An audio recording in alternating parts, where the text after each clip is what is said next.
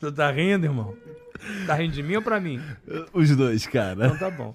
Salve, salve família, bem-vindos a mais um Flow. Eu sou o Igor e hoje vou conversar com o Leandro Hassum, E cara. aí, meu irmão? Prazer Muito de obrigado por vir, cara. Tino, o prazer é todo meu. Adoro conversar com você. Acho que você é um cara incrível. cara. Não, não, você é um cara incrível. Você não me liga, cara, porque você, Você não me quer... deu teu número, pô? Você não quer ligar lá pra fora, vai pagar interurbano. Ah, não existe mais isso. Aí no WhatsApp acabou essa parada, né, bicho? É. Não, mas olha, saiba que eu tô sempre assistindo você, gosto muito de você, acho você um cara incrível, adoro assistir o Flow. Sou fã mesmo. Pô, tô maneiro, cara. Rasgando seda, não, gosto mesmo, de verdade. Obrigado. Obrigado a E, bom, vai começar. a gente- antes da gente começar, na verdade, aqui o. Não, mas já o começou, o pessoal já tá vendo. Ah, Tem antes sim, de é, começar não. é, mentira. É. Você sabe, né?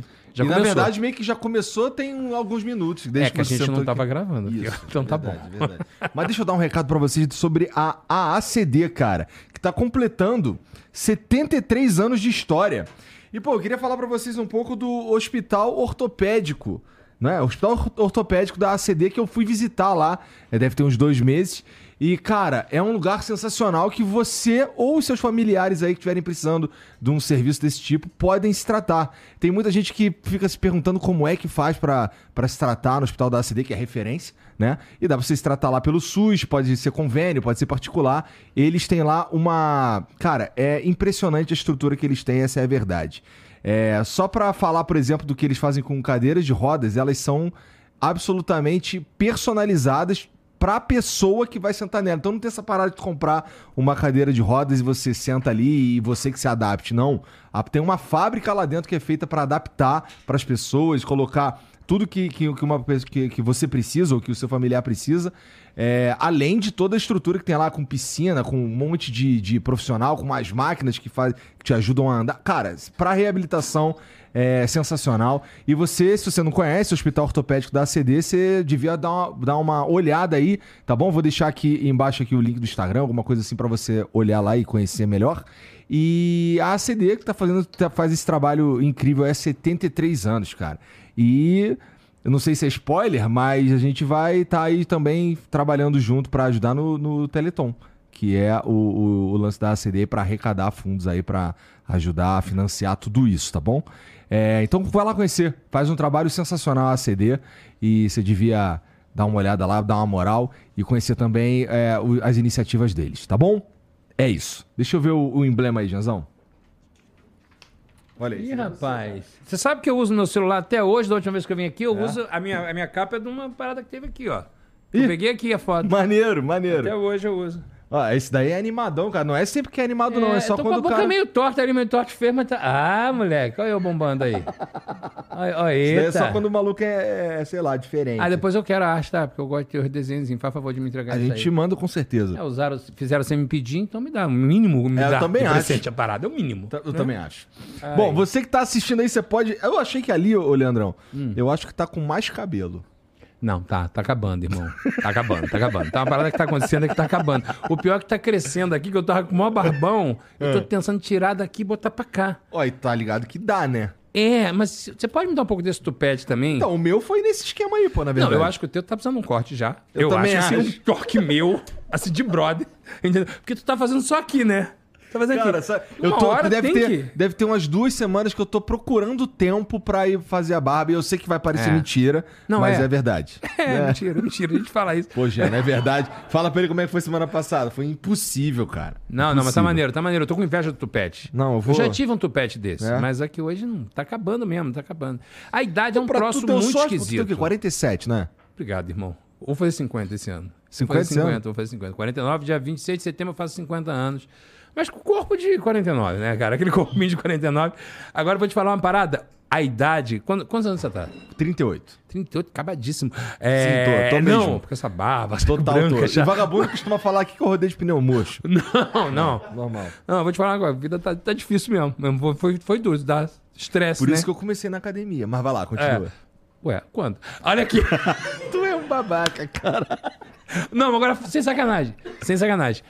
A, a merda de envelhecer é que o cabelo começa a crescer em lugares que você não deseja. Tipo, orelha, nariz, a sobrancelha. Vai ficando uma coisa absurda. Aí eu falo assim, cara, eu só queria mais quatro fios aqui. Quatro.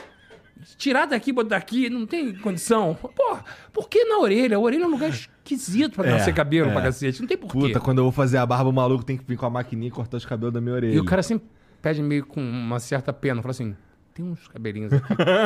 Quer que eu dê uma tirada? Posso cortar de dentro do Eu seu assim, pelo nariz? amor de Deus, irmão, por favor, faz isso pra mim, não precisa contar pra ninguém. Aí quando o cara tira de dentro, chega a cair na boca. Fala assim, caralho, irmão, tinha uma peruca aqui dentro. É, triste, cara. Bizarro. Eu, às vezes eu guardo pra tentar colar aqui, mas é, mas é muito triste. É muito Existe um pozinho, já viu um pozinho? Tô pique. Pô, eu vivo se eu- sem isso. Eu, eu há pouco, poucos dias agora eu gravei uma campanha Ah. e aí a, a pessoa sempre tem uma certa vergonha de falar assim: é só porque tá dando um brilhozinho aqui, eu vou botar. Tá ótimo. É só pra completar. Aí shh, shh, é um pó de cabelo que coloca aqui.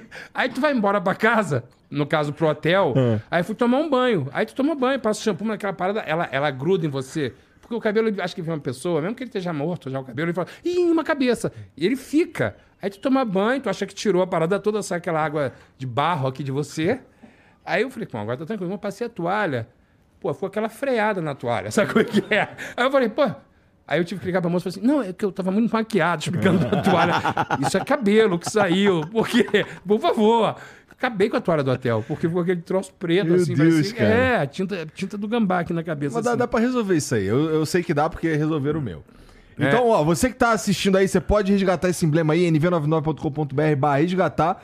Código é Leandro Rassum, tá bom? Isso aí. Você tem 24 horas pra fazer isso, depois a gente para de emitir e só vai ter acesso quem resgatou. Se quiser mandar mensagem pra gente, Uhum. nv99.com.br barra flow. É, tá, o, o link tá fixado aí nos comentários da live, beleza? Isso. Muito feliz de estar passando aí meus filmes aí, meus trabalhos na Netflix, feliz demais, viu? Porra, e agora tu virou. Tu, tu, tu só virou nada, né? Porque já faz um tempão isso. Mas, porra, tu curtiu esse bagulho de streaming, cara? Ah, ca- cara, eu vou te falar, eu tô muito feliz com a Netflix, assim, é a relação que você tem de poder estar apresentando os seus projetos, a liberdade que te dá, é, de realmente trabalhar o que você se sente à vontade. Eu acho que a, a- a Netflix, nesse lugar dos streamings, assim, ela, ela é muito carinhosa, me recebeu de braços abertos e me dá voz para que eu possa primeiro? escolher. O primeiro foi Tudo Bem no Natal que vem Que foi quando? que foi em 2019, que a gente filmou e nós lançamos em 2020. Foi, tipo, ficou em primeiro lugar em vários países. A gente ficou no top one do Brasil durante muito tempo. Um filme bacana, num, num lugar diferente de me ver, né? Junto com comédia, mexendo com a emoção e falando de um Natal brasileiro, né? Aham. Porque a gente está muito acostumado a ver filmes de Natal, que é isso, com neve é, e tudo mais. Quando, na verdade, a realidade do nosso Natal é aquele sovaco suando. Isso. Disputa pelo panetone, Tem né, que meu explicar irmão? pra minha filha por que que tá nevando a porra do Natal dos caras, É, né, que cara? aqui não tá nevando, É. né? A gente fica jogando espuma pela janela, assim e tal, não sei o quê. Nunca fiz isso não, cara. Ô, irmão, eu já fiz, rapaz. Eu, meu irmão, eu tinha 160 quilos, né? Eu era sempre Papai Noel, né? Entendi. Eu sempre era Papai Noel. Tu tá quase. Aérea aqui. Cara, tu é muito Sacanagem. invejoso. Tô Só porque eu tô ficando forte, Não, cara. a minha barba tá completamente branca. Só tem aqui um pouquinho preto assim, mas ela tá completamente branca. Eu tava agora na Colômbia, Ah. aí tem uns caras que ficam meio que fazendo repente, igual faz repente aqui no Nordeste, o cara fica querendo cantar reggaeton. Ah. Aí o cara fala assim, Ei, Santa Claus, Santa Claus. Eu falei, Santa Claus agora não vai mais ganhar um tostão com essa me chamando de Santa Claus. Eu tava com a barba do Papai Noel mesmo, tava grandona. Igual Pô, mas não dá, não dá um aqui. certo respeito essa barbona branca aí, cara? Dá um respeito, mas ninguém deixou trabalhar de barba, cara. Eu sempre, aliás, no BO eu faço de barba.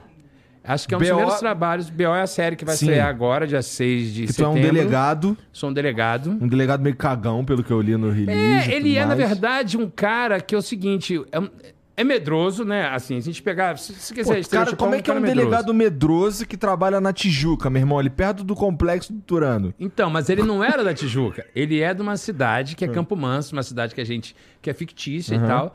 E ele vem de uma, de uma delegacia que era isso, mais assim, resolvia casos mais simples, de tipo bêbado na praça e tudo mais. Entendi. E ele. Eu não posso ficar dando spoiler aqui, É. entendeu? Mas assim, ele resolve um, um crime sem querer. E aí ele vira meio que um herói. Um herói na cidade. E aí ele é transferido para essa delegacia da Tijuca, que é a oitava. E ele vai trabalhar na oitava. E quando ele chega lá, ele pega aquele suco de Brasil, entendeu? Que é a delegacia da Tijuca. Quem é carioca sabe o que eu tô falando.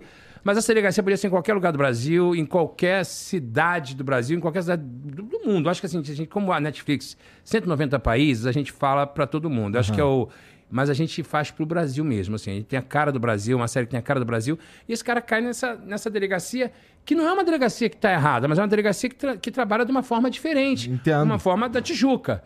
E ele vem com esse lugar de que trazer um outro pensamento de- como delegado. Não necessariamente o que se está fazendo na, na Tijuca está errado, mas ele traz uma outra visão. Muito para se preservar, por ser um cara que não está acostumado, está tá encagaçado, mas ao mesmo tempo ele começa a mostrar que existem outras formas de você resolver, resolver a criminalidade que não seja só a partir do tiro, porrada e bomba. Porra, mas isso é, isso é. Bom. É a primeira série que tu faz, Minha né? primeira série da Netflix. Tá. Minha primeira série da Netflix. É Tô tua primeira série. Isso. É, vamos lá. E, bom, suponho que seja muito diferente de um filme, até do ponto de vista da narrativa da coisa. Sim. É, Não estamos nem falando de trabalho, porque isso é óbvio. Uhum, Mas é, a vibe da coisa é. É o quê? É a, a comédia, na verdade, a construção da- das situações, elas estão mais dentro da delegacia, dentro do. Sim, é uma, é uma comédia que é um workplace comedy. Por isso que eu acho que a gente Ah, vai. tá. A, a gente não só vai pegar o Brasil, mas como a gente vai pegar o mundo todo, todo mundo que tem a Netflix, todos os países que, que passam a Netflix, é um origem, então a gente vai para 190 países. É um workplace comedy onde a gente vai poder ali mostrar como é o dia a dia. É uma delegacia que a gente escolheu? Sim, é uma delegacia, mas poderia ser qualquer outro tipo de trabalho que acontece no workplace comedy. Podia ser como é aqui num podcast, vocês trabalham aqui dentro, cada um tem suas características, sua forma de trabalhar, sua forma de pensar. E essa mistura é que vai trazer o humor. Essa forma de pensar diferente é que vai trazer o humor. Porque a gente, graças a Deus, nós não somos um, um mesmo formato. Cada um pensa de um jeito diferente. E nós nos contaminamos por cada um que está falando com a gente. Né? Eu vou me contaminar. Se eu trabalho com você todo dia, eu vou me contaminar pelas tuas ideias boas, como você vai se contaminar pelas minhas ideias Isso. boas. Você vai criticar minhas ideias ruins, eu vou criticar tuas ideias ruins. E é assim que a gente faz a coisa dar certo e funcionar. Reza a lenda que nós somos a média das pessoas que convivemos. Exato, exatamente. Que bom que a gente convive com pessoas bacanas que nos empurram para frente. E quando eu, eu faço parte da criação do BO, eh, BO nasceu na minha cabeça, depois foram entrando pessoas que foram só contribuindo, né? E quero agradecer demais a Netflix por ter apostado, a ANA e toda a Netflix por ter apostado numa ideia que nasceu na minha cabeça a partir de uma situação que eu vivi no, na, no Rio. Eu tinha ido na casa de um amigo jogar buraco Ah, há muito tempo atrás. É é um caso isolado, mas que durante a pandemia a gente tinha muito tempo para pensar, né? Então fui pensando, me lembrei dessa situação. Eu sou um cara que tô, até hoje. eu, tô, eu tô primeiro pensando aqui, caralho, quanto tempo será que faz que o Leandro Hassum saiu da casa dele pra ir na casa do outro cara jogar buraco? Não, eh, tem muito tempo. Foi no Tá. Rio de Janeiro, no Leblon. Eu tinha de jogar buraco, uma situação antiga mesmo. Eu- mas eu até hoje escuto CD. Eu gosto de ouvir CD. Eu tenho CD, tenho na, na minha, na- na- no meu escritório eu tenho CD. Sou maluco. Mas é que isso é mó difícil. Hã? É mó difícil isso. Mas eu tenho. Eu tenho CDs incríveis. Eu vou em lugares que vendem CD do, do Jim Hendrix, assim, com autógrafo. Eu coleciono memorabilia. Eu tenho umas coisas entendi, incríveis. tá. Você tem uma ideia? Eu tenho o taco do Negan do, do, do, do Walking Dead, original com autógrafo dele lá. E tudo, é muito maneiro. Eu gosto, eu gosto às dessas vezes eu coisas. queria ser o Leandro Hassum, cara. Eu tenho a bola do Wilson com autógrafo do Tom Hanks. Eu compro, fa- participo de leilão. Você tem uma ideia? Eu sou esse cara aí. Nossa, tá. Eu sou, eu sou vintage, eu sou vintage. Entendi. E aí, poxa, eu tava em casa procurando um CD e lembrei dessa situação que eu passei há muitos anos atrás, quando eu tinha ido na casa de um amigo meu no Leblon jogar buraco. Nós estávamos jogando buraco e o porteiro ligou dizendo assim, ó, é, quebraram o vidro do carro do seu Leandro. É, pede pra ele descer aqui. Aí eu desci, cara, tinham levado meu toca-CD e minha case com os CDs. E o pé da vida, porque tinha uns CDs incríveis ali e tal, não sei o quê.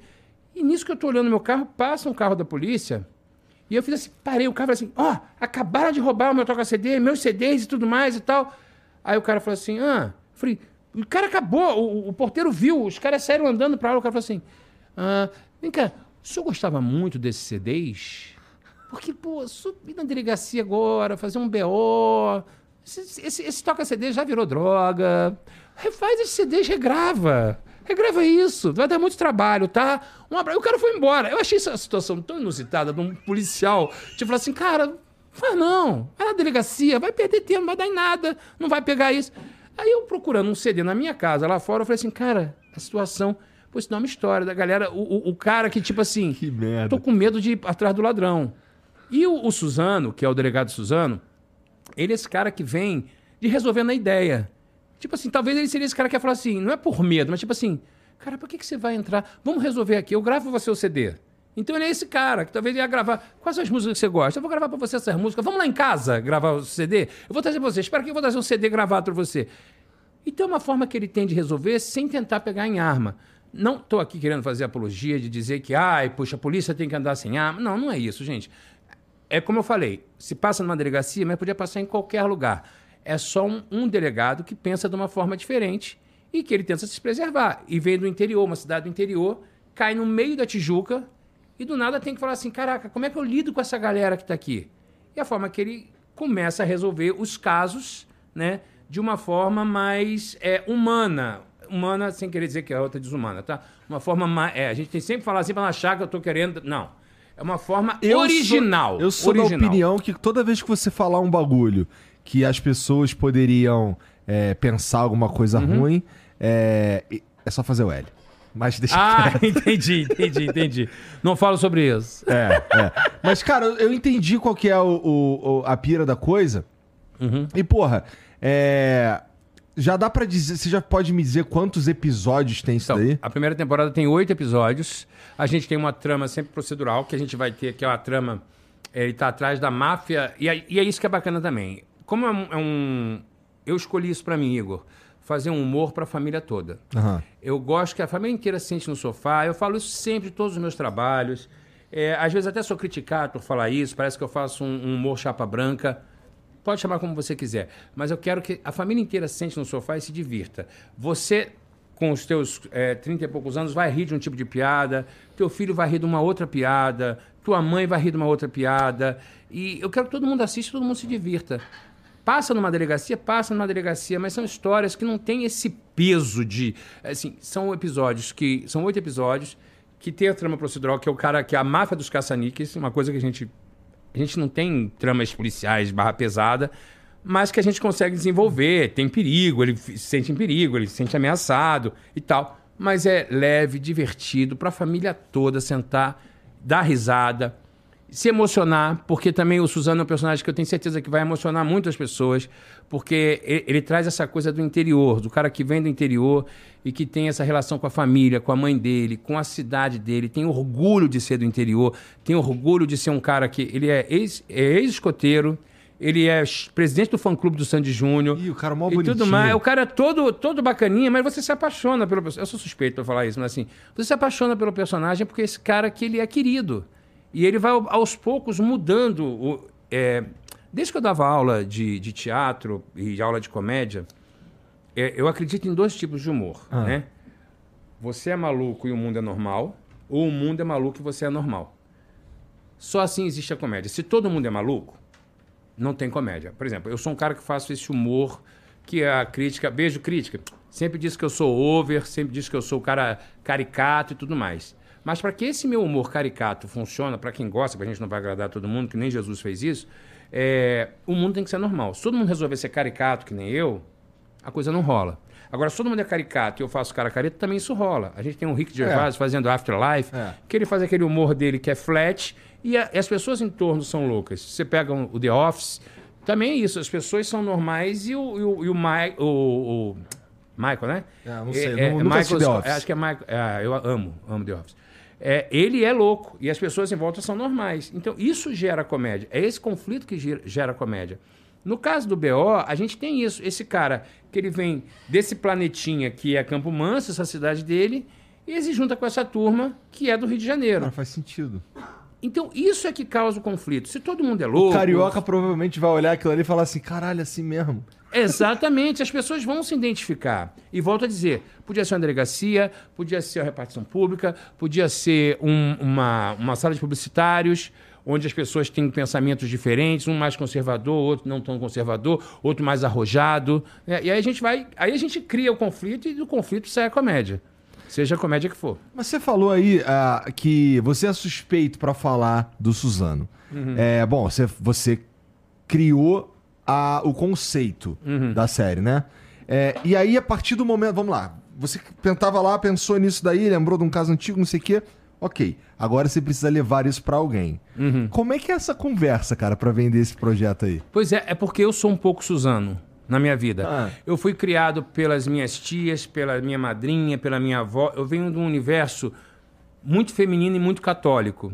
E eu fui criado em Piraí, né? A família do meu avô é de Piraí e tudo mais, que é um é, é, se eu posso dizer para você que Campo Manso é um pouco inspirado em, em Piraí, que é aquela cidade que tem aquela pracinha com coreto e tudo mais, tem a quermesse da cidade, tem tudo isso. Eu sou aquele cara que faz o sinal da cruz antes de comer, eu sou esse cara que sabe, sabe rezar o credo, é, eu sou o cara que foi, Pode fez catecismo. Eu tô falando sério, eu fiz catecismo, eu li a Bíblia. Então, assim, eu Sinalzinho fui, da cruz antes de comer. eu fui escoteiro, velho. Você acredita isso, nisso? Eu cara? fui escoteiro, eu sabia fazer nó, fazer tudo isso. Fui lobinho, fui escoteiro. E o Suzano, ele também foi lobinho, foi escoteiro. Então tem muita coisa minha que eu trouxe pra dentro do personagem. E a minha forma de, de conversar com a Netflix, e é isso que assim, eu só tenho a agradecer a Haná e toda a equipe da Netflix de embarcarem comigo nessa viagem, de querer contar essa história, de querer contar a história de um, de um delegado e de como é que a gente pode. é, eu não estou aqui dizendo que uma forma é errada, outra forma é certa. A única coisa que eu quero dizer é que existem formas diferentes de você lidar com é, como você trata, como ser um delegado. Existe esse cara que é mais humano, existe o cara que é mais é, tático, existe o cara que é mais mesmo de ir para frente de batalha, existe o cara que, que arruma. Tem situações, por exemplo, assim, ele gosta de resolver BO. Ele gosta de resolver BO, por isso que o nome é BO.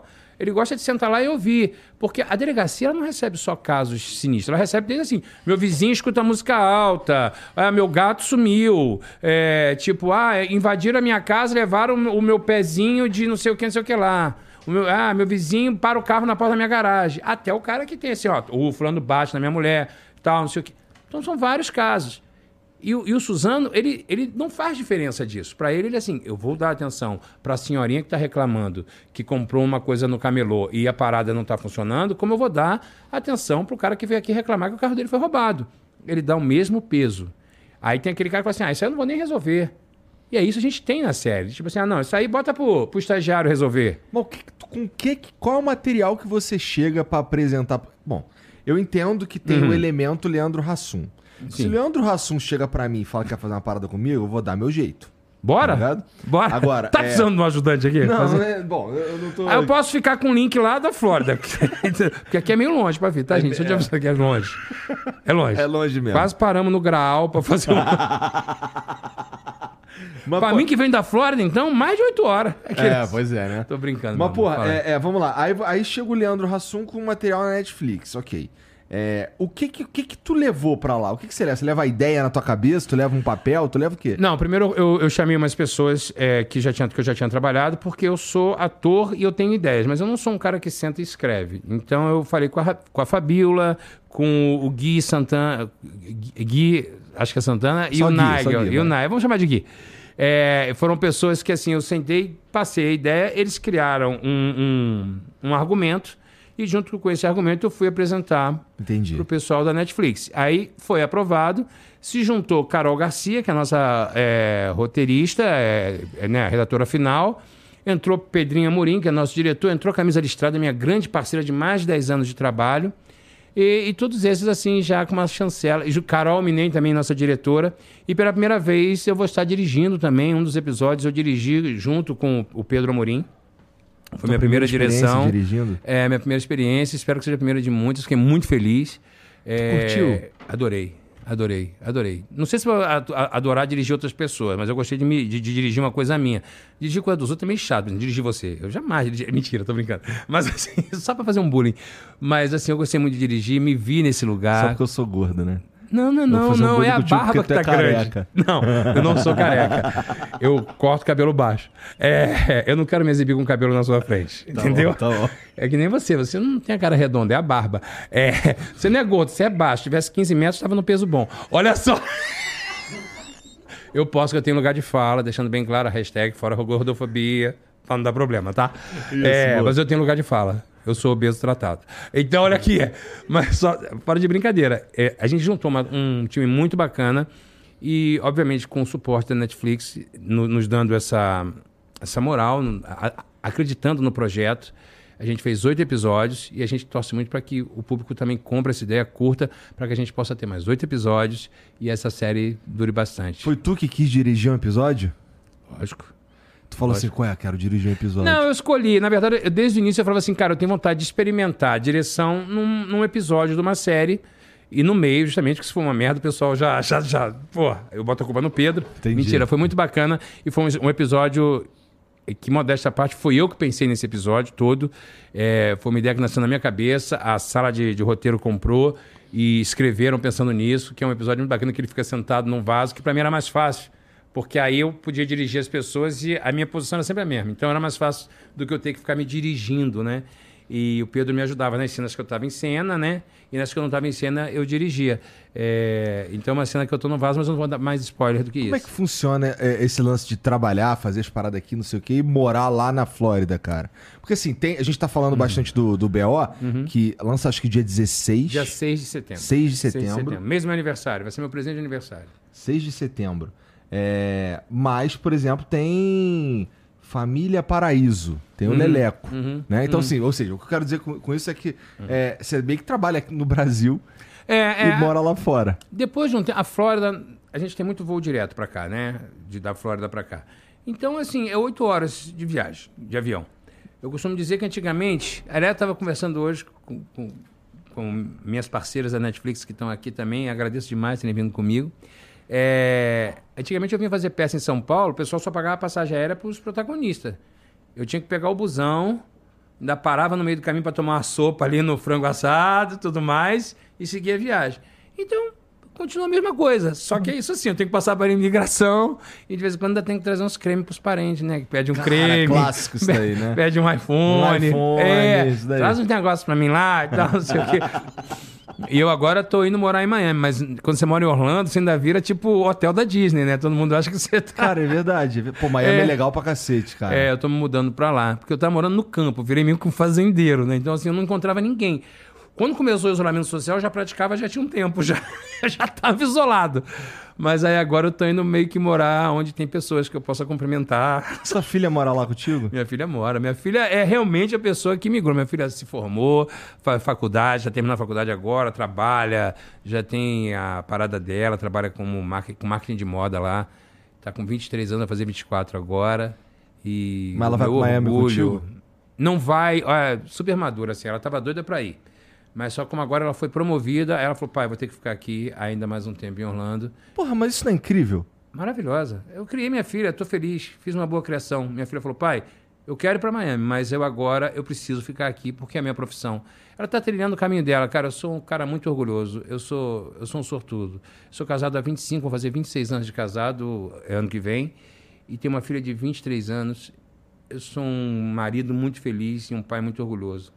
Eu- É, esse, Sou esse- eu e as duas. A minha vida sou eu e as duas. Eu isso que você tá ela. falando do da, da, da Pietra, né? Pietro. da Pietra tá se trilhando Uhum. o próprio caminho, vivendo a vida dela e tal, é, sendo mostrando que foi capaz de de abraçar, não é nem abraçar, mas de Crescer, né? tom- também, né? é, é tirar vantagem de certa forma da, da, da oportunidade que teve de vocês terem ido pra lá e tudo mais. Uhum, Porra, eu acho sensacional, cara. É, eu acho, eu acho assim, quando minha filha. minhas filhas, eu espero isso das minhas filhas também. A que eu consiga dar as melhores, as melhores oportunidades que eu puder É e elas fazerem o melhor possível com as oportunidades que ela tem, porque a gente sabe que não. Assim, é, é raro, né? Ah, irmão, eu vou te falar uma coisa assim. É, isso, isso, isso é muito recente, então eu posso falar, e até fico até um pouco emocionado, porque não tem um mês que esse papo com a minha filha aconteceu. É, ela, ela nunca foi apaixonada por Orlando. Ela gostava de Miami. Então ela queria ir para Miami, queria ir para Miami, queria ir para Miami. Então ela começou a trabalhar, se formou e tudo mais e tal. E agora eu e minha mulher, a gente decidiu ir morar em Miami. E aí a gente todo feliz, foi comunicar isso para ela, filha, vamos morar em Miami. E ela falou, ah, é bacana e tal, não sei o quê. Mas eu achei que não foi aquele bacana, tipo, meio, quase caguei. Quase caguei. Entendi. E aí a gente falou assim, pô, caraca, né? Cidade jovem é fogo, né, cara? Nunca fica, tipo, mega feliz e tal. Aí ela sentou comigo e com a mãe e falou, ah, preciso falar com vocês. Pô, felizão que vocês vão pra Miami e tal, felizona que vocês vão pra Miami. Mas a minha vida tá andando aqui. Acabei de ser promovida no trabalho, ganhei um cargo de gerência aqui. E eu não posso ir para Miami por causa do meu trabalho. E a minha filha, graças a Deus, sem querer ser metido, mas a minha filha podia se dar o luxo de falar assim, simplesmente, vou pedir demissão, é. sou filha do Leandro Hassum, Vou tentar vou morar em. Miami, vou ter minha vida e tudo mais. E não, a minha filha foi mulher, e isso me mata de orgulho para falar, estou terminando a minha faculdade, tenho o meu trabalho e está na hora de eu virar, a- de ter minha vida. Ela sabe que ela sempre vai ter esse colchão. Que bom que ela tem esse colchão. É, é. Um colchão que eu não tive, né, durante muito tempo. Assim, eu, eu, eu falo que, pô, minha vida sou eu, minha mulher minha filha guerreando sempre. Sempre foi e sempre será. E a minha filha, eu pude dar esse colchão pra ela. Eu falei, papai vai estar sempre aqui. Ela vai ter uma casa em Miami com o quarto dela. Eu falei assim, ó, o quarto da Pieta, vê qual é o quarto, se é bom mãe que ela gosta, pra ela botar as coisas dela. Mas ela vai ter a casa dela em Orlando, que ela tá cuidando do carro dela, das coisas dela, programando a vida dela. E ela só me mata de orgulho, assim. Então, eu olhei pra minha mulher quando ela acabou de falar isso tudo, eu falei assim, parabéns pra nós. Criamos uma boa mulher. Criamos uma mulher incrível. E eu tenho uma filha incrível e eu tenho uma mulher maravilhosa. Parabéns mesmo, Né? cara. eu sou muito isso- apaixonado isso é- pelas é minhas mulheres. mesmo. Por que, que tu vai pra Miami? Encher o saco de Orlando. Não, por causa disso, assim, vai chegando uma hora que eu quero. Eu, eu sou carioca, né, bicho? Então, assim, eu sinto falta do cheiro do iodo da praia, né? Aquele. Eu, eu nem vou, mas eu gosto de saber que ela tá ali.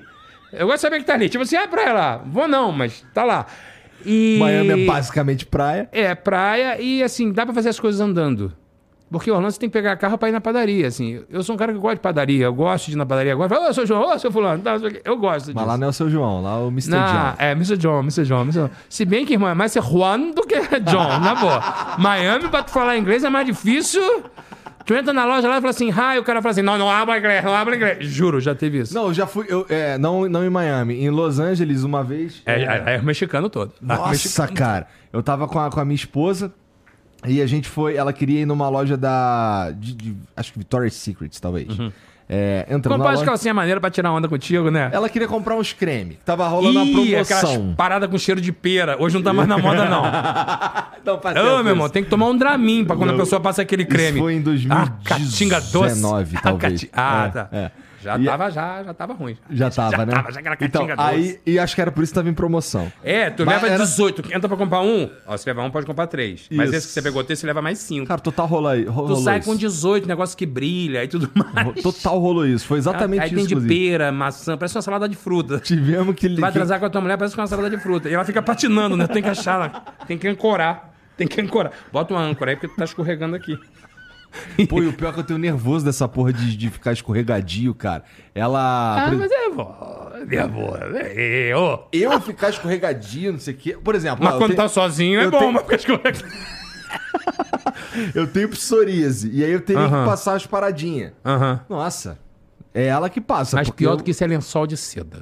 Lençol de seda. Eu não, não tenho essa experiência. Qual é Não, não tem. é porque Tu cai da cama, né, irmão? É maneiro pra estar lá na cama bonitão, né? Ah. Mas quando tu deita. fat, Irmão, depois de uma certa idade, pra tu fazer o, o papai e mamãe, tu vai escorregando o braço, vai abrindo, ó. Irmão, do nosso tamanho, chama pode matar a pessoa. Então tu tem que, na hora que tiver lençol de seda, bota a luva de goleiro pra transar. e joelheira. Pra dar aquela. pra dar- Ou então passa barafina, como se fosse pegar onda. Passa barafina no joelho. É, senão. Toca pra você, amigo. Vai. Não use lençol de seda. É né? igual quando você chegar em casa. Se a sua esposa tiver com camisola de seda, Ah. você vai ter que tomar banho. Não estoca pra você numa boa. Porque não bota a camisola de seda pra dormir. Porque aquilo é desconfortável, escorrega na cama, vaza o mamilo, tem uma renda que dá uma coceira. Botou é porque quer que você tire. Entendeu, Entendi, irmão? entendi, O bom é entendi. quando tu chega em casa, tá com aquela camisola do- dos Minions, que tem aquele borrão de Nescau aqui. Que aí tu já sabe que não vai "Caraca, rolar vou nem nada." lavar o pé. Tá? Já dentro fala, "Ih, cara, agora aqui, ó, quietinho, fica no canto assim da cama, ó, sem fazer barulho. Você vai falar oi, tu fala, xiii, tô malzão, tô malzão, tô malzão. 50 anos, irmão, tu tem que arrumar uns artifícios. Cara, então, é, tem uma, uma uma- dificultada de vez em quando. tem uma galera que não, que não entende, por exemplo, assim, não é, o- não é o graças a Deus não é o caso do meu relacionamento, mas tem uma galera que é, É, mentira, mas é, é o seu relacionamento, mas você vai fingir que não é, mas vai. um amigo meu.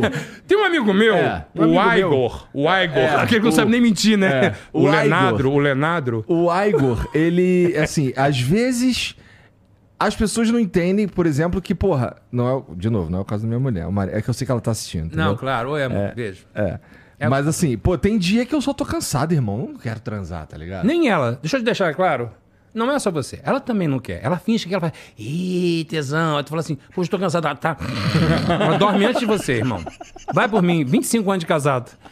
25 anos de casado. Eu fui pra Catarrena com a minha mulher agora. Ah. E aí nós fomos pra praia, tu chega lá, vai, Caribe, ê, uma. Aí no segundo dia fala, ela chega, tô queimada, na boa, né? vamos dormir, cansado, andamos demais, tá calor, vamos dormir. Fala, pode crer, vamos dormir, vamos dormir. aí tu fica felizão, vamos dormir.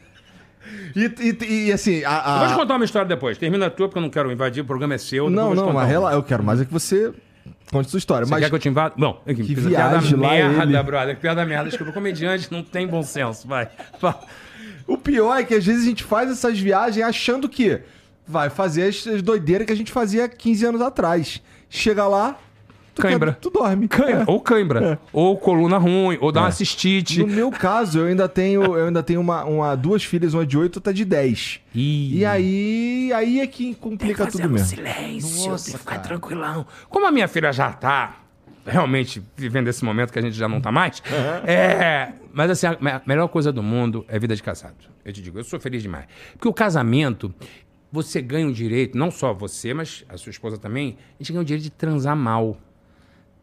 Cara, pensa bem.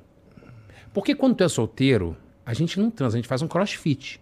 É verdade. É, porque tu tem que dar duas, tem que é, mostrar serviço. Quando tu é casado, é flá, flá, boa noite, obrigado. Foi ruim, eu sei, eu sei, eu sei. Mas é porque vai começar uma série agora. Tu quer que eu pegue uma Coca-Cola? Eu vou lá fazer um sanduíche pra gente. E tá tudo bem, entendeu? Tá tudo bem. Ela até dá graças a Deus às vezes.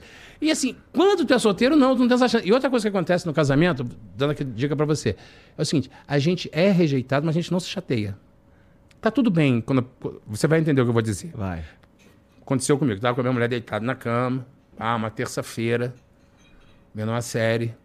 E aí, do nada, ele, Ah. pequeno guerreiro, ele deu aquela acordada. Sabe aquela acordada que você não espera? Aham. Você fica assim, ué, gente, acho que é o ar-condicionado que bateu a. Deu aquela descida, bateu, mexeu no lençol, não sei o que, que é. Aí tu espera um tempinho, que às vezes pode ser só uma mentira, só, ei, e volta. Aí, não, aí tu dá aquela. Joga pra um lado, joga pro outro, aí ele, pá, fica animado. Aí tu fala, ih, vou aproveitar, porque não é sempre. 50 anos não é sempre. Aí, pô, olhei pra minha mulher e falei, pô, vou surpreender. Vou surpreender. E ela tava amarradona vendo a série, tava assistindo lá o é, The, The, The Witcher, que é incrível, aliás, Netflix. Aí ela tava assistindo lá, eu falei, pô, eu dá uma gosto pra caralho Eu adoro, adoro, adoro, adoro. Ele é mais bonito com aquele cabelo branco do que sente, já viu? Cara, Dá um tesãozinho. a primeira Mas, enfim, vez que eu vi, eu achei esquisito. eu acho que eu fiquei assim causa dele, inclusive. É, mas tá. aí, eu não sei. Não sei, cara. Sou livre, sou artista. Aí, a minha mulher tá deitada aqui, eu falei assim, cara, eu vou dar aquela surpreendida nela, né? Tava com a mão aqui assim, ó. É. E o casamento tem isso, tu vai entender. É um som, é um encostar, é um pé que rola. A pessoa já entende. Já tem um código. Aham. Aí eu fui só com a mão no ombro, fiz assim, ó. Ela tá maluca? Eu falei, com certeza. Voltei pra cá e vida que segue. Fui dormir, ela tava certa. Terça-feira, vendo o Wicked. Pô, eu ali querendo incomodar, gostando daquele negócio assim. Pô, tem que levantar, tomar banho. Desagradável. Não, dá fome. né? A gente, quando é casado, depois de trepar, dá fome. É, é. Eu falei, não, tem que descer fazer um queijo quente. Não. Ela tava certa. Eu não fiquei chateado. Ela tava coberta de razão. Eu quase pedi desculpa. Desculpa, meu, te incomodar. Perdão, meu. Semana que vem a gente se fala. Semana que vem.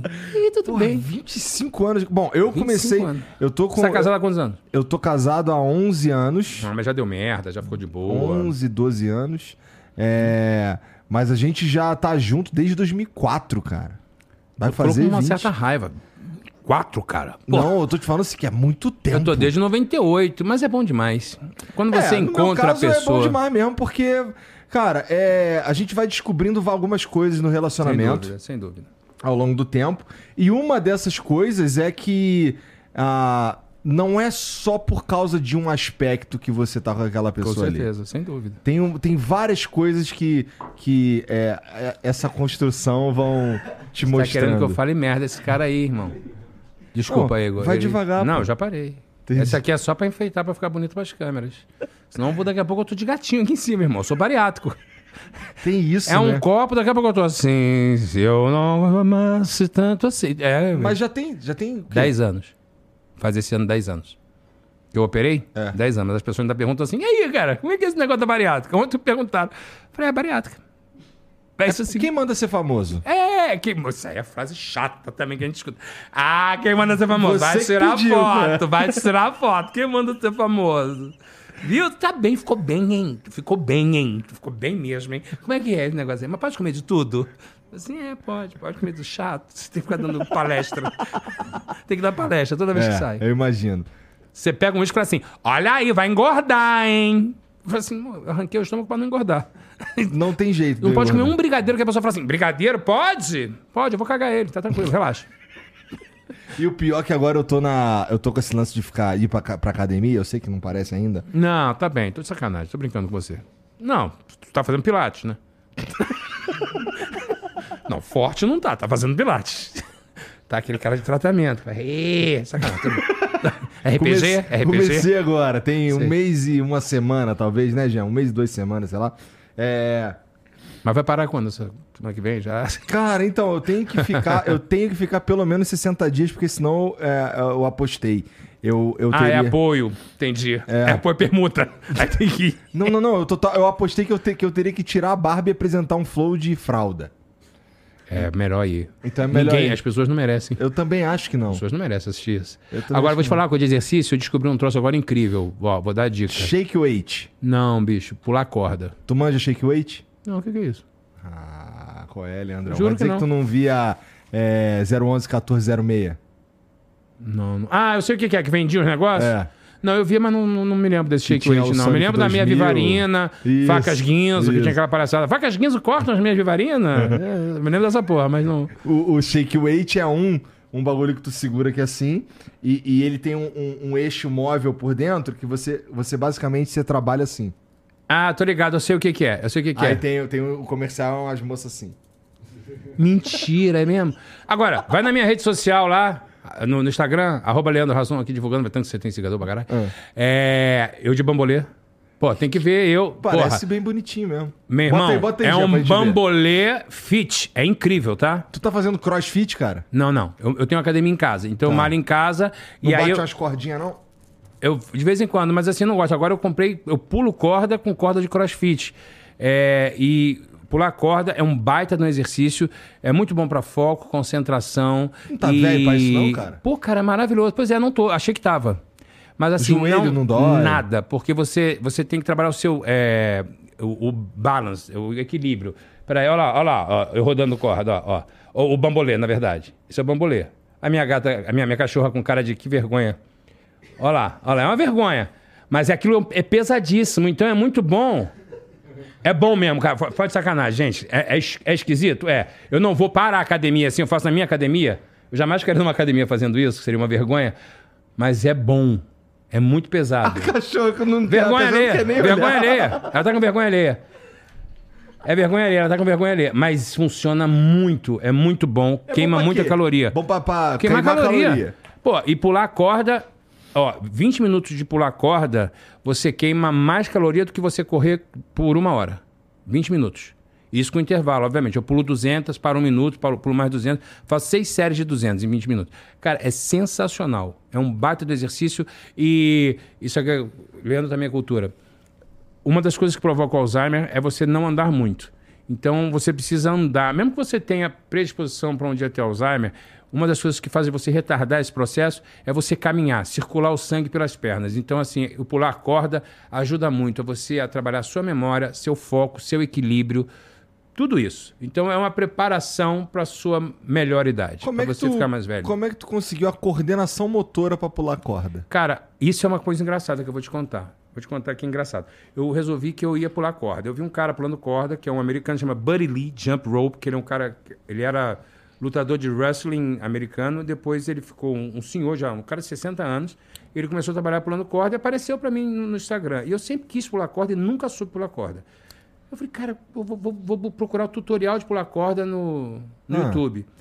Aí eu fui procurar Caralho, o eu tutorial. nunca pensei nisso, cara. Cara, é incrível. E é o seguinte, procurei uns caras que ensinavam super técnica, não sei o quê, papapá, uns professores. Achei um cara. Escro- Sabe esse cara meio escrotão? Meu irmão, tu sabe pular corda, tu é um merda. Os caras se. Foi o cara que me ensinou. Eu aprendi a pular corda. É uma parada de ritmo. Você aprende ritmo, cadência, tudo isso. E agora eu já pulo, já faço aquela cruzada, já pulo pra Ah, trás. Tô falando sério, pulo num pé só, faço tudo. Eu comecei fazendo série com 10 pulos, eu já tô dando 200 pulos por série. E vou te falar, você sai pingando de suor, 20 minutos, eu gasto em média 450 calorias. Eu corria 40 minutos, eu gastava 300 e poucas calorias. Pular corda é sensacional. Esse bambolê fit, que parece patético e ridículo, faz em É casa, obviamente. ridículo, vai. Ih, mas todo mundo foi em casa quis experimentar, o pessoal se amarrou, Mas tá todo mundo felizão. meme, pô, pela, pela, pela gracinha. Cara, queima muita caloria, tô te falando. não duvido, mas é ridículo. É ridículo, obviamente. E agora eu pulo três cordas. Uma corda, que é a corda que é de aço, cabo de aço, que se você errar, você toma uma surra dela, que ela bate aqui, dá um lanho escroto pra cacete. E aí tem uma corda que é aquela corda de crossfit. Ah. Aí eu pulo aquela, que eu só consigo fazer 30, porque Essa, dói essa é horrores. pesadona, né? E tem umas cordas que eu pulo com bilha dentro também, que é aquela corda de alpinismo com bilha dentro. E a bilha vai mexendo. Então você também trabalha o equilíbrio para não sair do lugar. É muito legal. Então eu faço, em média, eu malho duas horas por dia. E a- o pular corda, as pessoas acham que é só aeróbico, mas você trabalha todos os músculos do teu corpo. É quase tão completo quanto a natação. Porra. Eu super indico. É incrível. E não machuca nada. Nada. O joelho você não sente nada. Se você pular direito, você não sente nada. É a ponta do pé só. Você levanta um inch, é, dois centímetros do chão, assim, quando você pula. É isso aqui. Então, e é só a ponta do pé, só a ponta do pé. E quanto mais rápido você faz, mais caloria você queima. O cara tá muito americanizado, até a porra da medida dos não, caras. mas é porque, pô, desculpa, é, foi mal. É, dois centímetros. Dois centímetros a três centímetros do Eles chão. são os únicos caras do mundo que usam essa porra dessa É uma medida. palhaçada, eu também odeio. Por exemplo, eu não sei negócio, negócio de fits, não sei, pounds, eu nunca acerto. Outro dia que eu tive que botar na, na, na carteira de motorista, que eu fui botar lá, ah, 195 pounds, que aí, pô, aí, pô, é chatão falar 195. Quando eu baixei dos três dígitos, agora tem que falar 195, pô, né? Aí é sacanagem. Mas meu peso é oit- 93 quilos. 93 quilos. É de puro músculo, né, cara? E sedução. Músculo Tirando e esse- papada também, né? ah, te Leandro? tomar, irmão, 50 anos. Você não- a papada dele a gente não vê porque ele tá com a barba de Matusalém. Aí, isso é truque, eu tava de barba até outro A dia. tua barba tava sensacional, inclusive. Linda, mas eu cuido, né? Eu tenho uma parada que é eu, verdade, né, eu é cuido. Isso verdade. aí tá tipo. Tá tipo, né? Parar ali, ninguém disser que é o Igor. Toda vez que eu vou no pessoal barbeiro, me dois realzinhos assim, pessoal bota dois realzinhos. Te oferece um resto de lanche do McDonald's, não faz não? Tipo assim, come, come, come. Toma esse milkshake aqui, que Ainda, mais, ainda todo. mais vestido que nem eu ando por aí, né? Não, quando chegou, eu quase falei assim, ó. Tadinho. Ih, não é o Igor. Sacanagem, sacanagem. Tá gato, tá gato. Se não fosse o brinco, era. E essa, e essa- essas pulseiras aí. Ah, isso aqui, cara, isso daqui. É foi- patuar, não vou eu- debuxar que isso aí tem cara de macumba, não vou, não vou mexer, não. Isso aqui eu tenho que usar. É assim, eu uso É com muito proteção? prazer, mas é, é, também. É, não, minhas filhas que fizeram. Aí, Ah, tem que usar, tem que usar. Aí tem que usar, né? tem que usar. É, uma Senão tá escrito. Uma tá escrito Flamengo e a outra tá escrito Tu é de onde no Rio, Igor? Papai. Cara, eu vivi 30 e caralhada anos. Frei Caneca? Não. Ah! Sacanagem. Só quem é do Rio conhece essa piada escrota. Vai. Não, meu pai morou lá, mas fala. Hum. Morei no, no Rocha, que é na zona norte do Rio. Eu namorava ali. É? Eu namorei ali na minha adolescência, é. Na Marechal Rondon? Aham. Eu namorava É, ali. a, que a Marechal Rondon é do outro lado da linha do trem. Motel Eu- Flash. tá de sacanagem, irmão. Leandrão. É, papai. é. peraí, peraí. De maio. Cara, de maio, que era na. na tô ligado. na- no Esse eu Rocha. nunca fui, mas o Flash. Flash cara, era minha mais mulher barato. deve estar morrendo de rir agora. Flash era mais barato. Porque o Flash, é, eu já comentei aqui com o Eu moleque. ia de sa- andando, sabia? É? Porque ela morava num prédio mais pra cá. A gente ia andando. Não, a gente vai só passear. Aí, Eu, já comentei carro. com os moleques aqui de sacanagem que é, o código pra gente, pra, pra eu e minha mulher sarnear, a gente falava que era vamos comer um nhoque, porque servia nhoque no Flash. Porra, pode crer. Ainda tinha um macarrão carbonara também, bonzão lá. Aí, aí esse era o código e era a gente, a gente Pô, do Clube do usava. Sargento era em frente, assim, ó. Tinha Isso. aquele baile funk Isso, ali. isso. Primeira vez que eu vi, ouvi Claudinho Bochecha foi ali, naquele baile funk que tinha ali.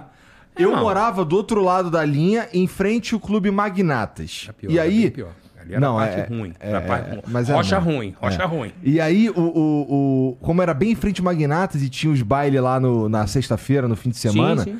cara, eu. Quantas vezes, cara, que eu ouvi é, Grupo Revelação, por exemplo, sem nem Muito. querer. Tinha o Só Pra Contrariar, tocava ali. Cara, era uma galera, cara. Tinha umas, umas paradas... E se você descesse mais, você tinha os bailes charme, que era mais lá pra dentro. Você ia ali pra, pra, pra, pro Mé, pra Dias da Cruz ali. É, Pô, é. meu irmão, frequentei muito ali. Aí morei ali muito, muito tempo, a maior parte da minha vida eu morei ali, depois eu fui morar. Depois eu morei no Jacaré, que é meio do lado ali. Foi piorando bastante. É. Foi dando uma caída. É. Mas depois- Eu estudei no Jacaré. É, de onde? É, tinha uma escola de química que dava aula ali, eu esqueci agora o nome. Eu estudava, na verdade, no Lins, que era na Resende Ramel. Aham. Eu fui expulso de lá. Aí eu comprava material no, na, pra no Jacaré. Ah, cara, eu fazia escola técnica de química, né? Aí tinha pedra de sódio, que se você molhasse, explodia.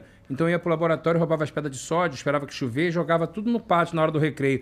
Pá, pá. Aí pegou no rosto do menino lá, sangrou, fui expulso. Eu só fazia merda, meu irmão. Eu queria aparecer, né? Por isso que eu virei ator. Eu fiz de um Caralho. tudo, irmão, de um tudo. Desenhava, tocava violão. Então, eu não sabia que tu era ali da região, mas tu morava onde? Na ilha. Ah, tá. É que na ilha Aí era. tu pegava o quê? O 696? 696, fui muito assaltado ali, né? Ali, esse 696 é sinistro. Gordinho, cara de fofo, roubava. Sempre, sempre. E eu tinha um Walkman maneiro, que o papai tinha um dinheiro, aí eu ia com o Walkman, ó. Voltava sempre sem. Sempre sem o Walkman. Chegava, Meu saía já B9B é com, sinistro com um mesmo. bolso pendurado, que eu botava dinheiro aqui do ônibus, pá, puxava aqui e levava. Taxista, às vezes quando eu resolvia, tá, meu pai resolvia pagar o táxi pra não ser roubado, uma vez eu peguei um taxista que tentou me bulinar e tudo. Me largou no fundão. Ali na ilha do fundão. Caralho. É, juro. Eu desci do carro quase andando. O cara falou assim: se não tiver dinheiro pra me pagar, vai ter que me pagar um boquete. Eu bluf, abri a porta e desci. Aí o cara foi, arrancou o carro e foi embora. Juro. É. Essas merdas acontecem há muito tempo. Tava bom o papo, virou. Baixou, baixou o astral geral, né? Pô, é. tu perguntou onde eu morava e fudeu, né? Não, mas é porque, porra, não, eu queria saber de onde que tu é, pô. Mas eu sou, sou Zona Norte total. Caraca, orgulho. mas é- que interessante que tu, que tu E conhece ali. voltando a falar um pouco do, do BO, sem querer trocar de assunto, mas você sabe que a gente que é do subúrbio carioca tem muito essa coisa católica de fazer catecismo, de bairrismo. Então, o Suzano, o, o meu personagem, eu busquei muito nessa fonte do que eu vivi na minha, na minha infância, de frequentar a igreja na Ilha do Governador, igreja de São Sebastião, de ir pra praça, de ser da banda do colégio, sabe? De frequentar o escoteiro, porque era isso assim. Então você fazia aquele grupo de amigos ali. E o Suzano tem um pouco dessa coisa bairrista, saudosista. Eu acho que muita gente vai se identificar, e o Brasil todo tem esses lugares assim, né? É, vai se identificar nesse lugar desse cara querido, desse cara família, que valoriza a família, valoriza o amor, valo- valoriza a amizade. A gente tinha muitos amigos que a gente achava que ia levar para a vida toda, a gente nem levou, né? Porque as pessoas mudam ao longo do tempo. Mas o que eu acho muito legal é que a gente que vem. Não estou desfazendo ninguém que é da Zona Sul, nem isso não. Mas a gente no subúrbio, a gente tem muita Não, tô- coisa... então tá bom, deixa que eu desfaço da galera da Zona Sul. Não. Tudo playboyzada do caralho, entendeu?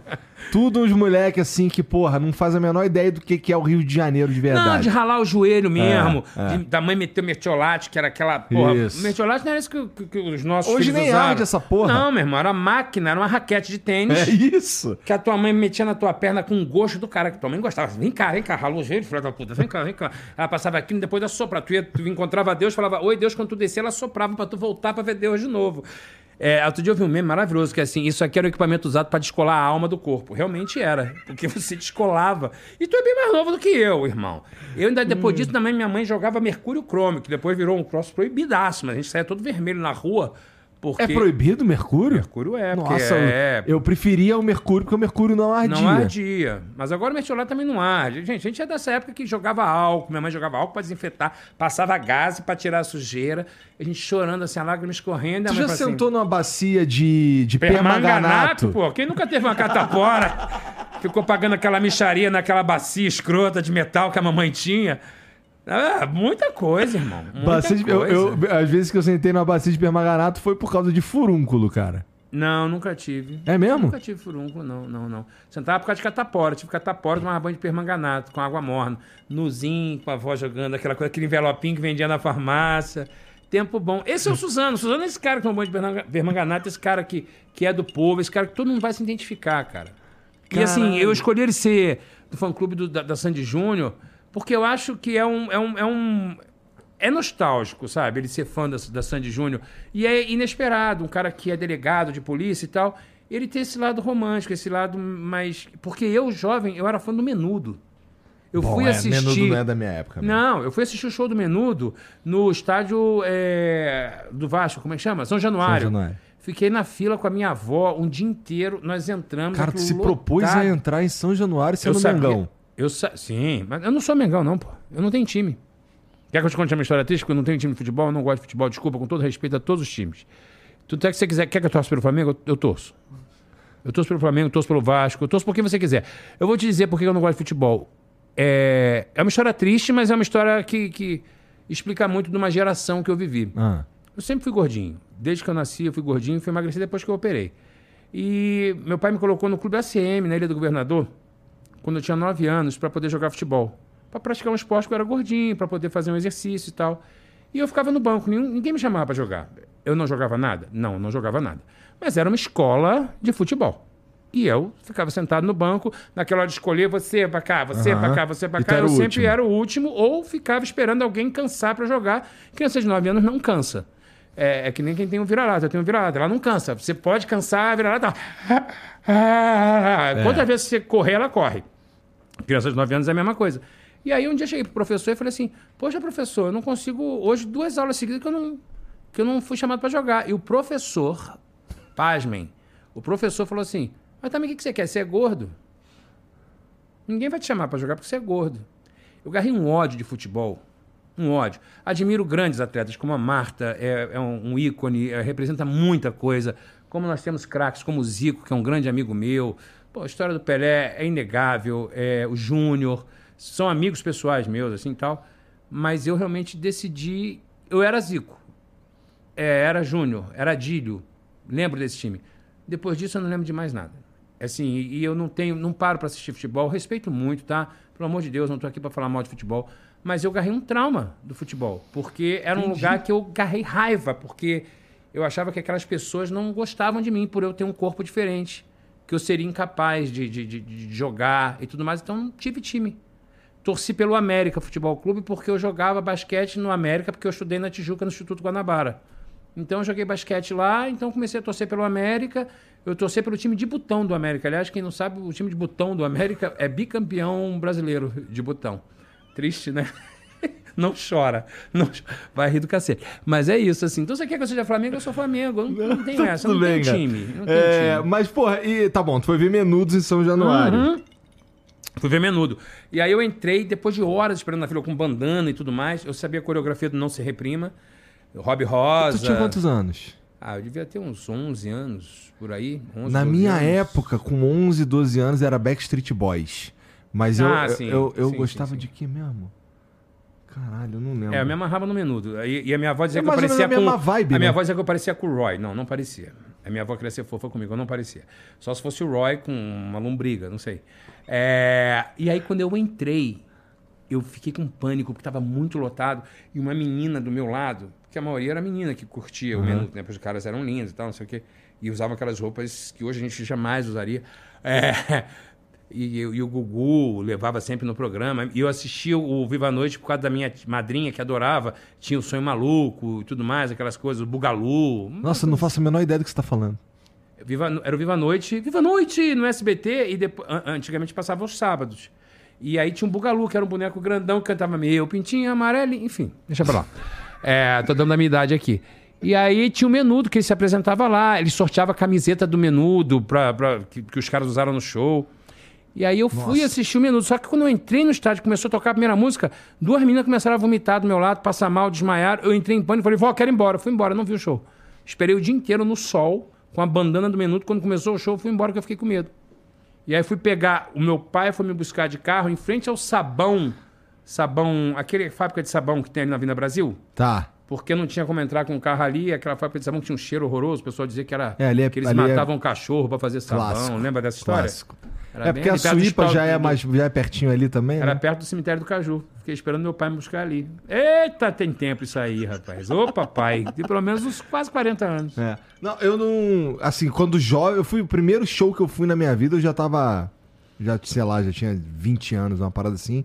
Foi um show de uma banda alemã, que, eu, que é o Blind Guardian. Toca metal Aham. espadinha. Sei que eu gostava de metal também depois, né? Depois de um tempo eu gostei de metal. Na verdade, eu gostava de Bon Jovi. Guns N' Roses tudo Guns mais. N' Roses é pica. Guns N' Roses era, era incrível, né? O Slash, pô, era incrível. É, Bon, bon Eu aprendi a tocar violão por causa do, do, do Slash. Não, não aprendi a tocar violão, mas assim... Mas aprendeu a tocar a, a entrada de, de, de Sweet Child of Mine. Logicamente, Tem que logicamente. Não, aquilo comia gente sozinha. Isso. Comia gente sozinha. E depois tenho andado distraído. Tu sabia essa música? Na quatro acordes? Um, um Porra, Legião incrível. Urbanazinho também sempre Total. comia gente também. Eduardo e Mônica. Total. Era a música que eu aprendi. Eu comprava revistinha. Comprava revistinha, caralho, Clássico. clássico demais. Clássico, clássico. Porra, Mas eu já eu- tava no teatro nessa época. Eu no entrava, eu, eu ia pra escola com, com um violão nas costas.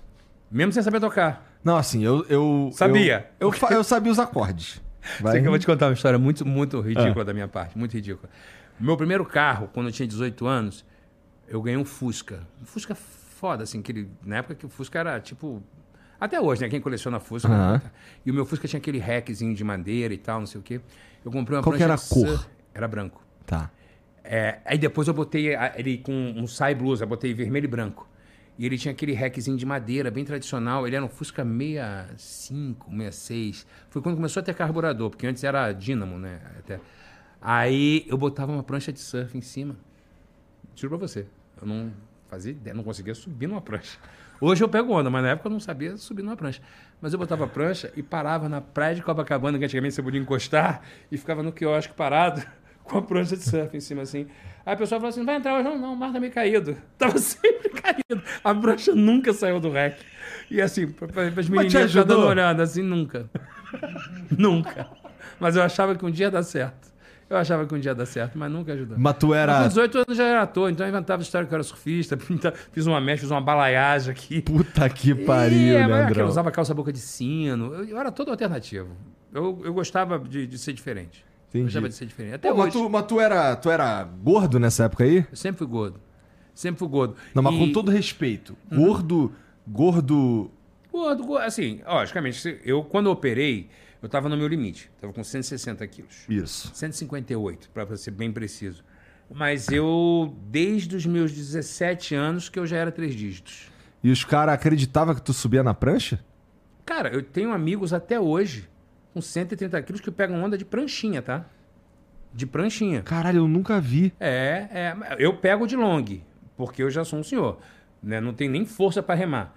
É, mas tenho amigos meus que são gordos e pegam. Isso, isso não tem nada a ver. Depois eu descobri isso. É que na, isso é um grande problema que, graças a Deus, hoje em dia a gente está vivendo um momento, é, fora de brincadeira, Igor, é, piadas à parte. Eu fico muito feliz com esse momento que a gente está vivendo em todos os setores. Né? Existe um, uma, um levantamento de bandeira, às vezes, excessivo. Mas existe uma inclusão muito bacana de que a gente é capaz de fazer qualquer coisa, contanto que a gente seja é, estimulado, é, incentivado, mais do que estimulado, incentivado a fazer. É, existe uma época que, tipo assim, se você era gordo, falava assim, pô, eu queria aprender a, surfar. Você é muito gordo. É verdade. Você é muito E já gordo. capava aí. Capava aí. É. Talvez se fosse o tamanho da prancha que você precisava, ou fosse alguém que te ensinasse mesmo, tivesse paciência para te ensinar. Futebol, gordo não sabe jogar. Talvez seja a posição que você esteja. Se você de repente jogasse na defesa, fosse um cara que tem corpo para barrar um, um atacante tudo mais, ou até goleiro, sem piada de que fecharia o gol, mas assim, é isso. Hoje em dia, com toda essa inclusão que a gente está tendo, fica tudo muito mais possível. Eu fico muito feliz e eu espero que essa juventude, essa geração que está nascendo nesse momento tão lindo, que tem ainda muitos defeitos, muitas coisas para melhorar. Na verdade, não é defeito, são coisas para melhorar. Mas eu espero que essa geração aproveite isso. Aproveite, não seja só para lacrar. Igual eu vi um dia desses uma menina que postou ela catando lixo na praia para filmar e depois jogou o lixo todo no chão de novo, porque era só para fazer um post. Faça de verdade. Quer limpar a praia? Limpa mesmo. Sabe? Quer, quer que teu corpo seja aceito sem filtro? Faça mesmo. Não faça para poder engajar. Faça porque você acredita que você tem que ser de verdade. Eu, pouquíssimas vezes, eu boto filtro. A maioria eu posto na minha casa, como você viu ali. Rodando um bambolê ridículo. Esse cara sou eu. Eu sou esse cara de verdade. É meio que essa é, é a ideia da rede social e a gente conseguiu estragar, né? No mundo todo, né? Assim, Não- a gente, eu quero dizer, a gente- humanidade. A gente só imitou o que as pessoas já começaram a fazer. É. E, e é isso. É, nós que somos pessoas conhecidas, vamos usar o termo que eu odeio. Somos celebridades, somos famosos e tudo mais. É, as pessoas acham que a gente vive numa redoma de vidro que tem cinco seguranças me esperando lá embaixo, com Aham. uma taça de champanhe, e que eu vou chegar em casa, vai ter uma banheira de pétalas de rosa, agora no hotel, com quatro pessoas me abanando. Não, cara, eu tô morrendo de saudade da minha mulher, tô morrendo de saudade da, da, da minha vira-lata belinha, da minha filha, da minha casa, sabe? Do meu pijama velho. É, A gente é igual, a gente chora, a gente sofre e Vai ao isso- mercado, leva a vai ao criança mercado, na escola. Leva a criança sem problemas em casa, tem problema para resolver. É isso. E é isso que eu gosto de ser de verdade. E é isso que eu tento fazer nas minhas comédias. É isso que eu tento fazer no meu trabalho. Por mais que muita gente me xoxe, me detone, às vezes, ai, esse humor simples, esse humor barato, é um humor que é para a família toda. Eu escolhi isso para mim. Respeito muito quem escolheu fazer o humor mais intelectual. Sou fã de Monty Python. Sou fã de um monte de coisa que talvez assim eu botar para minha mãe assistir, a minha mãe não vai achar a menor graça. Mas eu escolhi fazer um humor para a massa, para o povo, para o povo brasileiro. Se você quiser me detonar, eu nunca fiz humor para crítico, Igor, nunca fiz. Ah, eu vou fazer isso aqui que a crítica vai achar incrível, porque a fotografia, porque isso. Não, pô, eu tô cagando, irmão. Eu quero que você ache engraçado. Não vou agradar todo mundo, não tô aqui para agradar todo mundo. Se você ri, ótimo. Se você não ri, beleza, vá assistir outra coisa. Mas eu tô fazendo o meu melhor e com o maior amor do mundo, cara. De, de coração, Nossa, eu amo cara, o que eu você faço. não faz ideia de como eu respeito isso, que é o lance de, de porra, eu tô sendo o que eu quero ser. E é um- somos privilegiados, tá? Somos mesmo. Somos privilegiados. Muitas pessoas não têm a oportunidade que a gente tem. Não tem essa oportunidade que você tem de ter um microfone à tua disposição, de, de, de ter o teu programa, de fazer isso que você gosta, de conversar jeito que você quer, tomando o teu drink, que é meio. Né? Ah, respeita é, um drink, de- coloridinho. De patrão, rapaz, é. Não, não, você não. Hashtag somos todos qualquer drink, viu? Porque eu quiser, hashtag dá tudo certo.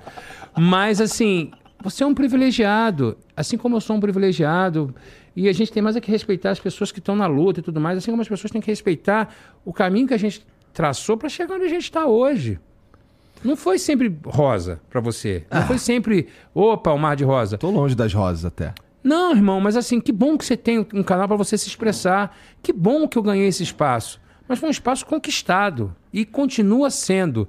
É, parece que eu tô fazendo papo de coach aqui, mas não é não, sabe? Assim, Daqui a o pouco que- vai vender um infoproduto. Não, jamais. Mas assim, o que eu digo é o seguinte. Jamais? é- Cuidado, Não, eu vendo, eu Leandro. vendo. Eu, eu- eu faço uma palestra, eu tenho uma palestra chamada Pode Rir, que eu tô falando sério, que eu conto um pouco da história da minha vida. Mas o que eu costumo dizer é o seguinte, assim, eu não gosto de vender nada que eu não acredito. É, eu gosto de fazer o que eu acredito. Se você chegar para mim e fazer uma pergunta aqui que vai me deixar desconfortável, eu falar assim, cara, não vou te responder, cara, te adoro, mas eu não quero falar sobre esse assunto. Justo? Não quero falar sobre isso, vamos falar de outra coisa. Vamos falar do meu programa, vamos falar isso do BO, vamos falar de- da minha vida. Agora, falou uma coisa que me incomodou, falei assim, pô, velho, não vou falar sobre isso. Ou então falo assim, cara, esse assunto me machuca, esse assunto dói, esse assunto eu não falo. E tá tudo bem. Porque a gente é humano, a gente tem sangue correndo aqui. As pessoas têm que entender que isso. Nós somos iguais, cara. Cara, Essa porra dessa profissão da gente, muita gente acredita nessa merda dessa ilusão de que a gente é super-herói, que a gente é especial. A gente não é porra nenhuma. O, a- o teatro chama uma peça de obra, ou quando você faz um filme, ou quando você faz uma série, é uma obra que você vai fazer, porque nós somos pedreiros. Todos os meus colegas têm que entender que isso que a gente faz é um trabalho comum. O glamour é 1%. É legal tomar um uísque aqui, é legal ganhar uma camisa, um boné de graça, uma hospedagem no hotel, é, o cara não cobrar o teu vinho, é legal, mas isso é 1%. 99%, meu irmão, é ralar. Desculpa o termo, cu na ostra, pra cacete, é ficar longe da família, é ter que resolver BO, é ter que, porra, pensar no que você vai postar, porque a gente tem um monte de gente que segue a gente, que se a gente fala uma coisa, a pessoa entende errado, e a gente tem que se justificar o tempo todo, tem que explicar o tempo todo. Não é fácil. E para você encarar isso, tem que ter muita responsabilidade. Porque o que a gente está falando aqui, o que você fala aí, o que eu falo nos meus filmes, nas minhas séries, nas minhas entrevistas, tem muita gente que escuta mesmo e fala assim, porra, do cacete. E tem muita gente que fala assim, hipócrita. Foda-se. Eu sei o que eu tô falando. Eu acredito na minha verdade. Eu vivo a minha verdade, irmão. Eu vivo a minha verdade. É isso é o mais isso. importante, na minha opinião, para um, pra um ser humano conseguir.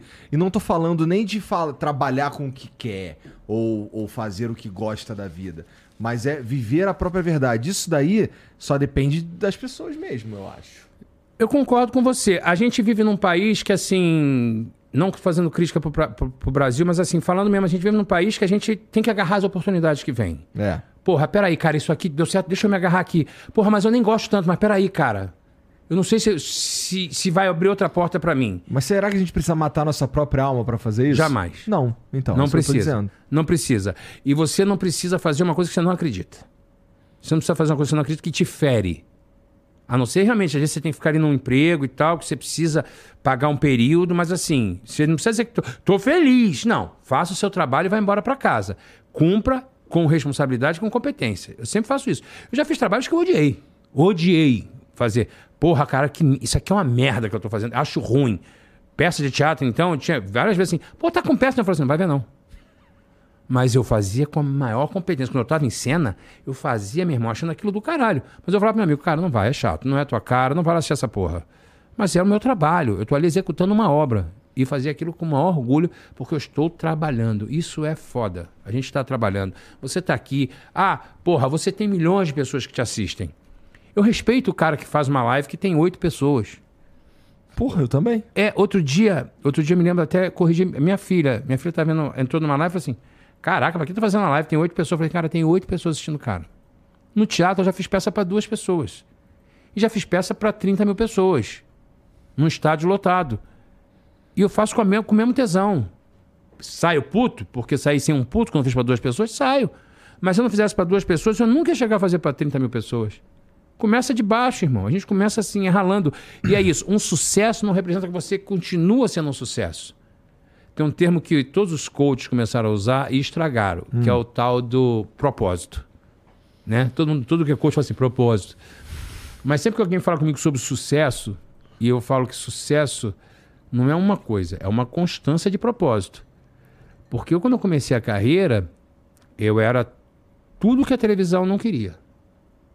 Um cara gordo, né? Um cara que caricato. Eu era engraçado no teatro. Eu queria ser palhaço, eu queria ser do Circo de Soleil, fiz curso do Soleil, fiz tudo isso. Fui, fui para França estudar é, palhaçaria, tudo isso. E eu falei assim, cara, teatro, televisão nunca vou fazer. Até que eu achei meu espaço na televisão. Mas esse espaço foi conquistado com muito não. Com muito não.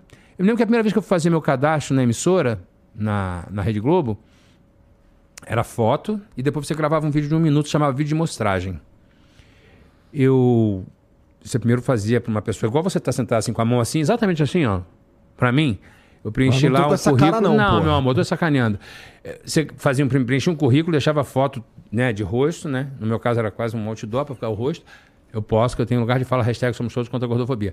Aí é, eu deixava foto e tinha que preencher o, o- o currículo, semente, né? Anda a cavalo, ando, fala francês, falo. Você queria emprego, foda-se, queria trabalhar na Globo. E depois você tinha que fazer, você fazia para a diretora de elenco lá, você fazia um texto de um minuto. Se ela gostasse, você gravava um vídeo. A mulher tava com essa cara, fez assim, decorou? Eu falei, decorei. Aí eu fiz o texto. A mulher falou assim, obrigado, pode ir embora. Eu falei, mas não vai gravar. Ela falou assim, não, foi ótimo, já decorei tua cara, a gente tá com muita fita aqui. Na época era fita de, fita de, cassete, fita de vídeo cassete, né? E eu falei, cara, foi uma merda, a mulher odiou, tudo mais. Mas eu segui porque eu queria ser ator, eu não queria ser da Globo. Ser, ser da Globo é uma consequência. Eu segui sendo ator, segui sendo ator, fazendo minhas peças, com a sensação de que, assim, nunca vou fazer televisão. Um dia eu estava fazendo uma peça chamada Independência. Era uma peça jovem tudo mais, não sei o quê. E eu fazia muito bem, ganhei até o prêmio. Na época existia o prêmio Coca-Cola de teatro. Eu ganhei o prêmio de melhor ator. E aí, quando acabou um dia a peça, eu saía pela frente, porque eu não era um cara famoso, não precisava sair por trás e tal. Ninguém queria tirar foto comigo. E tinha uma mulher parada assim na entrada do teatro, me parou. Frida. Eu amo essa mulher até hoje, ela é a produtora de elenco da Globo. A Frida me parou e falou assim: Você é o Leandro Hassum que fez cadastro na Globo? Eu falei, bom, só se tiver outro, com o mesmo nome e tal. Não, não pode ser, porque a tua ficha está escrito muito ruim. Juro pra você. Eu falei, olha, eu não fiz um grande texto, mas, um, mas a, a moça nem gravou comigo, né? O, o vídeo, o, o vídeo só, só fiz pra ela e ela não gravou. Aí ela falou assim: não, então faz o seguinte, agora quem tá cuidando disso sou eu, vai lá amanhã que eu vou gravar um vídeo com você. Eu fui no dia seguinte, gravei. Minha carreira começou a andar de participação em participação, fazendo cena noturna que o pessoal marcava às 10 horas da manhã eu chegar. Porque eu falava assim, mas tá escrito noturna. Não, mas chega de manhã, vai que o diretor muda de ideia. Né? E a gente ficava lá de 10 da manhã a 10 da noite pra gravar. Passou muitos anos, eu virei o Leandro Hassum, fiquei um cara famoso, volto a dizer, não gosto desse tema, mas fiquei um cara bem sucedido na minha carreira de ator. E eu fui fa- pra ser bem sucedido na tua carreira Muitos de ator, anos. não tem jeito, você tem que ficar famoso. É, é, exato, também. Mas tem muita gente que tem, que tem amigos que são de teatro e vivem do teatro sem nunca ter ido pra TV e, e são bem sucedidos no teatro também, no teatro musical principalmente. É verdade, Tem é muito, é, possível. tem, tem, tem sim. Principalmente aqui em São Paulo é muito forte a cena teatral. É, mas enfim, eu do Rio de Janeiro e tal, comecei a fazer sucesso na televisão. Em 2014, eu fui fazer uma novela chamada Geração Brasil que eu fazia par romântico, eu fazia um personagem chamado Barata, que era um- o, o- núcleo cômico dessa novela. E, tinha uma cena que eu era apaixonado pelo personagem da Thaís Araújo, minha grande amiga, um beijo, te amo, Tatá. E, e ela era apaixonada pelo personagem do Murilo Benício, toda razão.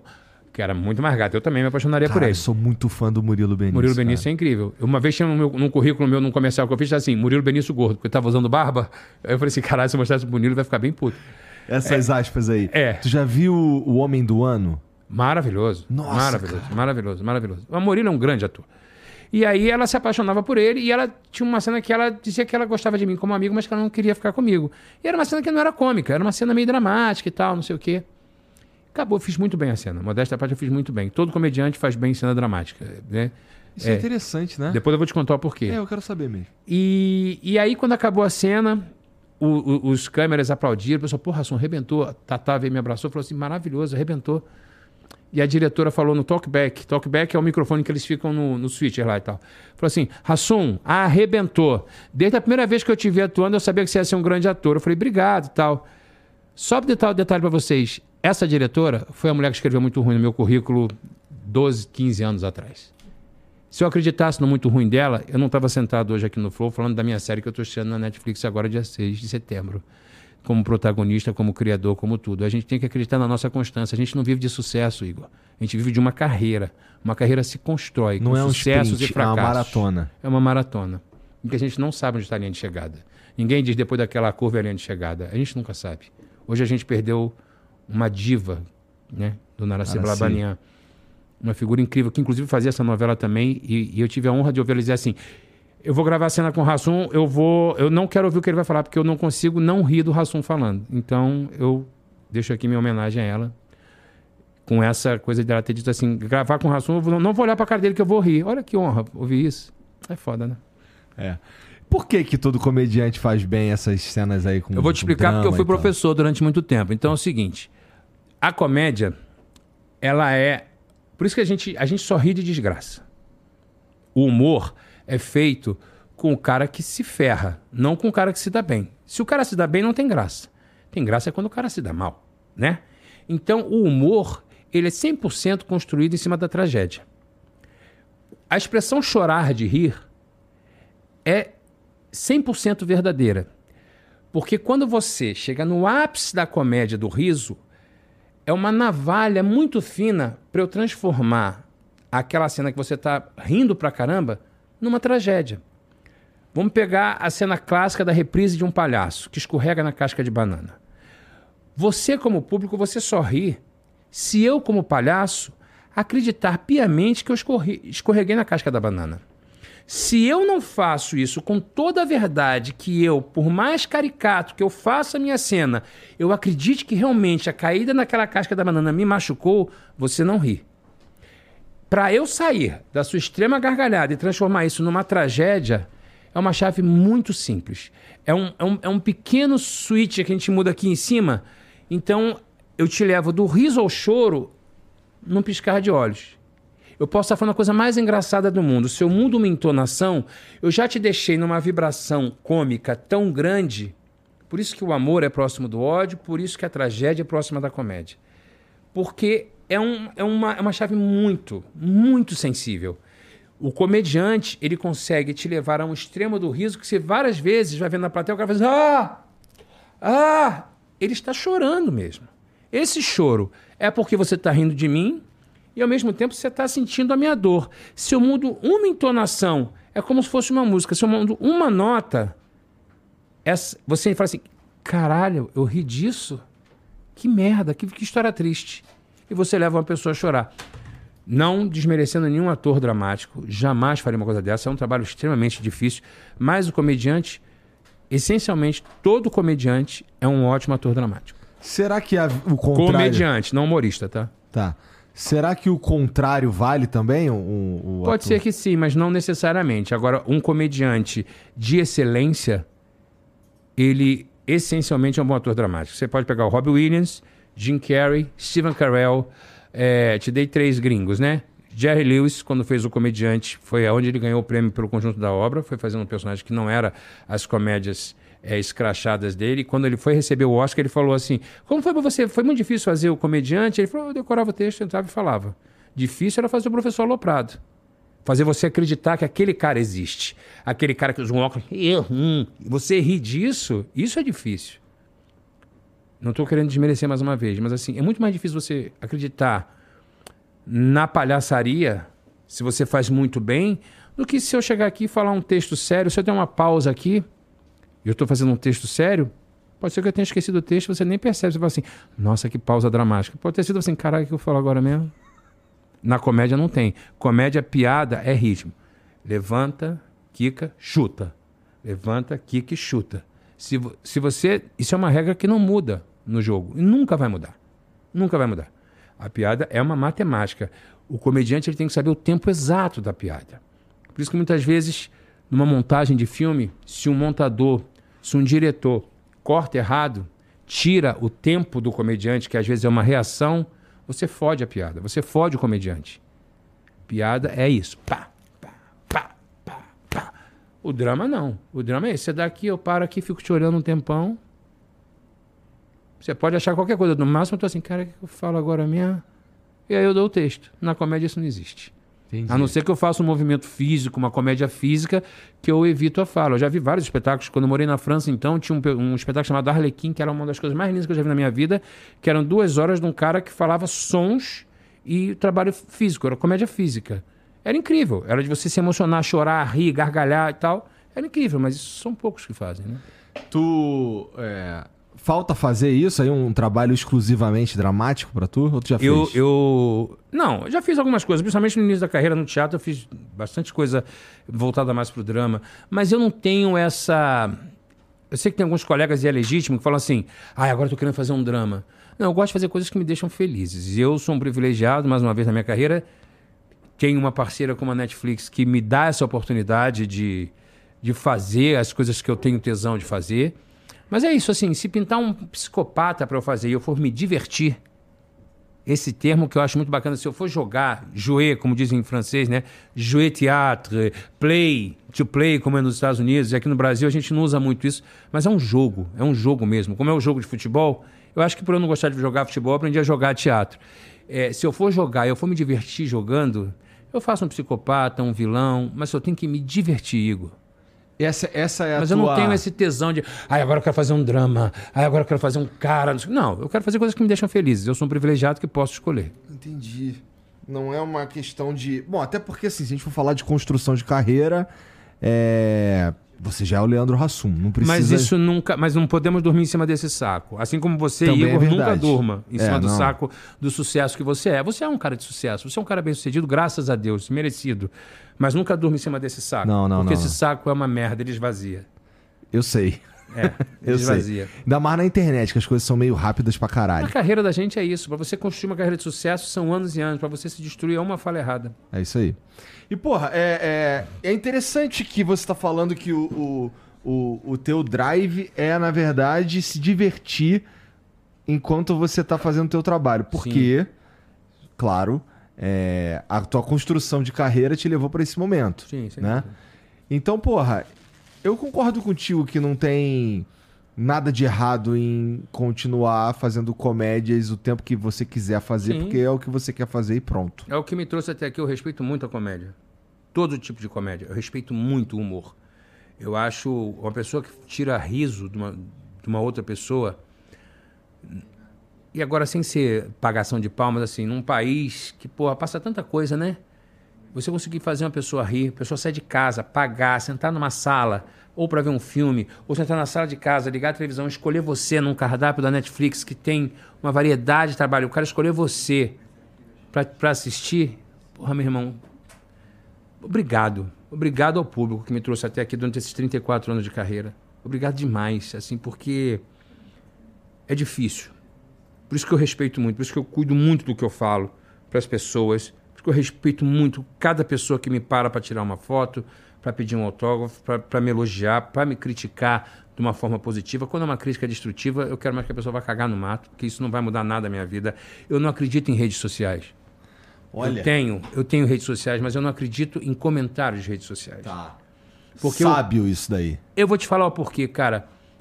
Isso aconteceu comigo quando eu fiz a minha bariátrica.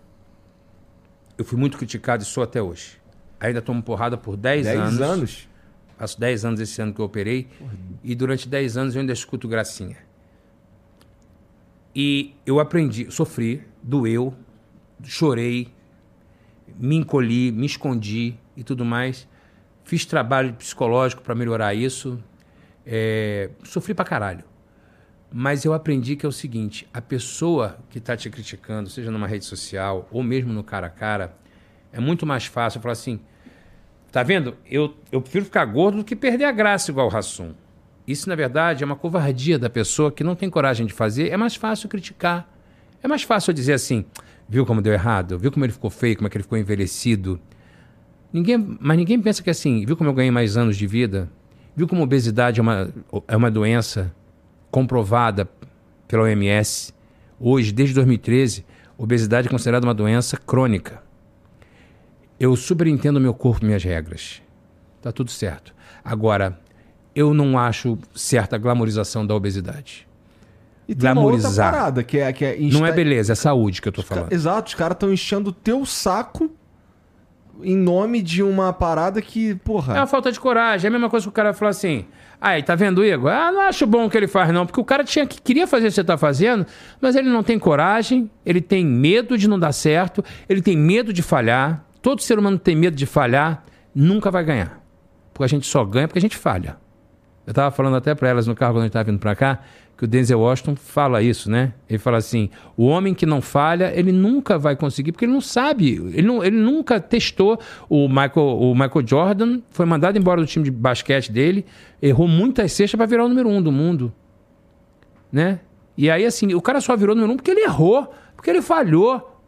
E é isso, a gente é ser humano, a gente erra, a gente acerta. Eu vou fazer um sucesso, daqui a pouco eu vou fazer um que não é sucesso, vou fazer um que fez mais sucesso, outro que foi aqui, foi flat.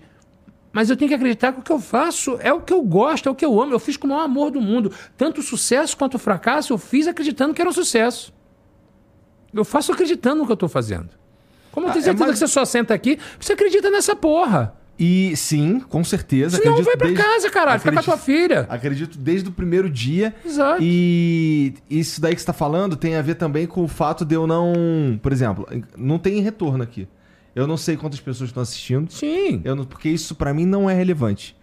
Todo programa que eu faço aqui isso. é, porque eu vejo um valor nele. Uhum. E se eu vejo um valor nele, eu vou fazer o melhor, melhor que eu fazer. Se não, é melhor não fazer. Cara, o Leandro Hassum vai lá. Cara, eu não tenho o que falar com esse cara. Não faz. Entendeu? Eu não tenho assunto pra tratar com esse cara. Não vou fazer. É a mesma coisa que alguém chegar e falar assim, cara, queria que você, fizesse o flow. Se eu achasse que eu não tinha o que falar com você, porque eu já falei tudo pra você na outra vez que a gente se encontrou, eu falei, cara, não vou. Mas a gente tem tanta coisa pra conversar. Você é um cara que você joga o assunto, você aceita o assunto, você brinca, você se diverte. Me dá prazer estar aqui. Eu não vou em qualquer podcast. Pode olhar quantos podcasts eu já fui. Não vou. Eu vou aonde eu acredito. Aqui eu acredito que eu vou me divertir, que vai ser gostoso, que vai ser maneiro, que eu vou divulgar o meu trabalho, que também. Não vamos ser hipócritas, eu tô aqui para divulgar a minha série. E isso é legítimo. Eu tô aqui porque é gostoso estar aqui. Eu não tomo uísque há mais de um ano. Tô tomando uísque com você aqui, porque eu só tomo vinho. Vinho merda, porque eu não gasto dinheiro com vinho. Eu comi a gente tomando sangue de boi, eu vou ficar gastando dinheiro com vinho? Porra! As pessoas não entendem o conceito de sangue de boi, cara. Meu irmão, vinho canção. Sangue de boi, Dom Vim- Bosco. Eu bebo pra ficar bêbado, Serra. irmão. É. Porra, eu bebo pra ficar bêbado tinha do Rio, irmão. Porra, Rocha, Ilha do Governador. Botava aqui, ó, por cima do galão, no copo de plástico aqui, ó. Isso. Comia a gente sozinho, só esse gesto aqui, ó. Porra, meu irmão, enchia até o talo. Rico bota aquela micharia de vinho do cara, fica girando na porra do copo. É, cheira. Ah, um monte de nota. Quer saber de nota, meu irmão? Ah, cacete. Eu quero que tem gosto de uva. Vinho tem gosto de uva. Vou beber essa merda. Já tomei um porre de vinho de cantina É um da dos Serra. melhores. Tu fica Tão três dias inválido. Isso. Tão sinistro que no dia seguinte eu tava cagando roxo. Meu irmão, porre bom é aquele que tu perde totalmente é, a dignidade. É aquele porre que tu vai pro banheiro assim. hum, e tu abraça o lugar que tu bota a bunda. Tu abraça, tu encosta a cabeça naquele lugar que tá geladinho, fica assim, cara, maneiro fica aqui. E as pessoas assim, ah, ah. E você mente pra você, você fala assim, cara, nunca mais eu bebo. É, clássico. Cara, aí depois de três Tão dias. clássico quanto, sabe? Que eu te considero pra caralho. Irmão, eu te chamo pra caralho. Vamos, vamos, vamos ser amigo pra sempre. Bêbado é essa pessoa. Isso é legal. É aquela pessoa fala assim, cara, não deixa eu beber mais não. Porque aí tu ganha uns amigos, que a pessoa fala assim, cara, já ficou bêbado perto de mim, não deixa eu beber mais não. Porque o bêbado legal é esse cara que chora. Fala, caralho, eu te chamo. Ah, bota aquela camisa, aquele carro, aquele lanho. Assim, sensacional. Ali tu vê a O amizade. último porre sinistro que eu, que eu tomei, cara, faz Semana muito passada. tempo. Não, faz muito tempo. Porre. Bom, outro dia eu fiquei bêbado aqui. Mas Não, não, bêbado foi... é uma coisa. É. Não, porre é porre. É, bêbado eu tô porre. um pouquinho. É? É? Isso aqui é, pô. É bariátrico. Duas doses de uísque eu já tô tipo... This is the rhythm of the night. Ah, é, é. Já posso ir andando agora pro hotel. Tranquilaço. Corona cantava isso daí, né? Corona, corona, corona. Ninguém corona. sabe que porra é essa. E é brasileira. É, é. Rebentou com essa música. É, o último porre que eu tomei, eu era moleque, eu devia ter uns 15, 16 anos, uma porre, porre mesmo. Que eu, ó, eu lembro do seguinte. A gente tava tomando 51. Começou mal pra caralho. Começou muito mal. É, é corote de hoje, você jovem. É, corote. É. Eu tava, Corote. tava tomando 51 com um amigo, a gente entrou numa de vamos fazer umas caipirinha. Só que a gente não sabia fazer, a gente Claro. basicamente amassava o limão, tacava aquela porra ali, tomava, nossa, não, tá com muito gosto de limão. E não botava mais. nem açúcar, né? Taca- Não, taca mais, taca mais. Até que, até que a gente, quando foi ver, tinha tomado eu e ele sozinho metade da garrafa e meio que assim, Coma, né? 10 minutos. Coma. Cara, olha o que aconteceu. Eu lembro assim, eu lembro disso. Depois eu lembro de. Apaga tudo. Aí quando acende de novo, eu tô sentado. Deu encostado- tela azul, deu tela azul, deu tela azul. Encostado na parede e eu tinha fumado um maço de cigarro Oscar. Sabe qual é Foi o esse? ma... Não foi, sabe que não foi a 51. Foi o Oscar. Foi o Oscar. Não foi a 51. Não bota a culpa. Foi. É igual uma vez fumei Pullman. Cara. O meu pulmão saiu, deu um tapa na minha cara e voltou. Falou: não faça isso comigo. é uma merda, irmão. E eu não fumava, tá ligado? Não, eu, tipo, eu nunca tinha fumado. Era melhor fumar um carro Pullman do que aquele cigarro que eu fumei. Cara, eu sei que eu acordei que assim, caralho, porrada de cigarro, pá, não sei o quê. E tô com... Tá bom. Aí apaga de novo. Depois eu acordo, eu tô deitado de barriga pra cima, é, vomitando assim, ó. Chafariz, Chafariz. Belágio, Belágio, Belágio. Ah, ah. Chafari. Aí apaga de novo. Aí acende de novo, eu ainda tô deitado com a barriga pra cima e pessoas em cima de mim assim, ó. Caralho, o cara tá muito bêbado, mano. E, assim, Esses são os amigos escrotos. Não, São mas os aí que amigos tá. Quem escrotos. te falou que eram meus amigos? Eram pessoas que estavam passando Aleatória, na rua. aleatória. Ih, tu tava tipo Cara, entregue mesmo. tava Só entregue faltava o mesmo. cachorro lambendo a cara. Pessoas Era o que próximo estavam passo. passando na rua, parava lá em casa lá, olhava assim, caralho, o moleque tá muito bêbado. Daqui a pouco eu olhei assim, porrada de gente da minha tô, casa. tô nada, tô nada, tô de Eu? boa. Uns caras que eu não conhecia, uns caras que, sei lá, Chamou as pessoas pra falou, vamos lá pra casa. vamos." chegou uns caras lá, pá, não sei o quê. Tá bom. Daqui a pouco chega a minha tia e eu com o maior cagaço da- da minha mãe ficar sabendo disso, cara. Mó cagaço. Eu, Caralho, minha, minha tia vai contar pra minha mãe, fudeu, não sei o quê. Dormi na casa da minha tia nesse dia e eu lembro que boa parte da noite eu dormi embaixo do chuveiro quente, porque eu fiquei com, sei lá, alguma coisa doendo. Não É, uma parte do era. teu corpo que algo É. ficou empenado em algum lugar. E aí eu fiquei deitado aqui assim, embaixo do chuveiro quente, caralho, sofrendo, sofrendo, sofrendo, sofrendo. E o dia seguinte foi uma merda. E depois, Não, são os dois dias. minha mãe descobriu e, puta, cara. Se bem que ela foi, ela foi bem mais tranquila do Porque que tem eu o porre moral também, né? O porre moral é O porre aquele moral. encontrar a galera depois. E aí, cara, tá bem? Tô, tô, tô de boa. Putz, é Porque mentira, naquele foi o dia, último, hein? Naquele dia, hein?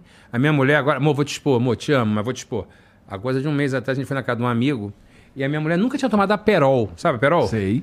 Então, aí eu falei, pô, amor, Aperol, aquela parada que mexe mistura com champanhe e tal. Ela falou, ah, vou tomar um. E docinho. Bicho, calor da Flórida, 42 graus. Assim, tem um calor que fica assim, o, o demônio mergulha na piscina. E aí a minha mulher tomou uma, tomou duas, eu comecei a ver que ela come... E minha mulher, quando fica bêbada, eu fico explicando as coisas. Olha, eu fui, eu falei, ih, tá na merda já. Mas tudo bem, mas eu achei que era um bêbado de boa. Só que era um porra de Aperol que ela nunca tinha tomado. Mano, ali é eu provei o amor. Que ela entrou dentro do meu carro. No meio da gente voltando assim pra casa, ela falou assim: para! Aí eu parei numa avenida. Ela abriu a porta e falou assim: "Ah, exorcista, exorcista. E eu, amor, tá bem, mas puto com a porta do meu carro. Tá bem, mas tudo bem. Aí eu falei: encosta aqui, baixei o banco. O que é muito pior. Quando a pessoa estiver bêbada, não baixa o banco, porque o mundo, o mundo fica num, numa dimensão que ela não entende o que, está acontecendo, entendeu? O organismo dela fala assim, cara, deu merda, esse cara tá no espaço. E aí, quando nós chegamos em casa, ela virou o exorcista mesmo. Ela deixou um rastro que a minha filha chegou do trabalho e falou assim, caralho, o que, que houve aqui em casa?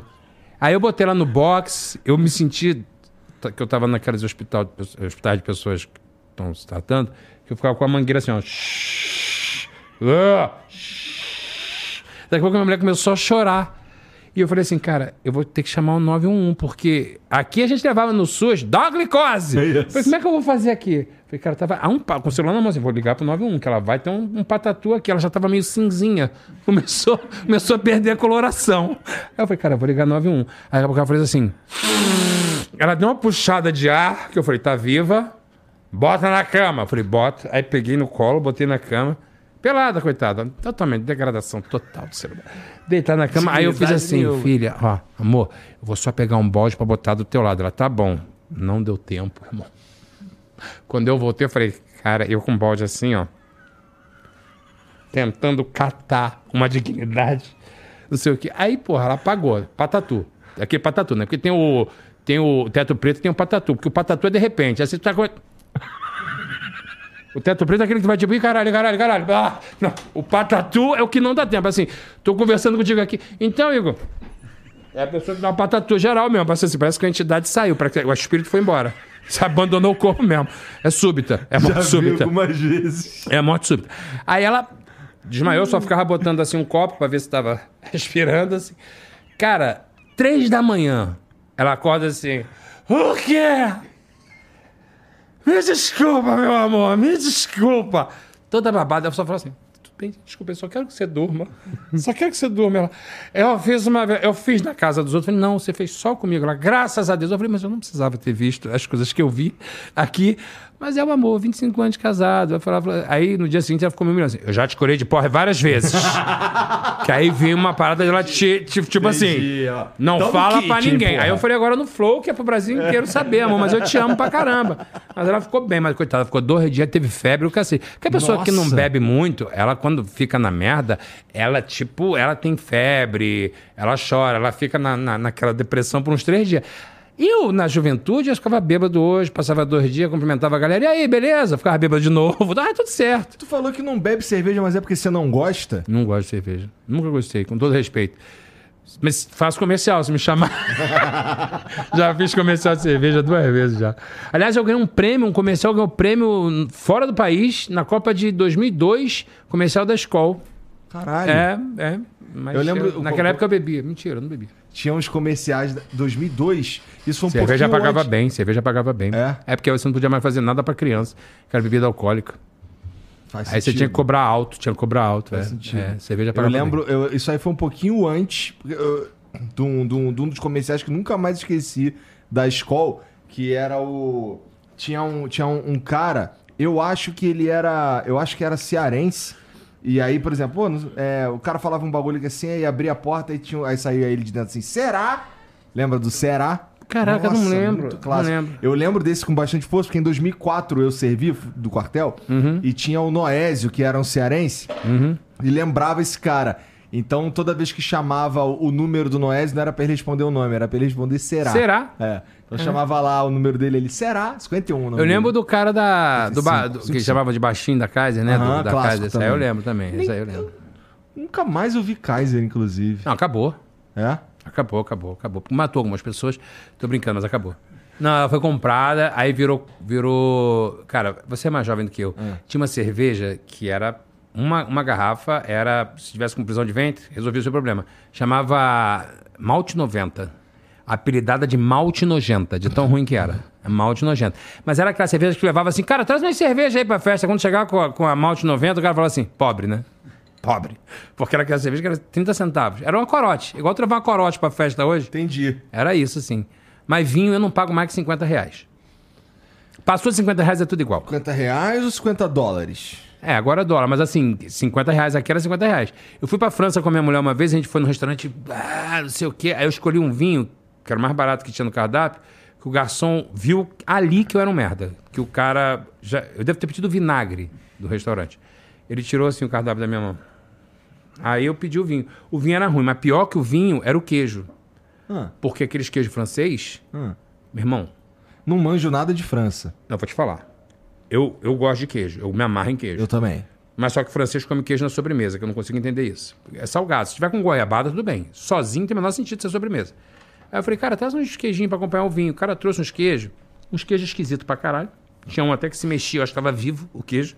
Aqueles queijos de francês, catinga da porra. Eu peguei um, mordi, parecia que eu tinha explodido uma bomba de merda na minha boca. Eu ficava com aquele queijo aqui, ó. ó, ó. Aí a minha mulher, amor, Existe queijo ruim, então? Opa, não é ruim, é de rico. Tá. Rico diz que é maneiro, mas é pra se exibir. Porque a caatinga impregnou, parecia que eu fedia a chulé. Parecia que eu tinha lambido o pé do meu pedreiro, pra não dizer outra coisa. Era uma caatinga, eu falei, a minha mulher assim, o que, que foi, amor? Eu falei, cara, não tô conseguindo engolir isso aqui. Eu empurrava o vinho, era ruim, misturou. Cara, era uma caatinga horrorosa, era hor- horrível aquilo. Eu ficava... Oh, oh. E aí, o francês come pouco, né? Eu pedi um lagostim, que eu não sabia nem o que que era. Veio três patacos de camarão assim, 150 quilos, irmão. Eu Falei, irmão, o que é isso? É a entrada, né? Não, era o prato principal. Eu saí de lá, parei num fast food pra comer. Passei de lá, brrr, comida boa que tu sai se arrotando, né? Que sai- eu também então, eu tava, prefiro. brrr. Comida boa é assim. Comida que tu sai pra, tipo, parece que tu fez fotossíntese, caralho. Não, não faz cocô, faz É fotossíntese. que tu foi num restaurante pra ter uma experiência, Rasul. Experiência, cacete, eu vou pra comer, irmão. Eu vou pra comer. Eu vou pra comer. Não adianta me levar nesse restaurante cheio de merda. Ah, aqui tem um experiência. São nove entradas. Aí a entrada é uma folha, a outra entrada é uma gota. Ah, vá pra merda. Vá pra merda. Não, a entrada pra mim é o seguinte: é linguiça com, com calabresa, Isso com, aí, isso aí, isso com aí. acebolado, um, né, um gurjão de peixe. Com molho tártaro. Gurjão né? clássico, A é. espiga de milho frita. Eu gostava aquela espiga que o pessoal botava na chapa do churrasco. Ah, puta que eu pariu, eu adoro aquilo. Tu chegou, a, tu chegou a frequentar o Baixo Meyer? Sempre. Opa, irmão. Que isso? Aquele cachorro podrão É. que tu come com a perna aberta? Aham. Ah, ah, ah. Você tem que dar um, um tratamento até de, né, pra esticar a beça, porque não cabe. Né? E pra tu tem que dar aquela mordida que pega no meio, que ela quebra igual o galho de árvore do, do, do pica-pau. Faz Isso é uma questão. Isso Ah. é uma questão. Estamos falando de. Você falou do cachorro-quente? Uhum. Você sabe que é, cachorro-quente ele é diferente, em- depende da cidade que você tá. Ele é Respeito, diferente, respeito. né? Não como purê? Como Mas é respeito. Que, como é que você como é que você preferia o teu cachorro quente lá no Rio? Eu vou, vou te de- descrever o meu. Uhum. Primeiro, chegava no, no, no podrão e eu primeira coisa que eu ia olhar era se tinha ovo de codorna. Se não tivesse ovo de codorna, eu ia pro Uhum. Embora. próximo. Porque era um cara que não, não, ele não tinha sabedoria do cachorro quente carioca. Exato. Aí, é, quando eu encontrava um que tinha ovo de codorna, eu, eu pedi o cachorro quente era assim, era o pão, aí linguiça, Sim. não é salsicha, linguiça. Linguiça, claro. Uma linguiça assim meio não exatamente Duvidosa. cozida. Duvidosa, né? duvidosa, É, duvidosa. isso. Podia ser um dedo, podia ser um- uma parte do corpo de alguém, mas essa que era boa. É. E aí Aquela dúvida que te deixava um tesãozinho, aquela dúvida. Tô morrendo? Tô morrendo? Era um tesãozinho que dava. eu zoava que eu, porra, pô, porque, caraca, o Igor não fica doente, pô, meu irmão. Aqui é barriga roxa, né? Já comeu Mano. muito pastel chinês de flango. Por favor. E aquele que vem com nada dentro, que tu morde, vem só o vapor. Aquele pastel de vapor. Tu fazia um tratamento pra acne. Né? Pra espremer cravo era uma maravilha. Tu mordia, ficava com o pastel aqui, ó. Amolecia todo escravo, era uma maravilha. Carne mesmo não tinha. Era uma maravilha. Aquele pastel era muito bom. Aí é pão, essa linguiça aí, aí o molho da, da- que vem, sei lá, aqui eles chamam de vinagrete, mas tipo um molho a É, molho a campanha, molho que acompanha. É. Aí colocava ali em cima ali um, uma batata palha. Sim. É, milho. Milho. Ervilha. Ervilha. Eu gostava da passas, das uvas passas, mas eu entendo que é meio controverso. É, não tem o menor sentido. É. Uva É passa. uma uva que deu merda. Hã? É uma uva que deu merda. É uma uva que deu merda. Igual tu pegar aquela banana que ficou preta no negócio assim, ó. Fala, cara, vou comer essa porra aqui que é do caralho. É desidratada. Não, deu merda. Uva passa é um erro. Desculpa quem gosta, é um erro uva passa. E fica aquela mulher feliz na caixinha vermelha, né? Assim, cara, as uvas, as uvas que ela tá segurando tá inteira. A que tá lá dentro tá estragada. É assim, era assim, ó, deu merda. Não, uva passa é um erro. Eu gostava, aí, aí taca ali, sei lá, uma maionese, um ketchup. Isso, maionese E- temperada se possível. Isso. E o ovo coroado com um ovinho de Ou codorna. dois, se tivesse amizade com o cara é. do, Às do vezes quando podrão. tinha uma azeitona, mas eu abri a mão da azeitona. Azeitona porque se tivesse sem caroço. Não dá Isso, aquela porque- surpresa merda que tu morde, quebra um- uma Mas porra era do pivô. normal, todo todo, pelo menos todos que eu ia, a azeitona tinha caroço. Então É eu- lógico, o cara ainda dá trabalho. Porra. Geralmente- Ele é podrão, irmão. Tu acha que o cara vai ficar escaroçando da azeitona? Toma no cu, irmão. Não é gourmet não, porra. Então, esse é o meu cachorro quente, pô. É o meu também. É? É o meu também. Eu sei que aqui em São Paulo eu respeito quem bota purê. Não acho o menor sentido. Mas eu respeito. Carne moída, não tem porquê. Porque se eu quisesse comer carne moída, eu fazia uma macarronada. Né? Mas assim, que botar carne moída no negócio, não tem nada. A uva passa é um erro. A uva Já passa é um ca- defeito seuzinho. Tem uma coisa aí, tem um erro aí. A uva passa. Eu até, eu entendo. Porque né? tu vai comer um cachorro quente e de repente tu tá mordendo na sobremesa. Do nada. Porque é isso, né? É uma parada doce. É igual maionese. No filme do Natal, a gente botou essa piada. No filme do Natal na Netflix, eu botei essa piada. Eu falei assim, cara, tu vai comer uma maionese, do nada morde uma maçã. Cara, assim, caralho, começou aí, a sobremesa. Quem inventou essa porra de botar O maçã? mesmo filho da puta que arrumou o arroz com passa. O mesmo escroto que falou, cara, arroz, quer saber? Vou jogar uma passa pra dar uma cor. Porra, estragou o Vou arroz, irmão. sacanear o arroz. É, vou, vou sacanear o cara. Não gosto dessa galera que vem na minha casa, não. Vou botar passa na rua pra ver se vocês vão embora. Não tem sentido. Aquela laranja, eu sei que é controverso também. Aquela porra daquela rodela de abacaxi que vem no pernil, com uma cereja que é feita de melão. É muito triste. É muito triste. É, aquilo ali é uma assinatura assim. Sim, fui pobre. Isso. Mantei minhas tradições. Isso, isso. Porque aquela cereja não é cereja. Não. É um melão que o cara jogou uma anilina e te vendeu. Cereja. É igual tu. É igual tu comprar, tu comprar pastel chinês e assim. Pastel. Mas não tem nada. É pastel. É isso. assim. Original. É, é original, não é. Não é, não é. Com todo respeito à comunidade chinesa, hashtag somos todos chineses, mas. Pra não dar merda aqui, a gente tem que falar essa A porra. uva passa no arroz eu acho demais também. Eu não gosto de uva passa em qualquer lugar. Não, nenhum. Eu gosto no cachorro quente. Não, não tem que ter. Uva passa deu merda. É uma uva que deu merda. Uma uva que morreu. É uma uva que morreu. Você entendeu? É uma uva que morreu.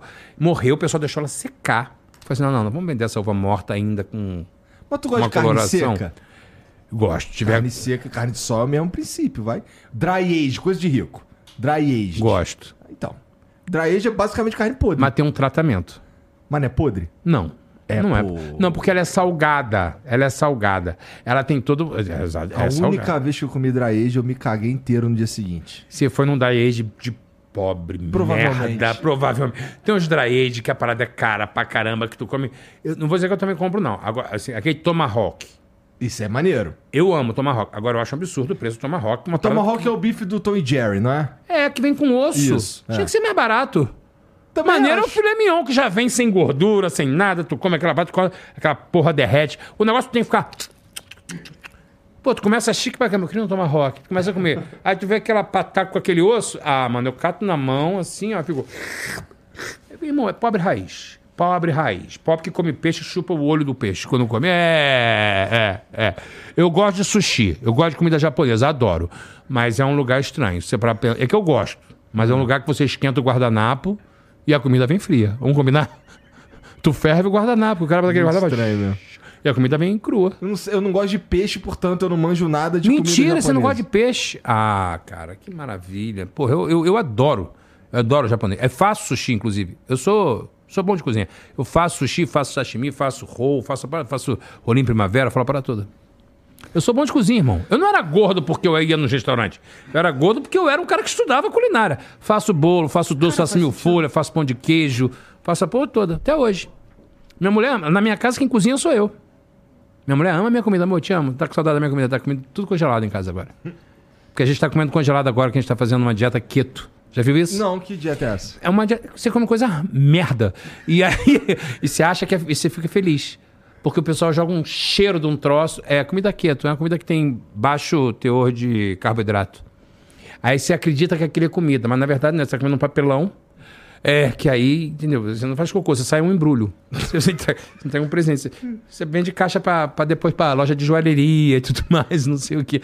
Mas emagrece. Interessante, interessante, interessante. Caralho, é, Comida não. A, a- a gente também consegue inventar uma dieta muito sinistra. Essa dieta, por exemplo, intermitente. Não, isso é jejum. Ge- Que, que é a mesma coisa, né? Chama passar fome. É. Quando eu era pobre, eu fazia e não sabia. Você entende essas É, coisas assim? é, e eu continuava engordando, porque a hora que parava o jejum intermitente, eu comia, tipo, esse microfone. Se tivesse aqui, passasse um sal, eu comia o microfone. Esse, isso aqui, ó, eu comia inteiro. Eu achava que era embalagem, era pra comer. Não tinha essa. Os fones, tudo. Mas pra fazer, pra, pra, pra fazer a bariátrica também precisa fazer um acompanhamento psicológico. É importantíssimo. Eu sei que você me fundamental. contou isso da outra vez, Né. eu tenho um amigo que é, que é, que é bariátrico também. É fundamental. Então, é... A bariátrica é uma parte do, do trabalho só. Mas sabe qual é? O- ó, uma parada que, que tem. Que assim, agora eu tô, tô desapegando disso. Uhum. Porque é, eu, eu meio que. Eu fui no médico e eu tava todo fudido, né? Então, porra, preciso emagrecer, preciso parar Uhum. de ser sedentário, preciso mudar minha vida. Mas, pô, a- a- na minha cabeça era assim, cara, sem sacanagem. Irmão, quando eu era moleque, eu queria comer um pastel chinês que custava um real e eu não tinha dinheiro. Agora que eu posso comprar essa porra, eu vou comer o que eu quiser e que se foda. Aham. Até isso mudar na minha cabeça, cara, É o mais difícil. porra, difícil, cara. O seu co- você é um cara inteligente, né? Você se considera um cara inteligente, um cara que pensa.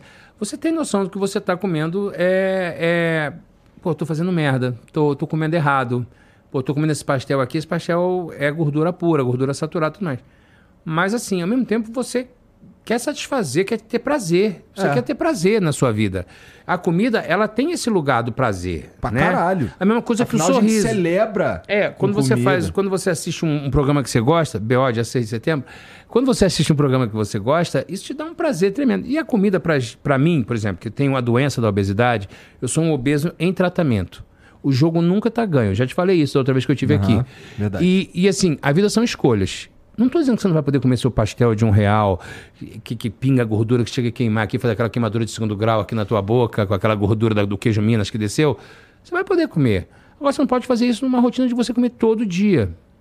É, como, por exemplo, a gente troca essa que parece uma balela, mas é verdade, a gente come com os olhos, a gente come com o olfato, a gente come com a boca, né? Então a gente usa todos os sentidos. A gente escuta um bife na chapa, tch, tch, fala, puta que pariu, Aí que delícia. dele. Aquele estalar da, da lenha, quando a pizza lenha, porra, é incrível. Você come com todos os sentidos. Então a comida é tudo é uma apresentação e tudo mais. Só que quando você não Pô, tu consegue tá mais. falando isso e tu é puto com restaurante francês, cara? Que ah, só tem apresentação no Hum, prato? pois é, mas aí só tem uma coisa. O importante é quando você tem tudo. Você tem o sabor, você tem a apresentação, você tem tudo isso. Mas quando você consegue entender que você você come com todos os sentidos e que a comida vira uma coisa tipo sexual, um prazer que você tem na- no, no prato de comida, é um prazer de você ter um orgasmo foda e que você faz uma bariátrica que te limita a isso, não é que você não pode comer mais nada, não, gente. Pelo amor de Deus. Você pode comer de tudo. Hoje as técnicas são avançadas. Não fique na cabeça com essa bariátrica de 30 anos atrás. Não é mais isso. Que abriu o peito até aqui. Eu não tenho nenhuma cicatriz na barriga. É, tenho só uns pontinhos onde furou. É, você pode comer tudo, só que você tem que controlar. Mas aí você tem que controlar o seguinte: se você gosta de beber, você tem que saber que você, se não cuidar, você vai beber mais.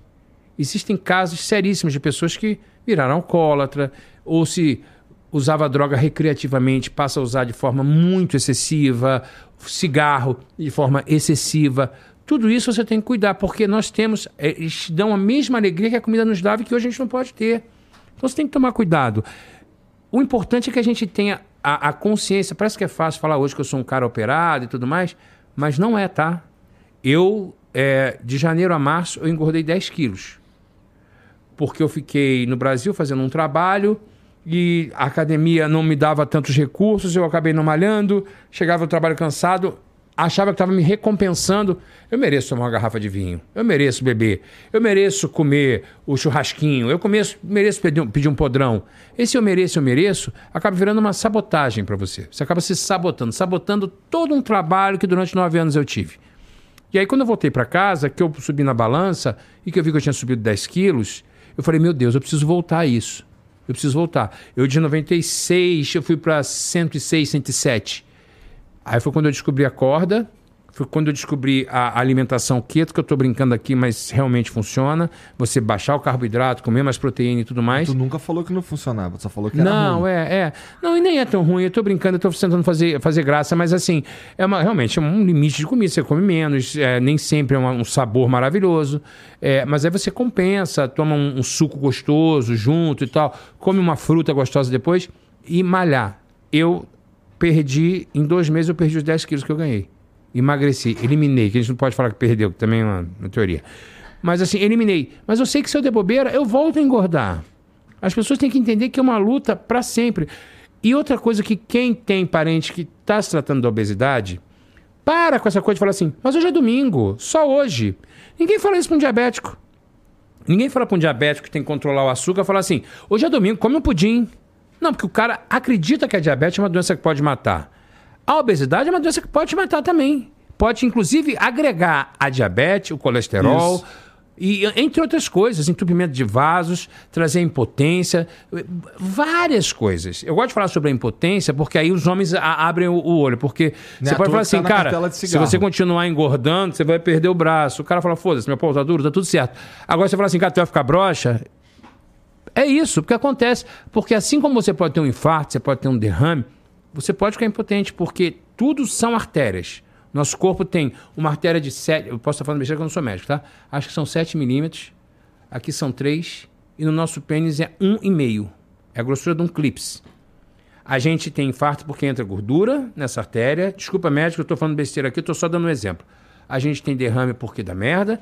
Por que, que você acha que não vai dar problema na sua artéria Do pau. lá de baixo? Para e pensa. Talvez comece a se preocupar mais com a sua saúde. E cuidar mais disso. Você Já pensou, entendendo? Por que, que tu é broxa, irmão? Ah, porque é entupido. Você desenvolve a diabetes, a diabetes cria um excesso de açúcar no seu sangue e você fica com a sua potência reduzida mesmo, mesmo. Fora fôlego, para tudo, tudo muda no seu corpo, tudo muda no seu corpo. Então assim, não é para você ficar com abdômen sarado. Eu nunca operei minha barriga, eu tenho pele sobrando. Não é beleza, não é estética, é saúde. A hora que as pessoas entenderem que. a- as- e não estou aqui fazendo apologia bariátrica, que tem gente que dá certo, tem gente que não dá certo. Escolha a forma que você quer emagrecer. mas cuide da sua saúde. Obesidade é uma doença. Não é falta de vergonha na cara. A pessoa que é obesa não é obesa porque é sem vergonha, porque é relaxada, não. Ela é obesa, uma coisa é ser obesa e outra é estar fora do peso. Viajei, fui passar um mês na Itália, deu uma engordada, isso é uma coisa. A pessoa que tem obesidade, ela tem que tratar como doença e ser respeitada. O tempo todo, isso. E não fazer apologia, é isso. Meu corpo, minhas regras. Agora, não faça é, é, é, dizendo que ser obeso é legal, é incrível, porque não é. É perigoso. É comprovado, é científico. Só isso. Quando tu. Bom, a gente falou um pouco so... lá no começo Uhum.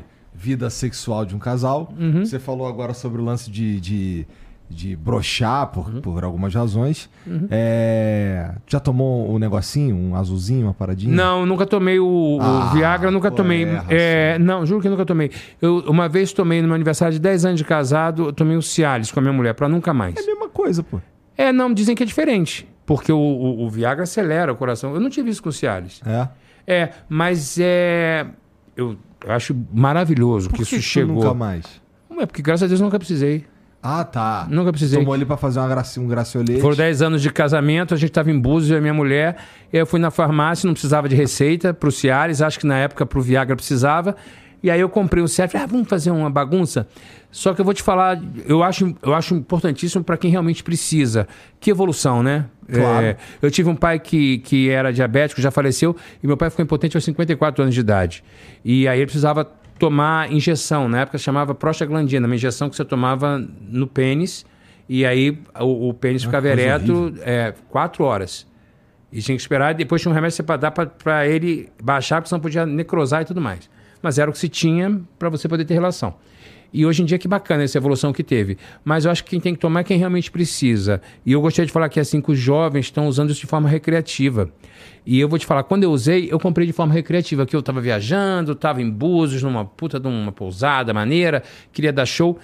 É, para mim, vira uma, virou uma coisa meio mecânica. Eu acho que o prazer é uma coisa que, que, que é isso, é o cheiro, é a vontade de estar ali com aquela pessoa, é virando sexólogo aqui, né? Mas a penetração é um detalhe. O sexo é tudo, cara. É, o sexo é desde o beijo, é, é- é- penetrou, tudo mais, não sei o que e tal. O sexo é tudo. É o, é o antes, é o durante, é o depois, você ter com quem conversar. Eu vou contar uma coisa pra você aqui. É super particular, mas assim. Já tive relação com garota de programa, mas foram poucas e não gosto. Não acho. Não Porque acho falta saudável. esse- esse eu fui de uma geração né? que os pais achavam que tinha que levar o filho para perder a virgindade. Com, num- num- numa casa de. de Um tudo mais. puteiro, vai, é, não tem nada a ver, não tem nada a ver com quem faz, muito menos estou aqui recriminando, não é isso. Mas eu tenho, eu tenho a sensação de que é o seguinte: sexo é uma coisa que exige uma troca. É muito gostoso você olhar para a pessoa que está com você e vê-la sentindo prazer, saber que é você que está fazendo aquilo e que ela está fazendo aquilo em você, ou ele, ou seu parceiro, seja lá a sua orientação sexual que for, e que é uma coisa mútua. Porque quando é uma coisa é, mecânica, assim como para mim, quando eu tomei o Cialis e eu compartilho isso com a minha mulher, eu falei no dia, falei assim, amor, desculpa, tá uma coisa que não é, não é minha, não é mais da gente. É uma coisa que está acontecendo aqui, independente da minha vontade ou não.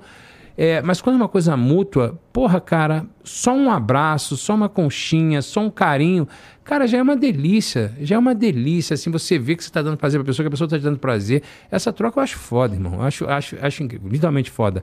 É, mas eu acho muito gostoso. E, e, e as coisas, você- quando você não tem, quando você sabe que a pessoa tá ali por uma troca, eu super respeito, sabe, pra caralho. Não- pelo amor de Deus, não tô falando nada é, que te- desmereça a, a profissão, a pessoa que faz isso. Não, não é isso. Mas é porque realmente para mim é importante isso. Eu acho fundamental o carinho, você estar ali envolvido com a pessoa. Eu acho que eu sou um pouco Suzano nesse lugar. O Suzano é esse cara, é o, é o cara, mais uma vez voltando para falar um pouco do, do, do BO, é porque me, me lembrou mesmo. É, eu acho que o Suzano é esse cara que ele acredita realmente que o importante é a gente estar feliz ali e tal, estar junto. Eu sou casado há 25 anos com a minha mulher, vou fazer 26, e eu acho linda a minha relação com ela. Às vezes de só ficar deitado, ela me fazendo cafuné, eu fazendo cafuné nela, eu dizer eu te amo, ela dizer que me ama. E, Cara, por 26 anos quase. Porra, meu irmão. 26 anos. Bom, tem. a- é, primeiro que infelizmente não é tão comum assim. Uhum. E segundo que é, é muito foda a gente descobrir é, ter tempo, descobrir e ter tempo é, de viver com uma pessoa que É. que é que meio que, que é parceiro, que, que te Cara, a minha completa. mulher, a minha mulher é, é minha super heroína, assim. É, eu só sou o homem que sou graças à mulher que eu tô do lado. É, eu só virei o homem que eu sou hoje por causa das mulheres que estão comigo. Tanto a minha mulher como a minha filha. Minha mulher me ensinou a ser homem, minha filha me ensinou a ser pai, assim como eu sei que teus filhos te ensinam a ser pai, tua mulher te ensina a ser um homem melhor a cada dia, porque a gente quer ser um homem melhor a cada dia. E eu dei a sorte de encontrar uma mulher incrível que sempre esteve do meu lado para chorar, para sorrir, para curtir, para me abraçar e para me dizer não na hora que eu precisava ouvir um não. E para dizer que eu estava errado. Isso é muito importante. Uma mulher que fala assim: você está errado. É, que saiba te corrigir, sabe? Saiba dizer pra você assim: acho que agora você passou do ponto. E que você tenha a liberdade de falar assim: amor, acho que agora eu quero passar do ponto. Agora eu quero me arriscar aqui. E ela fala: Você quer se arriscar? Eu tô aqui, vai. Se arrisca que eu tô aqui contigo. Eu até fico emocionado, porque são 25 anos sendo uma mulher que comeu, dividiu um miojo comigo e que hoje pode dividir uma lagosta comigo. É, eu entendo isso, cara. A minha. A, a Mariana, que é minha esposa também, tá comigo desde que a gente. Que eu não. Assim. Que a gente ia pro Flash, né? É isso. Então, pô, meu irmão. é, se tem. é, existem pe- algumas pessoas que eu tenho certeza que, que me amam, que estão comigo por, porque. Pelo que eu sou e não pelo que eu tenho. E Claro. ela é uma dessas pessoas, cara. Agora deixa eu te perguntar uma Sem coisa. dúvida. Fala aí. É. Cara, as minhas filhas, elas têm 8 e 10. E eu tô vivendo um desafio que talvez você tenha tido também é, com a Pietra. Que é o seguinte, cara. Eu tô precisando. Eu tô- elas estão na idade e, está surgindo a necessidade de mostrar pra elas que a, no- a nossa vida que a gente tem não é a vida que todo mundo tem. Sim. Outro dia, outro dia eu até eu- eu- isso daí me pegou porque a gente conversou depois e tal e aparentemente elas entenderam. Pô, eu vi a minha filha é, xingando um daquele jeito de criança, mas xingando uma, uma- um amiguinho de pobre. Eu fiquei caralho, cara. Como é que como é que eu não vi isso chegando? Porque assim é, é, é um desafio a gente mostrar pros filhos que o mundo real É. não é o mundo que a gente vive, cara. A, a Pietra pegou, pegou, tu passou Nossa, por isso, A gente alguma coisa falando assim? no carro um pouco sobre isso, né?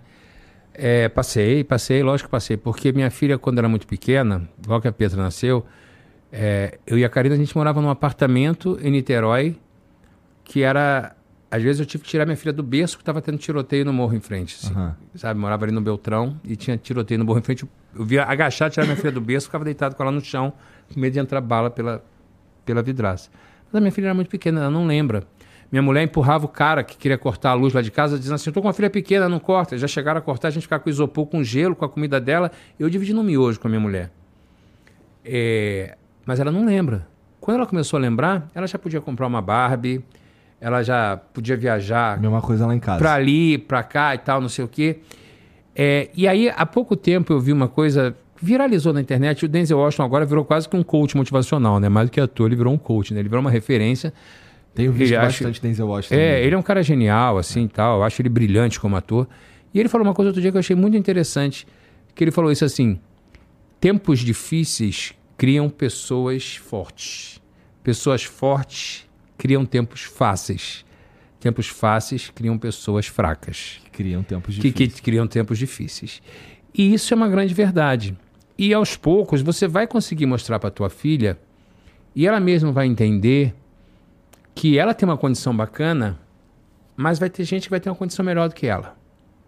E ela vai chegar em casa e vai sentir que essa pessoa foi preconceituosa com ela. Aí você vai falar assim: você foi preconceituosa com essa daqui. Você entendeu o que, que aquela pessoa sentiu quando você disse que ela era pobre? Aí isso vai começar a despertar. Quando a gente tem uma educação, quando a gente dá uma educação boa, eu tenho certeza que você dá uma educação boa para teus filhos, uma hora isso vai começar a aparecer. E o mais importante é você saber dizer não.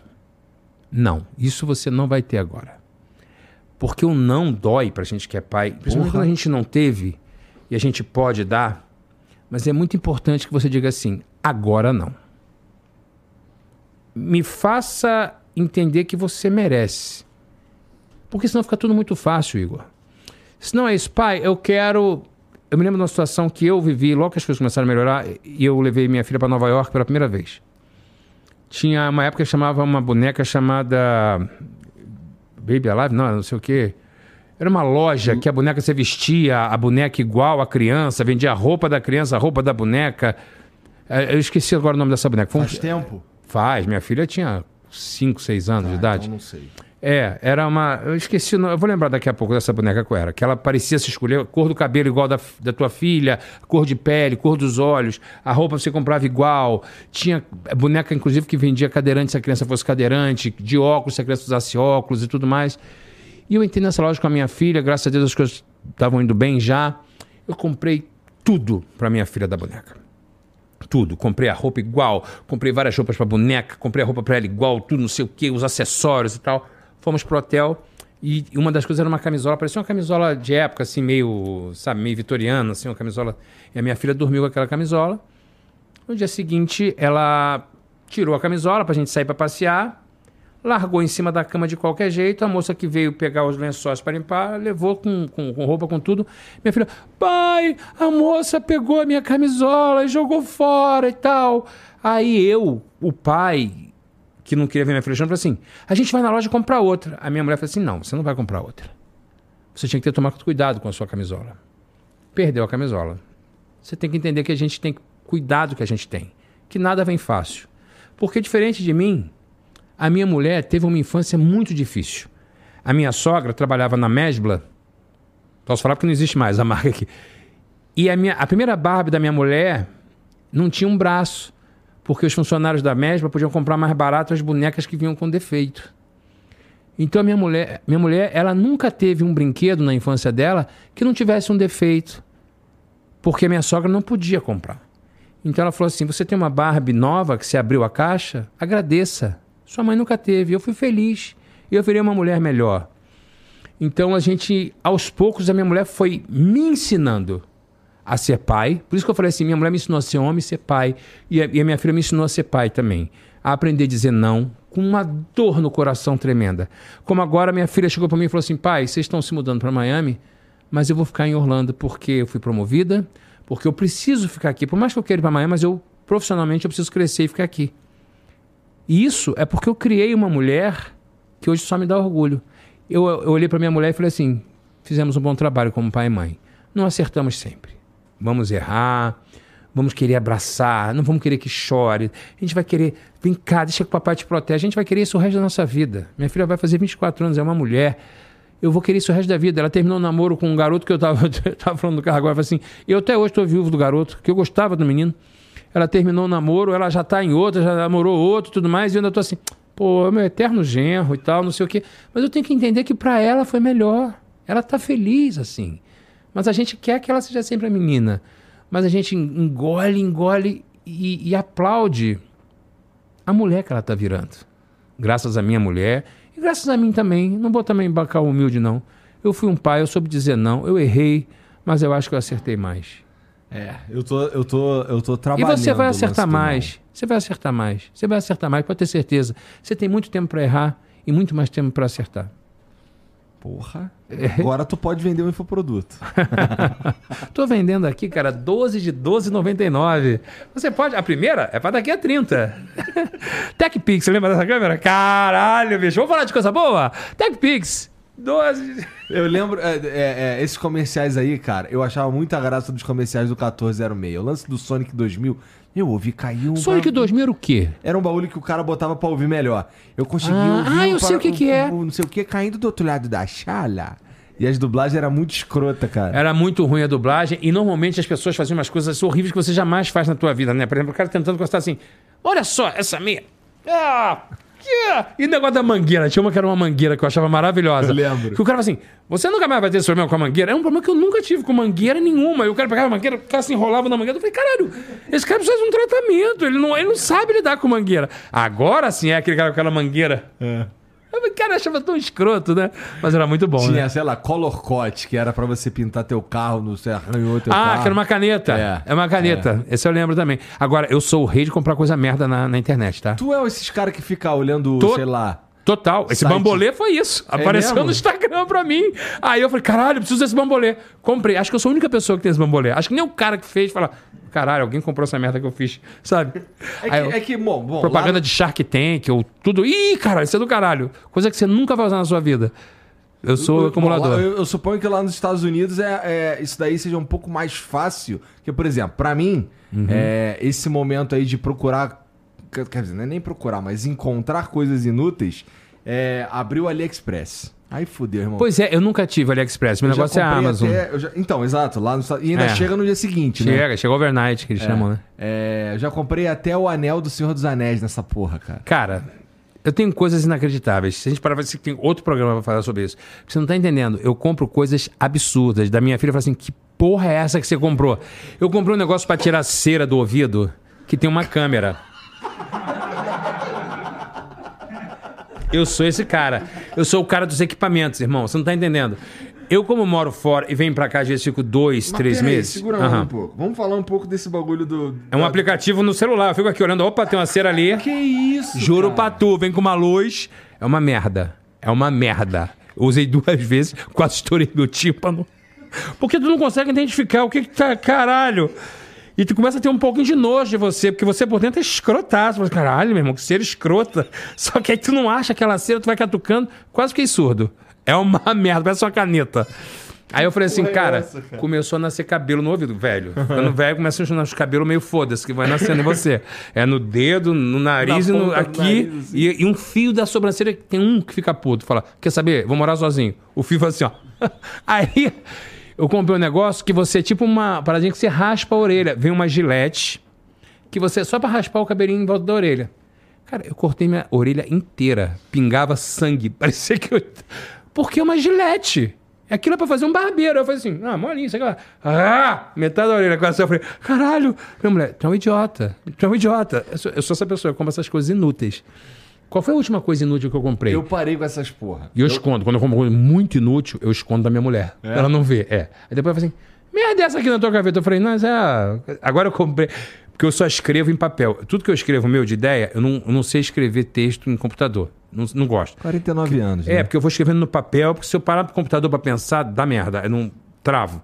Aí eu vou escrevendo com caneta. Aí eu falei, cara, mas isso aí dá muito trabalho, depois tem que passar tudo no computador. Aí eu comprei uma caneta com um caderno, que conforme você escreve, ela já, por Bluetooth, passa digitado pro teu celular ou pro teu computador. cara. Só que é o seguinte, se o teu A sai meio escroto, vira um 4. Então, eu escrevi 10 páginas, quando eu peguei, eu não entendi o que estava escrito. Tava assim. Eu tava em russo essa merda? Eu não, não adiantou merda. nada. E carão.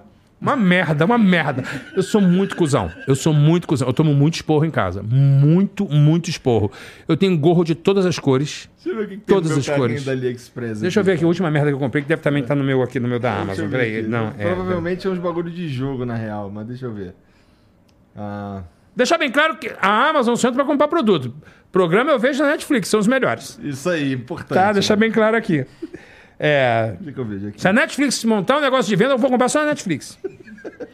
Ah, não. Salvei, hein, chefa? Porra, tá aqui, pô. Tem que salvar, irmão. No Porra. meu caso é só umas paradas de videogame mesmo. Tem um monte aqui. Não, eu comprei Peraí, vou te, vou te mostrar aqui umas coisas bem escrotas que eu compro. Pô, mas eu, eu, eu cheguei ao, ao cúmulo de comprar de fato o anel do Senhor dos Anéis. Mas eu sou chato com cheiro. Eu sou, eu sou, eu tenho problema eu bosso- passo perfume pra caralho. Às vezes me controlo quando eu vou em lugar assim, porque as pessoas às vezes é alérgica e tudo mais, não sei o quê. Mas eu sou viciado em perfume. Então eu tenho três sabonetes. Eu tomo banho com três sabonetes. Um sabonete pro rosto, um sabonete pro corpo e um sabonete íntimo. Caralho, cara, isso aí meio que passou um pouco. Eu assim. passo total. Eu tô te falando que eu sou totoca. Eu sou totocazinho. Eu sou... É, eu quase. Deu quase merda. Aí eu tenho, ó, desodorante pro pinto. Tenho desodorante. Ó, comprei agora, inclusive, muito bom. Eu comprei, ó, fui entregue hoje lá em casa, inclusive, vou pegar quando voltar. Um, ref- um ar-condicionado portátil, de mão. Mas é claro que isso não funciona, cara. Você bota, e congela uma espuma que tem dentro, aí o ar passa pela espuma congelada e chega frio em você. Então tá aqui, ó. Comprei, ó. Pra achar que é mentira. tá Meu aqui, ó. Deus Delivery céu, today, ó cara. lá. Tá aqui, ó. Tá entregue hoje. Ah, aí, ó. que mais que eu comprei ruim? Eu comprei um roupão. comprei um roupão de seda. Não uso. Tu falou mal de seda a noite inteira. Mas eu Leandro. comprei um roupão de seda. O problema é meu, a vida é minha. Eu comprei um kit pra fazer sushi. Aqui. Um kit, eu vou te mostrar, cara. Eu sou, eu sou foda. Ó, kit pra fazer sushi. Aí vem aquela esteirinha, vem a porra toda. Deixa eu ver aparecer aqui. Peraí, não tá aparecendo, tá uma merda. Minha internet é um cu. A minha capa é magnética pra colar nos lugares pra poder me filmar. Nunca colei. Nunca colei. Uma vez que eu colei, caiu. Fez um... Ah, acho que perdeu o magnético daqui. Eu, eu sou muito cuzão, cara. Ó, que mais que eu comprei? Eu compro coisa bem ruim. Cinta que eu não uso. Cinta? Meia gilete, meia gilete, pra poder caber na navalha, que eu faço barba com navalha. Meia gilete, eu, já- eu tenho preguiça de quebrar, então eu já compro ela meia. Eu compro meia Ah, gilete, entendi. kit Caralho. sabonete. Tem uma coisa aqui da minha filha, que é pra botar no, no sutiã, não sou eu, isso aqui não é meu, não. É, é, comprei. É, o sabonete de peru tá aqui, o, o desodorante, o perfume de peru tá aqui. Esqueci o nome também, não tá, abrindo- não tá abrindo essa merda direito. cara. Eu como coisa, coisa muito inútil. Ah! Escova de dente é, descartável. Que é uma escova de dedo. Por exemplo, você tá num lugar. Isso é muito interessante, gente. É o seguinte: é uma paradinha de. Daquele papel que. Me esqueci. AVA? AVA? Não Chama, sei não sei. também. Que ele já vem com um saborzinho e uma pasta de dente nele. Então, por exemplo, tá na rua. Ih, cara, preciso escovar o dente. Tu enfia o dedo ali e fala assim, ó. Escova o dente com o dedo. Eu comprei um kit, vem 150. É. Usei três até hoje só. Mas eu compro coisas merdas. Eu compro coisas bem merda. Bem Qual que é o merda. processo, Leandro? Tu Não abre- tem! eu comprei liquid paper essa semana. Porra! Comprei liquid paper. Aqui, ó, pra não achar. Mas é um Esse liquid é- paper do Japão. Fodaço. Porque ele, ao mesmo tempo que ele é liquid paper de um lado, ele tem uma fita adesiva do outro se você quiser, quiser colar um post-it por cima. Nunca usei, mas tá na minha bolsa, porque eu acho interessante aqui, ó. Ah, Esse aqui, ó. Ó, ó, esse aqui é legal, ele é bonito, ele tem várias cores. E dá por cima. Não, vou botar no menor assim Olha mesmo. como ele Você fala. vê, olha, eu fico empolgadaço. Merda comigo mesmo. Tá vendo? Eles são as canetinhas, você fala assim, tá. Aí você compra, compra, escreveu, e aí depois você bota assim, ih, quero botar uma notinha. Aí do outro lado é um adesivinho, double face, que você cola o post-it. O post-it já vem com double face? Já, mas isso aqui é muito mais legal. Porque ninguém tem. Imagina você tá dentro do avião, você faz, a pessoa fala assim, caralho, tá. Nunca usei, mas tá, tá, tá comprado. Bom processo. Peraí, você abre o aplicativo Mini toalha, zapeando? aquelas toalhazinhas de fazer pra sushi, que molha. Eu comprei mini toalha, 500, que é o pack que vem com 500. Comprei isso. Ó, comprei. Esse aqui também é bem interessante. Pente pra pentear bigode, mas eu tive que tirar. Nunca consegui usar. Porque eu tive que tirar pra vir pra cá. Eu compro muita coisa inútil. Pente em forma de canivete. Sabonete pra limpar o peru, só pro peru. E um perfume só pro peru. Eu sou muito legal, cara. Compra coisas incríveis. Ah, uma bola de boxe. Nunca usei. Tá lá em casa montada, mas nunca usei. Aquela bola que fica batendo assim? Nunca usei. Tem que estar lá no teto eu vou mudar. E a minha mulher proibiu. Eu tenho muita coisa merda. Eu tô... Eu preciso de um tratamento, gente. Alguém. Agora. Tratamento agora. Acabei de ver que eu tô doente. Tô- Nossa, cara. Então, eu achava que eu comprava Não. umas paradas random, mas você ganha. Sou né? mais de me ver me barrar. Não me barra, não me barra, não me barra. Eu compro qualquer coisa. Eu compro o que tiver vendendo. Quer, quer, quer se dar bem? Me vende. Chegar aqui vendendo cadeira, eu compro. Não sei nem o que eu vou fazer com a cadeira, mas eu compro. Eu sou uma pessoa doente. Doente. Psicopata com, com doente. Com compra. Eu tenho a minha garagem, minha mulher joga fora, tipo assim, coisas que estão na caixa ainda. Ou dá para as pessoas, obviamente. Eu, eu resolvo, eu resolvo. Isso é uma, uma coisa que eu tenho. E vou jogar tênis. Eu compro o equipamento do Feder. Eu tenho a mesma raquete, a bermuda, o tênis, o cara. Jogo nada. Erro todas as bolas, mas o equipamento é foda. Jogo três vezes, canso, deixo lá, minha mulher vende. Ou minha filha vende. E tudo mais. Golfe, eu tenho equipamento do Tiger Woods. Jogo bem? Não. Mas eu tenho o mesmo equipamento dele. A bola. Pois é, me fala um pouco sobre golfe, cara. Amo. Porra, o último Jogo mal, mas jogo, sempre. O, o Tadeu Schmidt veio aqui e ele é o pastor do Ele golfe. joga bem, ele joga muito bem. É o pastor do golfe. Ele quis. Ele, ele entrou nessa pia. No dia seguinte, ele fez um stories Uhum. me mostrando que, qual, que é o que é da parada lá. E, porra. é- Eu defendo o golfe também. Tu também curte essa porra? Assim como eu defendi a corda, eu vou defender o golfe. Pra gente que trabalha com raciocínio, com, com- a gente precisa ter raciocínio rápido, precisa, por exemplo, você aqui tem que fazer, divulgar algum produto que vocês estão aqui, um anunciante, alguma coisa. A gente precisa estar sempre em cima. O que, que eu vou perguntar? Qual é o assunto que eu vou tocar com esse cara e tal? A gente tem que ter um raciocínio rápido e concentração. Para isso a gente precisa de concentração. A corda te dá isso e o golfe te dá muito mais. O golfe é um esporte que você disputa contra você mesmo. Só pra você ter uma ideia, é, o, o Tadeu joga muito mais do que eu, o Rubinho Barrichello joga muito mais do que eu, o, o, o Rubinho já jogou até com os profissionais mesmo, assim, campeões de, de PGA e tudo mais. Porque o golfe você não pode mentir, é um jogo que você não pode mentir. Se você mentir, você, você se dá mal. Por exemplo, um campo de golfe tem 72 tacadas para você zerar o campo. E aí vem o handicap. Qual é o seu handicap, Leandro? Meu handicap é 95. Se eu mentir para você, falar, não, meu handicap é 80, e você falar assim, o meu handicap é 90, você fizer o campo todo em 90 e eu fizer em 82, você me ganhou. Então, não adianta eu mentir, primeira coisa. E segunda coisa é o seguinte: concentração, silêncio. E se você pegar para responder uma mensagem de celular no WhatsApp, você erra a bola. Você tem que estar totalmente focado na bola. Quem diz que ah, golfe é esporte de aposentado, isso é uma mentira. Os aposentados jogam muito sim. Mas assim, é um tra ele trabalha o teu corpo inteiro, toda a musculatura, é ótimo para sua coluna, para você trabalhar o movimento. Eu sou um super defensor. Se você usa carrinho, é um erro. O importante é você fazer o, o campo todo andando, que são em média 8 quilômetros que você caminha por dia, é, quando você joga uma partida inteira de golfe. E é um, um esporte de estratégia. Que enquanto você dá uma tacada e você vai dar outra tacada, é o tempo que você vai pensando como você vai dar a tacada, que taco você vai usar, qual a distância que você está, para onde você precisa bater aquela bola. Você não, e você joga com um companheiro seu você não está torcendo contra ele. A, campos de golfe nos Estados Unidos é onde mais se fecha negócio, os grandes empresários fecham negócio em campos de golfe, porque você tem 8 quilômetros e 4 horas de jogo, praticamente, para conversar com essa pessoa e conhecer essa pessoa melhor.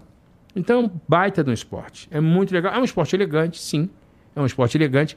É um esporte que não é fácil de aprender, não é fácil de continuar. E, e é isso. Ele mistura força, não é só força, ele é jeito, ele é técnica e, e é concentração.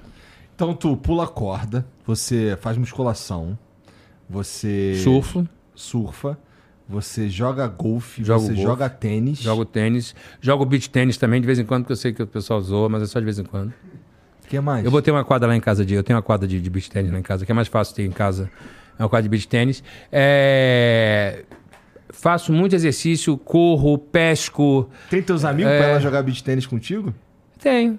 Tem alguns amigos que É, jogam beach Você tênis. tá lá um tempão, né? É, quase 10 anos já. Tem, jogo beach tênis, gosto. É... Aí o pessoal fala assim: ah, ah, depois que emagreceu começou a fazer isso. Mas por que começou a fazer isso depois que emagreceu? É porque a gente, quando tá fora do peso, não tem nenhum amigo para nos estimular a praticar. Não é que a gente não consiga, como eu falei para você. Eu conheço amigos que têm cento e poucos quilos e pegam onda de pranchinha de sete e tudo mais. Eu mesmo, hoje, não consigo pegar com uma prancha de sete. Eu sou de sete, eu pego com uma longboard, porque ninguém me estimulou a pegar onda desde garoto. Ninguém me estimulou a jogar tênis desde que eu era mais novo. Ninguém, porque você fica com vergonha de ir porque as pessoas já te olham com preconceito. A pessoa que é fora do peso e tudo mais, que tem um tipo físico diferente, não é só ser, não é só ser gordo, não, tá? Se você é muito alto, se você é muito baixo, se você tem um cabelo diferente. A gente, hoje em dia, está, graças a Deus, quebrando todas essas coisas. né? É, a gente está falando sobre meu corpo, minhas regras. Agora tem muita gente postando sobre de não botar filtro. Eu acho isso maravilhoso. Mas, assim, na minha geração, não existia o termo bullying. Era tiro, porrada e bomba. A gente se defendia como podia. E você acabava se, acabava se escondendo. Eu não ia pegar onda porque o pessoal ia debochar de mim. Eu não jogava futebol porque não me davam oportunidade. E por aí vai, entre outras coisas. O golfe é uma coisa que entrou na minha vida por morar lá fora e ser um esporte muito comum. E mais barato. Porque aqui no Brasil ainda é caro você jogar golfe. E não, Nos tem Estados tam, não é Unidos. também. É, são lugar. clubes muito caros e tudo mais. Nos Estados Unidos você tem clubes, você tem campos públicos, você paga tipo só a manutenção para você poder jogar. E não importa o equipamento, você pode alugar o equipamento, você não precisa ter o equipamento na sua casa. Eu comprei, mas assim, tem gente que não tem. Ou eu por empresto, joga junto comigo, eu empresto meus tacos para a pessoa jogar. E, e é E isso, assim. algum, E tem algum. Bom, você falou que você compra coisa pra caralho. Uhum. E quando você vai comprar, você compra do pica, né? Eu gosto do bom, é. Então. Já começou algum esporte que tu abandonou e ficou lá as paradas Quase lá? todos. Praticamente todos. Só o golfe que eu continuei, porque a minha mulher aprendeu a jogar e hoje eu jogo muito com a minha mulher. Vou eu e ela jogar golfe e tal, não sei o quê. E é um tempo que a gente tem só pra gente. É um lugar que a gente pode, pô, tá jogando, bebe um negocinho, fuma um charuto que eu gosto. E, aí vai, a gente vai batendo papo, para, como um sanduba, joga nove buracos, almoça, volta a jogar. E assim, então o golfe é um esporte que eu continuei. Agora, tênis, fiz quatro aulas, parei. É, o beach tênis é isso, eu jogo uma vez, a, a quadra tá, dá mais trabalho que joga, até montar a porra da rede, dá uma preguiça da porra. Mas é isso, assim, o golfe é o único que eu continuei, a maioria eu parei. Porra, tô longe da praia, não consigo surfar, só surfo quando eu venho pro Brasil. Se eu vier para São Paulo, não tem como surfar, só se for ali no, no GT. Mas, mas ando de stand-up lá, eu, tenho, eu moro em frente a um lago, então eu faço stand-up no lago. Tem jacaré pra cacete, fico assim, mas eu vou Ah, lá em Miami dá uma facilitada o lance É. E eu surf. surfo no lago, né? Que tem umas lanchas agora que faz aquela onda atrás. Ah. E aí eu pego onda é, a- é, na lancha, assim. Depois tem uns vídeos meus também, depois achar no meu Instagram. Caralho. Tem eu surfando no lago. É uma lancha específica que faz a onda. Lá, quando eu, quando eu fui, eu só fui lá em Miami uma vez, fui na casa de um amigo. Uhum. E ele mora. é, mora bem pra caralho. A casa dele tem. A parte de trás, assim, tem um. um como se Canal. Uhum. fosse um pierzinho que é no canal. E aí tem lá o, o- um barquinho dele lá, a gente foi dar um rolê no canal, não sei o que. Pô, gostoso demais. aquilo Ali é uma cara. delícia. Aí tem alguns canais que, que ligam você pro mar, né? É. Aí é muito gostoso, que aí você pega a lancha, vai pescar, dá pra pescar uns peixes incríveis. Pegar marlin, que é o peixe, aí você tem que ir mais pra dentro do oceano. Mas dá pra pegar uns peixão grande, eu Quanto tempo gosto. geralmente tu fica. Tu, fica, tu consegue ficar em casa lá? Depende, Um Igor. ano. É, pois é, É, assim, você falou pra mim que você veio pra cá, por exemplo. Você trabalhou aqui de janeiro a março, não foi? Isso. Aí agora eu fiquei até sexta-feira passada. Aí agora eu volto pra casa, eu volto só em outubro pra rodar um, um filme e, e para lançar um, um filme que eu já rodei na Netflix também, que é o Meu Cunhado é um Vampiro, mas a gente tá aqui pra falar do BO, mas daqui a pouco a gente volta pra falar do Meu Cunhado é um Vampiro, que é uma comédia também que eu vou lançar no final do ano na Netflix, na Mãezona. Tamo junto. É, mas assim, depende muito. Por conta da pandemia, muitos trabalhos ficaram represados. Então, ano passado foi um ano muito duro para mim.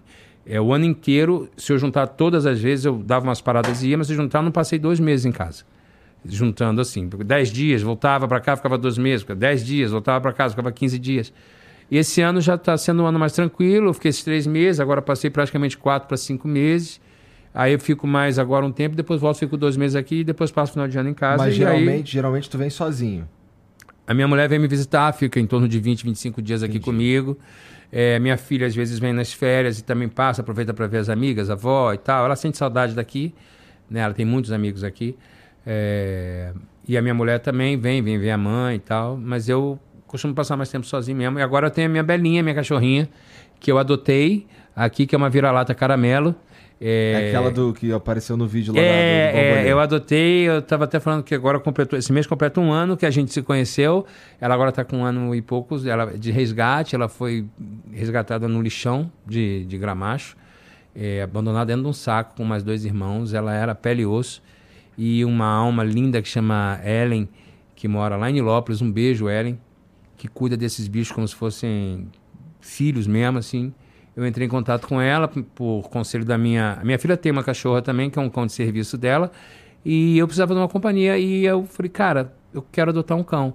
A minha psicóloga indicou, aí eu encontrei ela. E a Ellen me levou. Ela tem um trabalho tão responsável que ela falou pra mim assim: eu vou levar, vou ver se você merece ficar com a Belinha. E foi amor à primeira vista. E agora sempre a Belinha vem comigo. Ela não veio dessa vez, que é uma viagem curta. E aí é muito sacrificante também pro bicho, pra vir, porque tem todas as licenças que eu tenho que tirar pra trazer e pra voltar. Acabaria não tendo tempo pra resolver isso. Aham. Mas quando eu venho ficar períodos maiores, ela é minha companheira, vai comigo pro SED. Inclusive no BO, ela é a mascote do BO, porque ela veio pra mim no dia do meu aniversário, 26 de setembro, apesar de eu ter conhecido ela em agosto, dia 26 de setembro a gente começou, eu peguei ela dia 25, meu aniversário é 26 de setembro, a gente começou a filmar no dia do meu aniversário a, a temporada.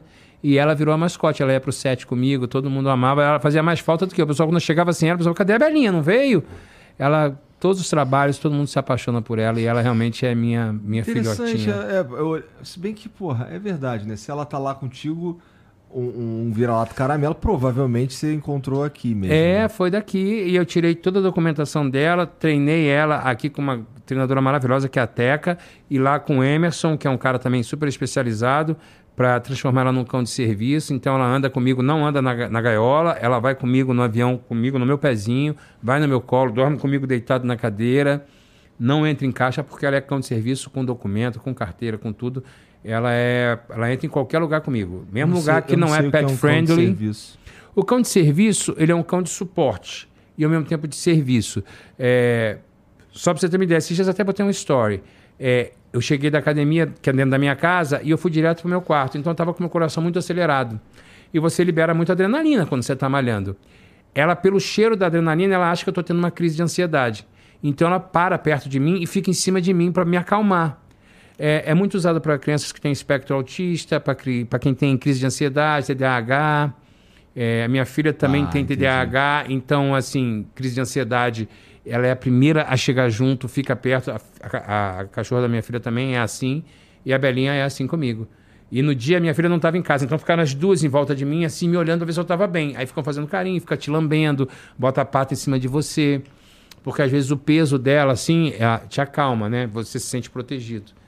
Entendi, é, caralho. É, eu tive síndrome de pânico existia na isso. juventude e para evitar episódios, então assim, eu, eu fiz um tratamento, faço um tratamento psiquiátrico e psicológico por conta da bariátrica, por conta dessa mudança, por, por ter crise de ansiedade, ter dificuldade para dormir. Então a Belinha é minha parceira, ela dorme do meu lado. Ela, agora a gente é um trisal, eu, minha mulher e a Belinha. ela tem mais espaço na cama do que, do que eu, às vezes. Eu fico no cantinho, ela fica toda esticada assim, na cama. Mas eu É, morro de saudade. Minha filha. Minha filha, quando, quando eu chego, às vezes eu chego tarde em casa, quando eu vou chegar, já tá minha filha na cama. Eu, ah, não. Ah, mas sofá. filha é assim, né? Vou só dormir no sofá, cara. É, a minha filha, quando era pequena, eu, eu- todo- todos os namorados dela, eu falava assim: parabéns, tu tá dormindo na cama com ela? Porque minha filha tem aquele mal dormir, que se bate toda, dá porrada, vira, gira na cama, com a cabeça do outro lado.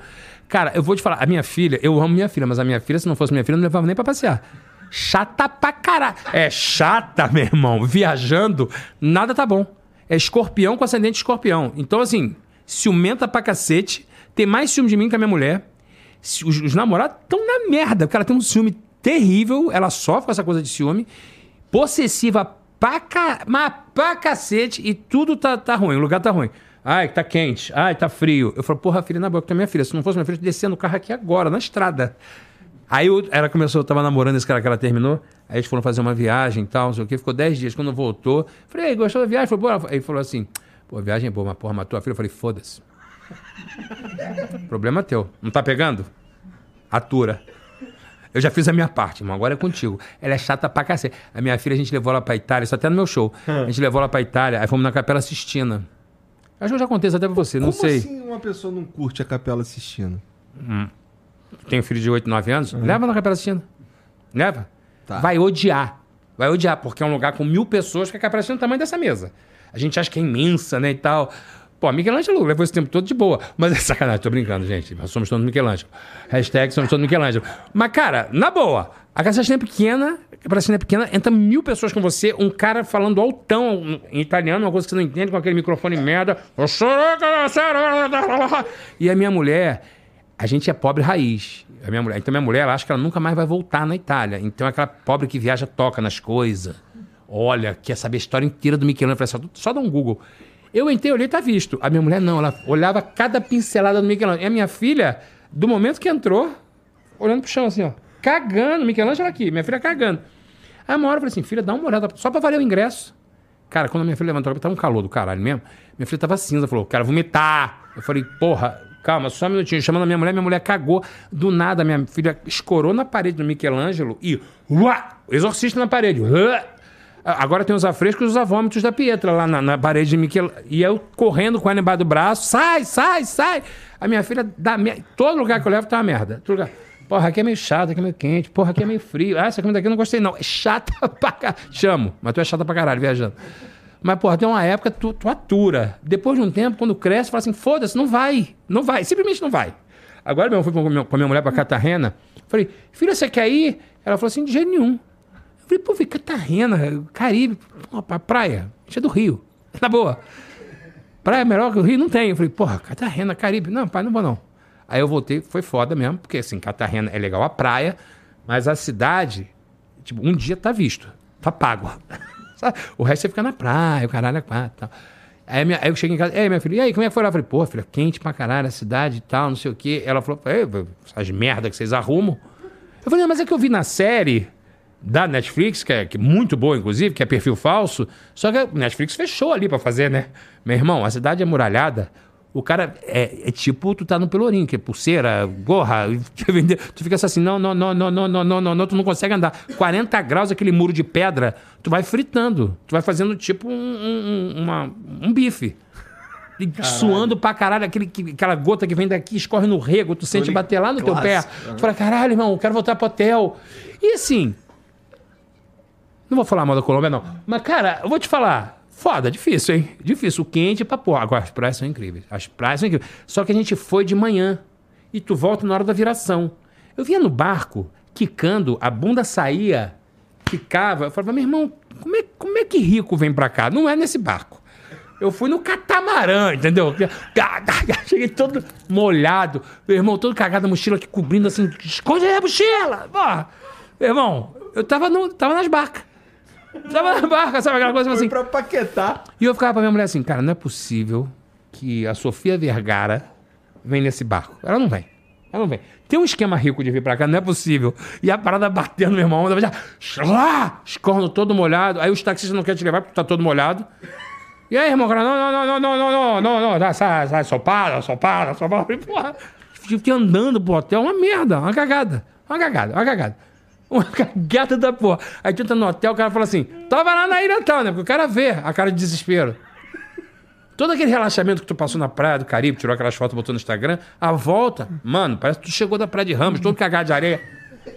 Mano, vamos deitar pra dormir? Vamos deitar pra dormir? Vamos pedir uma comida aqui no quarto? Vamos sair mais não? É tipo isso. Eu ia ficar seis dias, fiquei quatro. Falei, já deu, né? Vamos voltar, vamos voltar, vamos voltar pra casa. A mulher do hotel falou assim: só vai voltar, eu vou devolver o dinheiro. A mulher entendeu que tava na hora de acabar aquela viagem. Porque cada vez que eu chegava no hotel, eu tava mais na merda. Eu comprei um chapéu de Panamá que virou o chapéu do Santos Dumont. Porque eu suei tanto que a aba foi descendo aqui, ó. Porra, eu comprei no Panamá, que o vovô fez escala no Panamá, falei, vou comprar um chapéu de Panamá, porra, maneirão. Mano, primeiro dia na cidade, o chapéu fez assim, ó, virou um cone na minha cabeça. Minha mulher, tá escroto, tira. Eu falei, não, paguei caro pra caralho nesse chapéu, porque eu vou, eu vou fantasiado. Eu sou o cara que se fantasia. Ainda tem esse detalhe, eu compro de roupa local. De turista. Entendi. Camisa tinha que ser a Florida, bermuda, porra, não sei o que, sandália de couro, chapéu de Panamá, Puta chapéu. que Deu pariu, merda. cara. Com aquela barba tipo a tua, pingava. Aí quando eu tirei a barba, tava aqui a marca da barba aqui, ó. Porque eu todo queimado. Porque eu sou da ilha, né, irmão? Não boto protetor solar porque eu sou spa. Aquele cara é fodão. Vou botar protetor solar, o caralho, cheio de bolha nos cornos. cheio de bolha. Parece que eu tô com caspa. Até Quando hoje eu tá vou em caindo. algum lugar, minha mulher vai passar é, é, esse protetor solar em mim. É Negócio de skincare. também. De skincare, meu cu, não Porra, faço, meu irmão. é. Tem um couro de cobra aqui na cara. Meu irmão, a gente aí tá guerra, meu irmão. A gente entrava naquela água que tinha EMAC lá na ilha. Tinha um negócio que fazia navio. Tu mergulhava, já fazia, saía com óleo de bronzear, porque era o óleo do navio. A água era azul, mas não era, era aquele azul do óleo. Tu saía assim, ó, gelatinoso. Não precisava nem de KY. Naquela época, na praia, da ilha, não precisava. Porque o óleo do navio já era o lubrificante, entendeu? Nunca fui tu ia patinando assim, ó. Banco de couro da Brasília. ilha. Não precisa. Não precisava. Até hoje não precisa. Até hoje não precisa. Eu tenho dois tios que quase morreram. Ficaram presos no lodo. É. Aí tiveram que Isso tirar. é mentira. Tô falando pra você. Meu tio, que hoje já morreu, mas não disso, ele ficou preso no lodo. Porque ele entrou, e aí, tu na praia. O lodo puxou, agarrou os pés do meu tio Amadeu. Amadeu é um nome que não existe mais, né? Amadeu, pessoa nasce com 50 anos, né? Que Esse- bebê aqui é Amadeu. Caralho, ele é o quê? Despachante? Mas olha só. Mas não tem o nome.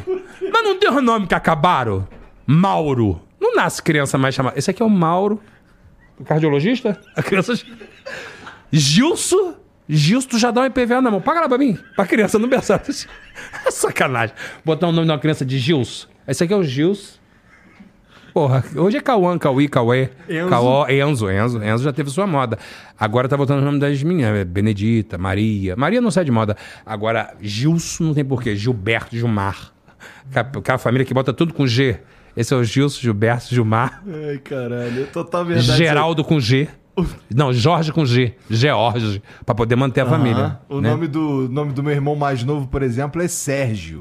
Igor era o nome de Doberman na minha, na minha, na minha infância. Tu sabe Igor, disso? na minha infância, Igor era o nome do, do macacão lá dos Herculoides. Na minha época era o, o assistente do, do, do Drácula. Igor! É verdade. É verdade. Era, é sempre era. um mordomo assim. É, um modão, né? é. Eu tive um Doberman com o nome de Igor. Juro pra você.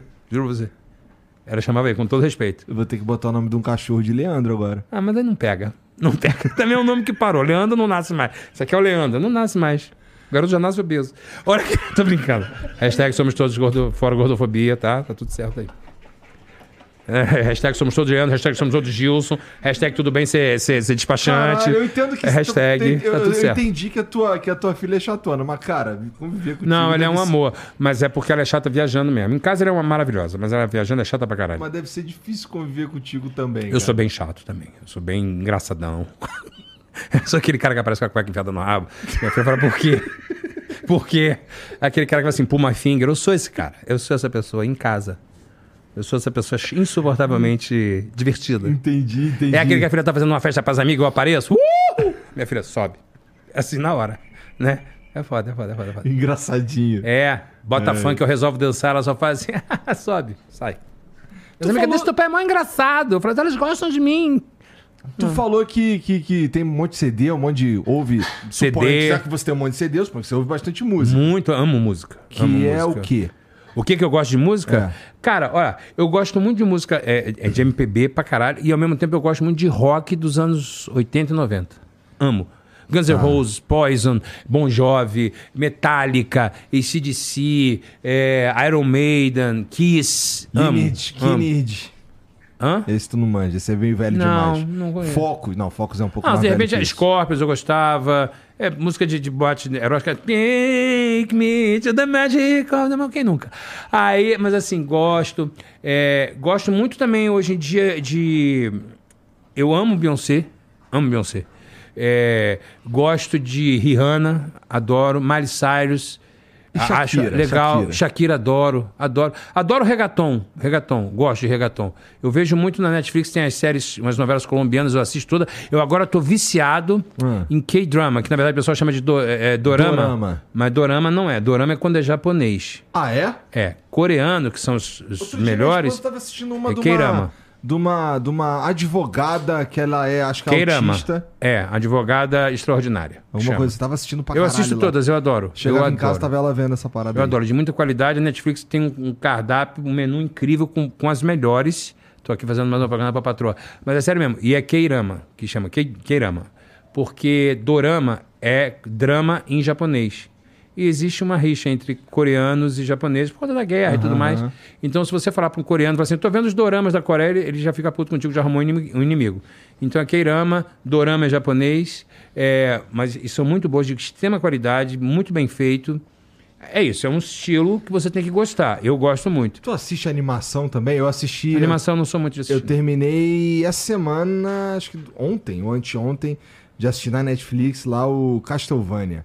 E tô o pastor do Castlevania, Minha filha enchendo gosta. o saco de todo mundo com essa porra. Minha filha gosta, minha filha já assistiu. É? Ela já me, me indicou pra assistir. Nossa. Mas eu assisto mais os filmes mesmo, assim, as séries eu gosto. Assim como eu gosto de assistir séries colombianas também. Brincadeiras à parte, eu, eu gosto muito de série colombiana, novelas colombianas.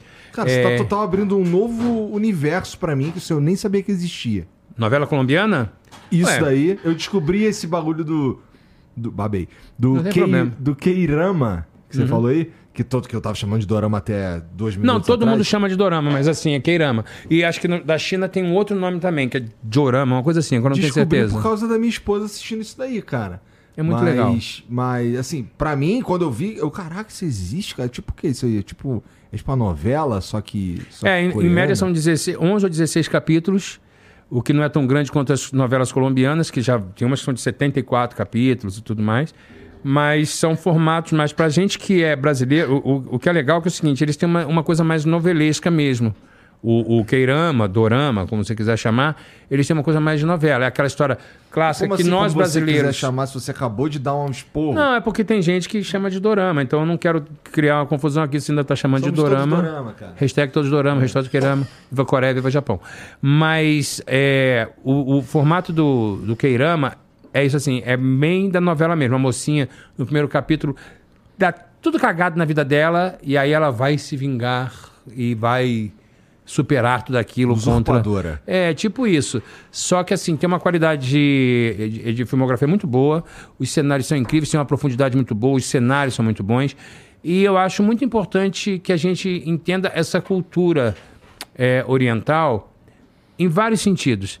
Você, eles conseguem, eles, a, a, o cena de beijo é só no último capítulo. Tem um, tem um, é como se fosse um manualzinho para se fazer. Só tem beijo no último capítulo. Não, é, você pode assistir com a sua família toda porque não, não tem um apelo sexual.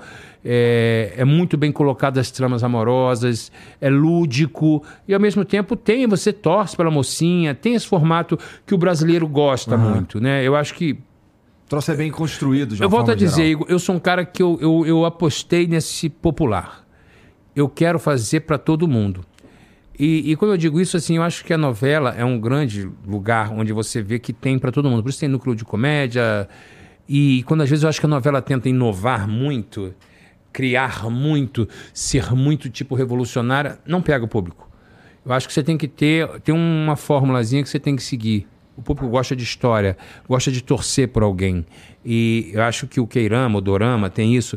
E nas séries que eu faço, na série da Netflix que eu estou fazendo, você torce pelo Suzano. Você torce por, por aquela delegacia. Você torce para que esse para que esse estilo de, de, de, de, de vida aconteça.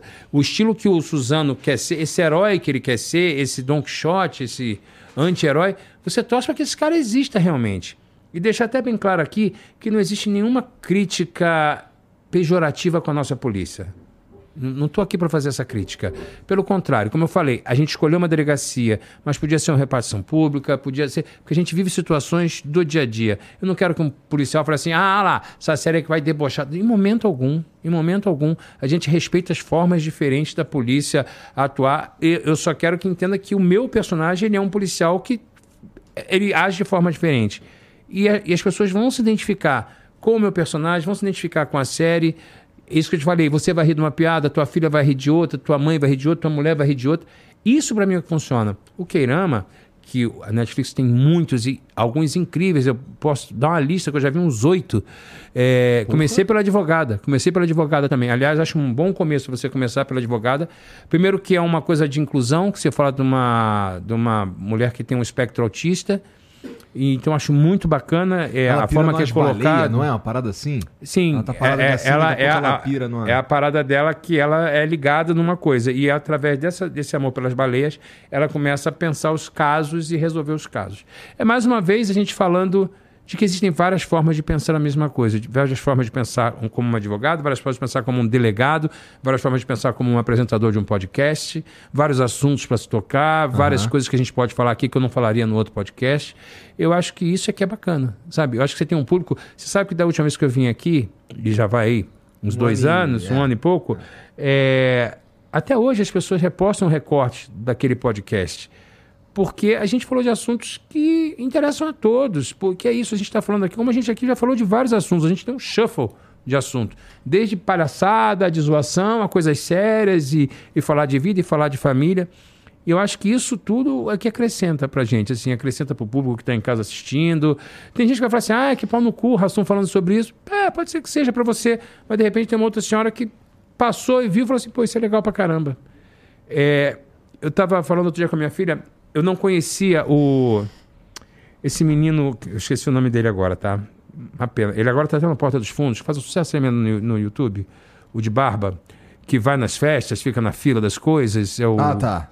Eu esqueci o nome dele. É o Defante. Defante. E a minha filha me apresentou esse menino.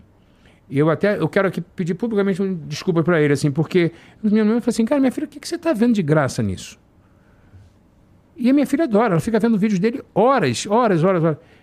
E eu fiquei falando isso, criticando, criticando, e eu fiquei horas vendo vídeo dele na fila de um show que ia ter. Cara, esse cara merece muito meu respeito, porque ele faz uma coisa que eu jamais conseguiria fazer. E eu sacanei e falei assim, cara, não acredito que minha filha fica vendo esse negócio. Para esse negócio, o cara tem um raciocínio que ele faz de uma forma tão bem feita que eu jamais vou conseguir fazer. E eu que antes criticava do alto da minha, achando que eu sou um cara que penso não sei o quê, esse cara me parou para ficar horas assim assistindo. Caraca, que coragem, que coragem. Eu tô olhando por um lado, minha filha tá olhando por outro. Como você vai olhar por outro ou não vai olhar. E tudo bem também. E quem somos nós para dizer o que está certo e o que está errado? Agora, não venha você querer dizer para mim que o que eu faço não está certo. O que você faz não está certo. A não ser que você esteja infringindo alguma lei, ou você sendo preconceituoso, ou você sendo maldoso, aí tudo bem. Agora, se a gente está falando da nossa forma de pensar, do que a gente acredita como humor, ou como história, ou como entrevista, Tá tudo certo. É isso que eu quero, só é agregar, aí. irmão. Só agregar. E arrasta pra cima, compra o curso do Leandro Hassum. Imagina, um dia ainda faço. Melhor. Um dia ainda faço. Tem mensagem pra nós aí, Genzão? Tem algum vídeo? Não? Só texto. Então deixa eu pegar aqui. Texto? Ih, rapaz. É maneiro. porque... Pô, eu também não avisei que dava pra mandar mensagem de áudio e vídeo, apesar deles saberem, né? Os caras é, têm vergonha. Presta atenção, cacete. Os caras têm vergonhinha de mostrar a carinha deles aí. Vai entender isso daí. Cara. Ah, deixa eles. Vamos lá. Ó. O surfista prateado. Uhum. Acabou, porra, é um vídeo essa porra, cara. Não, não sei, é um áudio, na real. É um áudio? É, Então a gente precisa pôr hum. isso aqui pra ouvir o áudio ah, do tá. surfista prateado. Aí o público escuta em casa? Escuta. Ah, escuta, legal. Escuta, escuta. Fala, Rassum, tudo bem?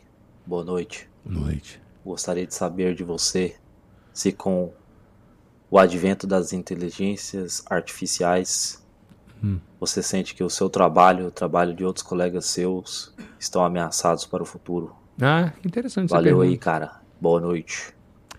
Essa coisa da inteligência artificial, se o meu trabalho está ameaçado. Não, cara, isso faz parte. Eu acho que a gente está modernizando. Não tenho medo, não tenho medo disso, não. A gente sempre vai ter o nosso espaço. Volto a dizer, ainda é uma coisa que está começando. É, e daqui a pouco a gente vai estar vendendo nossos direitos autorais. E se for isso o futuro, que seja o futuro. Que seja para o melhor. E que a gente possa fazer isso de uma forma é, é, honesta. Honesta, né? É, eu acho que a inteligência artificial, se for usada de forma bacana, como por exemplo, agora eu soube que eles vão ouvir dizer, posso estar errado, tá? Que eles vão fazer um filme que o, o Bruce Willis, meu ídolo, ele está passando por uma dificuldade, uma- um problema de saúde, e eles vão fazer um filme com inteligência artificial e usando as falas que ele já usou em outros filmes, usando o tom dele e tal. Olha que bacana, novas gerações poderem ver o, o Bruce Willis, que foi meu grande herói da minha juventude. Acho bacana pra caramba. Se a família estiver feliz, se isso for um acordo de todo mundo, tiver todo. Se for pago de forma correta, qual o problema? E nós vamos sempre ter o espaço. Quando nasceu a televisão, acharam que o teatro. Quando nasceu é, o rádio, né? Quando a TV nasceu, acharam que o rádio ia acabar. O rádio nunca acabou. Quando a TV nasceu, acharam que o teatro ia acabar. O teatro nunca acabou. Quando é, é, tinha o cinema, o cinema continua. É, e é isso, e vai continuar. É, não é mudando de, de T para um X, de passarinho para X, que vai mudar alguma coisa, que vai deixar de ser é, a agressividade que tá, que é uma, uma rede de agressividade. Aí cria-se um thread que é exatamente igual. É, sabe? É isso, assim. O que, o que vai é o conteúdo. O conteúdo. E mais uma vez eu vou puxar a sardinha para Netflix. É, a Netflix ela tem um cardápio para quem você, porque você quiser assistir, né? Quando você tem o plano de família lá, não estou vendendo aqui não, tá? Mas é verdade, quando você tem o plano de família, que você pode ter o perfil da aí, ó. tua filha, é, minha filha vê umas coisas, eu vejo outras coisas, a minha mulher vê outras coisas, e quando você abre, você já tá ali, é uma, é uma, o Netflix ele já entende o teu gosto. Quando eu comecei a ver dorama, quando eu abro o meu só aparece dorama. E os filmes do Leandro Hassum. Dorama? É, Keirama. Ah, tá. É, Keirama. É, eu fico falando dorama porque é o que o pessoal ainda, ainda fala muito. Mas assim, então é o que aparece pra mim. Então essa personalizada, isso é graças à inteligência, graças a esse algoritmo, Aham. graças a tudo. Eu vou questionar uma coisa que entrega porque prestou atenção no meu gosto? Não vou questionar. Eu tenho mais é que aplaudir que a gente está chegando nesse lugar. E que possamos cada vez mais usar isso de forma coerente e que pro nosso bem. É, eu não acho nem que, que a inteligência artificial. a- bom, pelo menos o que a gente tem hoje, inteligência artificial, elas não exatamente criam nada. Isso daí é uma coisa que o ser humano é capaz. É a nossa mente que é vamos estar capaz de fazer. sempre por trás disso aí, ainda durante um bom tempo, vamos estar por trás disso. Eu tenho um pouco de preguiça dessas coisas que viram é, trend. Tirar foto e faz você grávido, você jovem, você velho. Teve uma época que eu ainda parava pra fazer e tudo mais, mas em algum tempo agora eu falei assim, ah, cara, na boa. Ou você faz no dia que virou moda ou não faz mais. Coisa todo mundo depois dentro da caixa da Barbie. Ah, vou fazer agora, que a Barbie já tá quase saindo de cartaz. Não, então assim, isso, isso eu já não tenho saco. Respeito, tá, gente? Não é uma crítica, não. Respeito quem faz. Mas assim, não é a minha. E da mesma forma que assim, quando. Exatamente tá falando. Eh, Você entende o que eu tô falando? Assim, tem umas pessoas que chegam pra mim e falam assim: Ah, Rassum, você tem que ser mais ativo nas redes sociais. Por que, que você não faz, tipo, uma dancinha? Não sou eu, eu não sou esse cara que vou fazer a dancinha. Eu sou o cara do espontâneo, que, pô, minha mulher me filmou fazendo bambolê. E aí as pessoas acham que viram que foi natural. Eu não forcei o bambolê. Eu tava fazendo, ela pegou a câmera e filmou. Como ela, eu filmei ela dentro do barco lá e o pessoal também engajou a beça. Não adianta se eu programar, não vai funcionar, porque as pessoas querem a minha espontaneidade. Como as pessoas querem o Igor é espontâneo isso. que está aqui falando do jeito que ele está falando, entendeu? É isso assim. E, e- e como tem gente que quer ver a outra pessoa com filtro, quer ver só gente rica, quer ver só gente andando de iate, isso não é o que me interessa. Tem pra todo mundo, irmão. Tem para todo mundo, é isso. E tem vai, quem vai querer ver o, o- o- a realidade, lá, a gente- inteligência artificial, e tem quem vai querer ir no teatro ver o Rassum, ver um filme do Rassum. Eh, Tem gente que até hoje fala comigo do Até que a Sorte não separe um, crianças que foram ver isso agora, esse filme agora, sabe? E que não, nem sabiam que eu fui gordo. Eu tenho um público hoje, uns fãs que não sabiam que um dia eu fui gordo. Porque passaram-se 10 anos. E as pessoas continuam me seguindo. Então você vai criando uma nova geração. Constância do meu propósito. Seguir com a minha carreira. Constância do meu propósito. Sempre vai ser isso. O Acriano mandou aqui, ó. Leandro, parece que você passou. Parece que você começou a cuidar muito do seu corpo, não é mesmo? Como você conseguiu perder dezenas de quilos em tão pouco tempo, a ponto de conseguir cara ligou a televisão mais ontem. aesthetic? Você fez amor com suco? Amor com suco? Com suco? Que amor com suco? Eu não entendi. Isso é uma parada que tá rolando na internet aí. O suco é esteroides anabolizantes. Nunca. Não posso. Por causa do meu fígado e por causa do, do meu estômago reduzido, eu não posso tomar nenhum tipo de anabolizante. A única reposição que eu faço é de vitamina, porque devido à minha cirurgia eu não absorvo muita vitamina. Isso Então é uma parada também pra vida. para a vida toda. É o que eu começaria a fazer pra, pra- na mais velho, eu tive que começar mais novo, porque eu comecei a não absorver tanta vitamina. Por isso que eu não tenho a pele cinza, que tem muita gente que perde a cor e tudo mais. Então eu tomo minhas vitaminas regularmente e eu uso o exercício, como eu já até falei para você aqui, eu me lembro muito bem, e eu vou repetir. O exercício para mim não é uma questão estética, é um remédio que eu só consigo malhar, eu não gosto de malhar. Aí, adoro pra academia. Não. Eu preciso malhar para minha saúde. É preciso malhar. Quando você encara o exercício como uma forma de melhorar a sua saúde, como um remédio, um medicamento, você não deixa de fazer, você não pula. Por exemplo, hoje eu não consegui malhar porque eu saí cedo. Eu vou chegar daqui, antes de eu jantar, eu vou pular corda no quarto e vou fazer flexão. Duvido. Juro pra você. Te mando um vídeo. E aí depois eu deito e durmo, que isso também me ajuda a descansar, porque eu tenho ansiedade e isso me ajuda também a descansar, desacelerar. A- a- a- o exercício vem nesse lugar. E se você está dizendo que eu emagreci agora tão rápido, você não sabe que são 10 anos para emagrecer. Foi rápido não, irmão. Leva um tempo. E manter é mais difícil do que emagrecer. É, suponho que sim. É. O Vitor Oliver mandou: Salve Igor, salve Leandro. Fala. Leandro, sou um grande fã seu. Acho muito foda quando você fala que o seu fã jamais se sentiria atraído quando for ver um filme do Rassum nos cinemas. Fala um pouco de como você mantém essa essência pastelão, mas ao mesmo tempo sempre busca se renovar. Ué, é, é exatamente isso, assim, porque existe uma, uma parcela das pessoas, uma grande parcela no meio artístico, que fala assim: eu vou trabalhar com você, eu já passei por isso com alguns diretores, tá? É, eu quero criar um novo Rassum. Aí aqui eu quero que você faça uma coisa diferente. Eu não tenho o menor problema em fazer uma coisa diferente. Contanto que você me leve para um trabalho diferente que não seja comédia. Porque se você me bota para fazer comédia, o público que vai ligar para ver uma comédia do Rassum, ele quer ver o que o Rassum faz, ele gosta do que o Rassum faz. Se você tira isso, se você tira o meu time, se você quer criar um novo comediante Rassum, primeiro você não vai conseguir. Todo comediante ele tem uma assinatura, né? É uma- quando eu digo assinatura, ele tem uma, uma forma de fazer a sua comédia, né? Você pega Jerry Lewis, você pega o Jim Carrey, você pega, não estou querendo me comparar a esses não, tá, gente? Mas assim, todo todo comediante, mesmo que ele é, ele ganhe um certo tamanho, ele tem uma assinatura, uma forma de fazer. A Tata Werneck tem uma forma de fazer, o Adnet, eu, é, Ingrid Guimarães, Heloísa Perricet. Você sempre vai ver uma assinatura que vai falar assim: ah, é a Tatá, ah, é a Ingrid, ah, é o Rassum. Se você tira isso e você continua fazendo humor, você descaracteriza. A partir do momento que você descaracteriza, eu estou traindo meu público. Eu disse que era uma comédia, mas não é. Eu não apresentei o Rassum, não apresentei um cara novo, porque você me continuou botando na comédia, então foi uma coisa no meio do caminho. Quer me reinventar? Quer fazer uma coisa diferente? Me tira da zona de conforto do humor.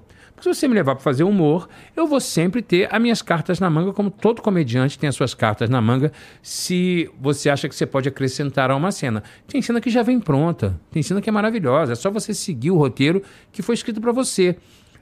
tem cenas que você precisa colocar na sua embocadura. E colocar na minha embocadura é essa assinatura que o público espera. Quando eu digo assim, eu nunca vou trair o meu público, é porque é isso. O cara que vai ligar para ver um filme do Rassum, hoje, com o tamanho que eu tenho como artista, eu posso, eu tenho moral para dizer assim: você está me descaracterizando. Eu não vou fazer assim, vou fazer desse outro jeito, que esse outro jeito eu sei que funciona. Tinha muita gente que dizia assim: o Rassum é indirigível. Muito pelo contrário, eu sou extremamente dirigível. Agora também eu tenho muita noção do que funciona. Se eu sentir que você está me levando para um caminho que você não está sabendo nem qual é o seu caminho e você não está deixando eu fazer o meu caminho que eu sei que funciona, eu não vou fazer. Eu vou fazer do meu jeito. Ainda vou falar assim: não me corta na edição. Se você cortar, você vai tirar a piada, não vai ficar nem bom pra você, nem bom pra mim. às vezes eu ganho, às vezes eu perco. Mas eu sempre tento ganhar nesse sentido para que eu continue não traindo meu público. E no BO vocês vão ver que eu não vou trair meu público. Mais uma vez está lá a comédia do Leandro Hassum. Tem sim cores, tem. É isso. A gente, quando vai fazer uma, uma, um quadro, quando você vai fazer um programa, você tem várias tonalidades, você dá várias pinceladas, e as pinceladas é isso assim: você força mais uma cor aqui, você tira um pouco mais de cor ali, porque é um trabalho coletivo. Eu tenho que Mas trabalhar com vários tá ali. artistas, mas a essência está ali o Pedrinho Amorim, que é o nosso diretor, a Carol Garcia, que é a nossa autora, a Camisa Listrada, são pessoas que eu confio muito. É, e esse elenco incrível que a gente tem, uma Luciana Paz, que é incrível, o, o, o Jefinho Schroeder, que é incrível. É, todo esse elenco, sabe? Tatá, é, José Antelo, é, poxa, nossa, quem mais? É tanta gente que eu vou esquecendo. Ai, vai muita gente, é um elenco incrível, É, maravilhoso que um tá ali. incrível, Um senão elenco- fudeu, vai é, é. Digão, Digão, maravilhoso também.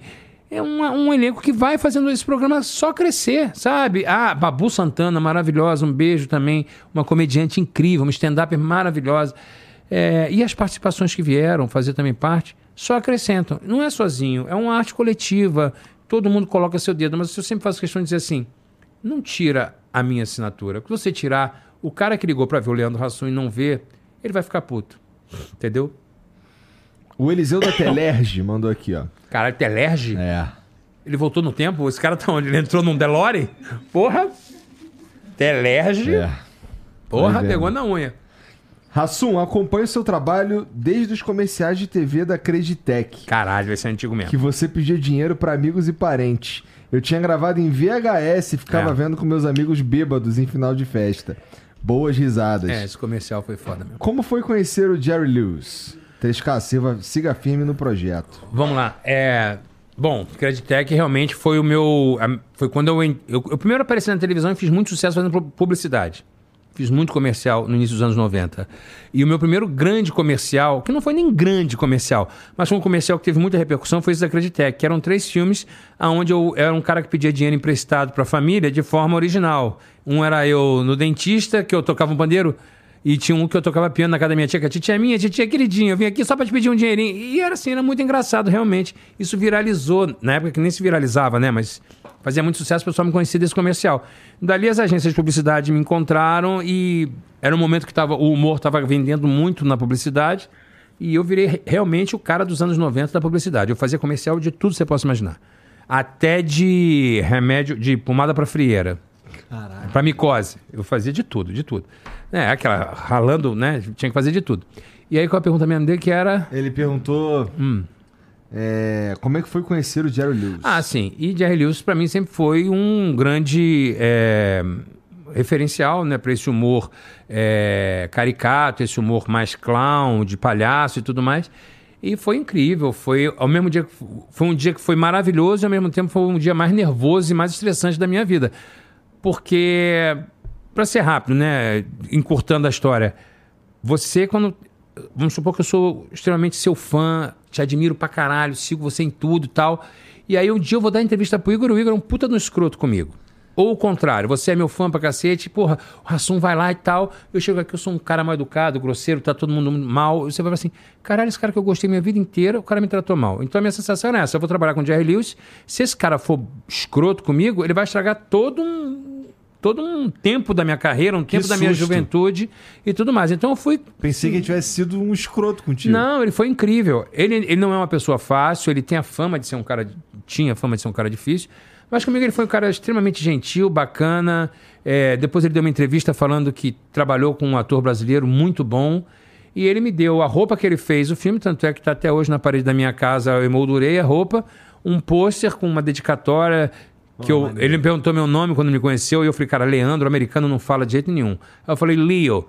Aí ele botou lá assim, dizendo assim, Leo, você é um cara muito engraçado, sucesso sempre, espero te encontrar novamente.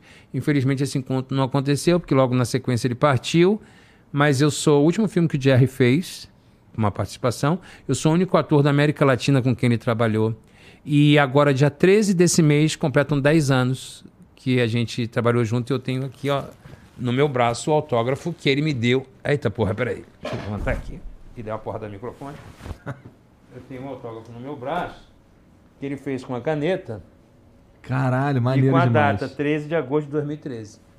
Então, assim, foi um momento mais foda da minha carreira. Eu pedi pra ele fazer com aquela Sharper Image, aquela tipo caneta pilô. Sei qual é. Eu peguei do cara do Batia Claquete, falei, me dá aqui. Aí eu falei assim, então, autógrafo aqui. Aí ele falou, mas vai sair. Eu falei, não, que eu vou tatuar agora. Aí eu saí do, do set, fui numa loja de tatuagem em Las Vegas.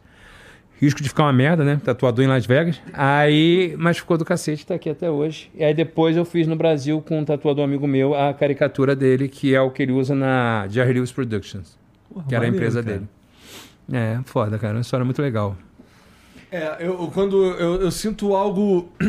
Não é nem a- a- o medo do cara ser escroto comigo. É, é o medo de eu travar mesmo quando Uhum. eu vou conversar com os caras assim que eu sou. Porra. Você é flamenguista. É. né? Você gosta do Flamengo. Primeiro que eu cheguei, você brincou com o Flamengo. Você vai conhecer o Zico, um ídolo. Se o Zico te trata mal, é um escroto contigo, vira a cara pra você, tu pede um autógrafo, o cara não te dá. Porra, cara, é um castelo de cartas que desaba. Sabe? Então, assim, cara, porra, é, é- é o que eu tento fazer com quem gosta do meu trabalho. Obviamente, às vezes a gente tá com pressa, às vezes a gente é até meio frio, sem saber que foi. Eu já vi gente reclamar de mim assim, nossa, passei pelo Rassum, ele nem olhou pra minha cara, ele virou a cara. Não virei, às vezes eu nem vi. Eu agora estava no aeroporto, hoje vindo aqui para São Paulo, eu vi uma senhora que é feio fazer isso, fingindo estar tirando uma foto dela para tirar uma foto minha. Quando eu falei assim, senhora, pede, eu tiro com a senhora. Porque uma foto merda minha de lado, vai na internet que tem muito de foto melhor. Pede para mim, eu vou tirar. Aí porque depois tira uma foto assim e fala, pô, ele nem olhou pra câmera. Eu ainda vou ser o escroto que não olhou pra câmera. Quando, na verdade, assim, as pessoas tiram conclusões. Tiram conclusões da gente. Então, se eu posso eliminar o máximo, nunca vou conseguir eliminar totalmente que uma pessoa me detone. Mas se eu posso evitar o máximo que a pessoa tenha um, um pré-julgamento meu, eu vou fazer. Se eu sei que tem uma É. criança ali que gosta de mim, eu falo assim: você quer tirar uma foto? Vem aqui. Já tomei coisa. Não, não quero tirar foto, tô só te olhando. Já tomei uns coiozão. Mas faz parte também. Faz parte. Uma vez a moça falou assim: tô te conhecendo. Eu falei: ah, é, legal. Qual o filme que você viu? Não, tu não estudou no Guanabara? Ih, mané, só porque é da televisão tá achando que eu tô te conhecendo de lá. Você estudou junto, caralho. Eu falei, ih, que porra, a mulher ficou putaça comigo. Eu te paguei aquele mico assim, sabe? Uma vez eu tava na fila do, do, do banco, e aí a moça falou assim: É quem eu tô pensando? Eu falei, deve ser, senhora. A senhora assiste o Zorra? Na época eu tava no Zorra. Ela falou assim: Não, tu não mora ali na Marviana? Sou tua vizinha, porra. Eu falei, ah, tá. A gente fica pagando aquele cara que quer pagar que é famoso. Eu falei, "Ih, que merda, porra, que vergonha. Não, os caras quando chega pra mim assim, sem. Caralho, cara. É. Porra. Tu não tem um. Tu não, tu não apresenta um podcast? Eu, cara, todo mundo me confunde com esse cara, mané. Ah, que escroto que você é. Você é bem Não, escrotinho. mas depois eu falo, não, tô brincando, sou eu mesmo, uma tatuagem aqui, ó. Não tem nem como escapar. Ah, aí não tem como escapar, porque o pessoal conhece pela tatu, É. né? Você sabe que as pessoas me conhecem pela voz, às vezes. É fácil até. Mas engraçado, eu não acho que minha, minha mulher fala que minha voz é muito marcante. Mas eu não, eu não acho. Eu, durante o período da pandemia, que todo mundo andando de máscara, eu vim fazer os drive-ins. no- Fiz show em drive-in, que eu não conseguia mais ficar em casa. Aí eu fui fazer show em drive-in, fazer show pra carro. O pessoal pescava, buzinava e tal. Eu adorei. Fiz 24 drive-ins, assim, adorei fazer. Só que eu pousei no Santos Dumont, né? E fiquei num hotel ali perto, que era um hotel que tava recebendo. Mas máscara pra caramba tal. Na época não tinha nem vacina e tal. E eu fui um dia no Santos Dumont pra comprar uma garrafa de vinho. Tinha uma loja de vinho ali, eu fui no Santos Dumont. Quanto custou esse vinho? Foi mais caro, porque, porque não tinha mais barato. Aí eu fui comprar um vinho e tal, não sei o quê. E, cara, a cidade vazia, né? O centro do Rio vazio. E, poxa, depois que eu fiquei um cara muito conhecido, é difícil você andar no centro, é difícil andar no shopping, porque as pessoas te param muito. E eu tenho o maior prazer, mas assim, às vezes é legal você andar. Eu falei, cara, poxa, eu sei que é chato a máscara, no momento difícil, mas, poxa, quanto tempo que eu, eu- eu não andava sem ninguém me conhecer? E eu andando, um monte de gente passando, ninguém me conhecia. Eu falei isso tudo e tal, tirei uma foto assim e tal, não sei o quê. Entrei no, no Santos Dumont de máscara, aí parei naquela loja que vende alfajore, não vou fazer propaganda aqui, mas uma loja que vende alfajore. E aí falei assim, boa tarde. A moça falou, ih, Rassum! Eu falei, caralho, acabou de estragar o post que eu fiz. Acabei de fazer um post que ninguém me conhece de máscara. A senhora me conheceu como? Tua voz, inconfundível. Mas eu nem acho assim, mas é isso, as pessoas conhecem pela voz, conhecem pela você, mão. Você não acha porque você, pô, se ouve todo dia. É, não, e a gente se ouve diferente, né? A nossa voz, a caixa acústica da gente é diferente, né? As pessoas ouvem a gente de uma outra forma. Às vezes, quando eu me escuto, eu falo, caralho, minha voz é escrota. É, E assim, acho- muita gente me pede pra imitar o malvado favorito, por causa da dublagem, por causa de tudo isso. Então, assim, eu é muito gosto bacana. muito da minha risada. Quando eu tô, quando eu, quando eu tô reassistindo o Flow e eu escuto a minha risada, eu acho. É, a gente costuma se criticar muito, a gente é muito merda. exigente com a gente mesmo, assim, né? Mas a- não é a gente que tem que gostar, são os outros. É, tá tudo verdade. certo, né? É, a, gente, a gente faz o nosso melhor.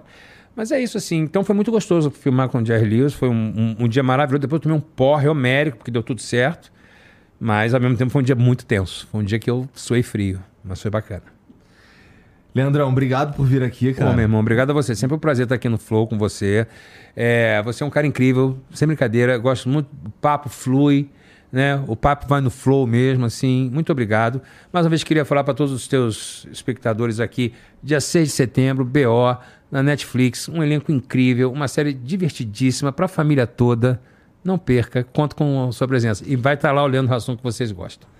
E, bom, tem o BO dia 6 de setembro, mas Uhum. tem também as tuas redes sociais. Ah, minhas redes sociais é arroba Leandro Hassum no Instagram. É, tem lá o- o- também a minha fanpage no Leandro Hassum também no, no Facebook. O X, que é o Leandro Hassum também. E no Threads também o Leandro Hassum. Ou seja, gente, é Leandro Hassum, arroba Leandro Hassum. É H-A-S-S-U-M, de mamãe, tá? Não é Hansum, Hansen, Mansum, Mansen, tem vezes é uma cagada. Já me chamaram de Mussum. Fala, Mussum! Eu falei, pô, Mussum... Mussum é meio foda. Passou longe pra É, caralho. vazou pra do caralho. E, e quando e Fernando? Fala, Fernando! Eu, assim, Beleza, irmão? Tranquilo? Fernando é direto. Outro dia o cara chegou e falou assim: Rodrigo, Rodrigo, Rodrigo. E aí eu não olhei, né? O cara, pô, Rodrigo, vai me ignorar? Aí eu falei, cara, quem é que tá ignorando o cara? Aí o cara falou, pô, Rodrigo, ainda bem que tu olhou. Eu falei, eu não sou Rodrigo, meu nome é Leandro. Rodrigo é muito sem noção, né? Aliás, pra você, eu não sou Rodrigo, é Leandro mesmo. Tá? Mas também podia Cara, ser. Ah, Leandro é o caralho. até Podia o ser Gilson, podia ser Gilson. Gilmar. Gilmar, Gilberto, Amadeu. George, Amadeu, Mauro. Mauro, Mauro eu acho foda. Mauro é o nome que a criança já nasce deprê. Isso aqui é o Mauro. Fora uma criancinha Mauro, a criança puta, porque sabe que se chama Mauro. Mauro, desculpa, hashtag somos todos Mauro. Família, obrigado por ter assistido aí. Segue o Leandro, tá tudo aqui na descrição. Segue a gente também. Entra no Discord. E, pô, dá o like aí, pô. Vai ficar. Vai ficar pô, de cu doce? Porra, meu irmão. Porra, meu irmão. O cara fica guardando o like, tá de sacanagem, pô. Palhaçada, irmão. Pega aí Porra. o controle da TV, ou então o dedinho aí, ou então o mouse, dá o like aí. Você se inscreve se quiser também. Negócio do dedinho, tu quer falar disso depois? Tá ok. Que, que isso, cara? Não, tô brincando. Só querendo te expor no final da entrevista. Que a Pato falou do dedinho normal, cara. Para. Oi? Não, eu queria me pedir um conselho. Não? Ok. Caralho, É, tua cara. risada é escrota mesmo. Agora que você Escroto, falou. Escroto, escroto, escroto. Não, escroto fui eu. Vai. Bom, é, se quiser também dá pra virar membro do Flow. Botando lá de se inscrever aí, a gente cria conteúdo exclusivo pros membros aí toda semana, tá bom? O dedinho mesmo agora realmente ficou. Ah, aqui, ó, Cara, eu sou muito engraçado, entendeu? Então, Eu sou o tio pra ver. Total. Caralho, Membro, dedinho. Eu sou esse cara escroto. Por isso que a minha filha não gosta. Tua, tia- tua filha pede pra tu Exatamente, exatamente. Vaza. Eu sou esse cara. Por isso você tá me mandando embora. Valeu, galera. É isso, gente. Obrigado. Boa noite pra todo mundo. A gente se vê depois de amanhã. Tchau, tchau. Valeu.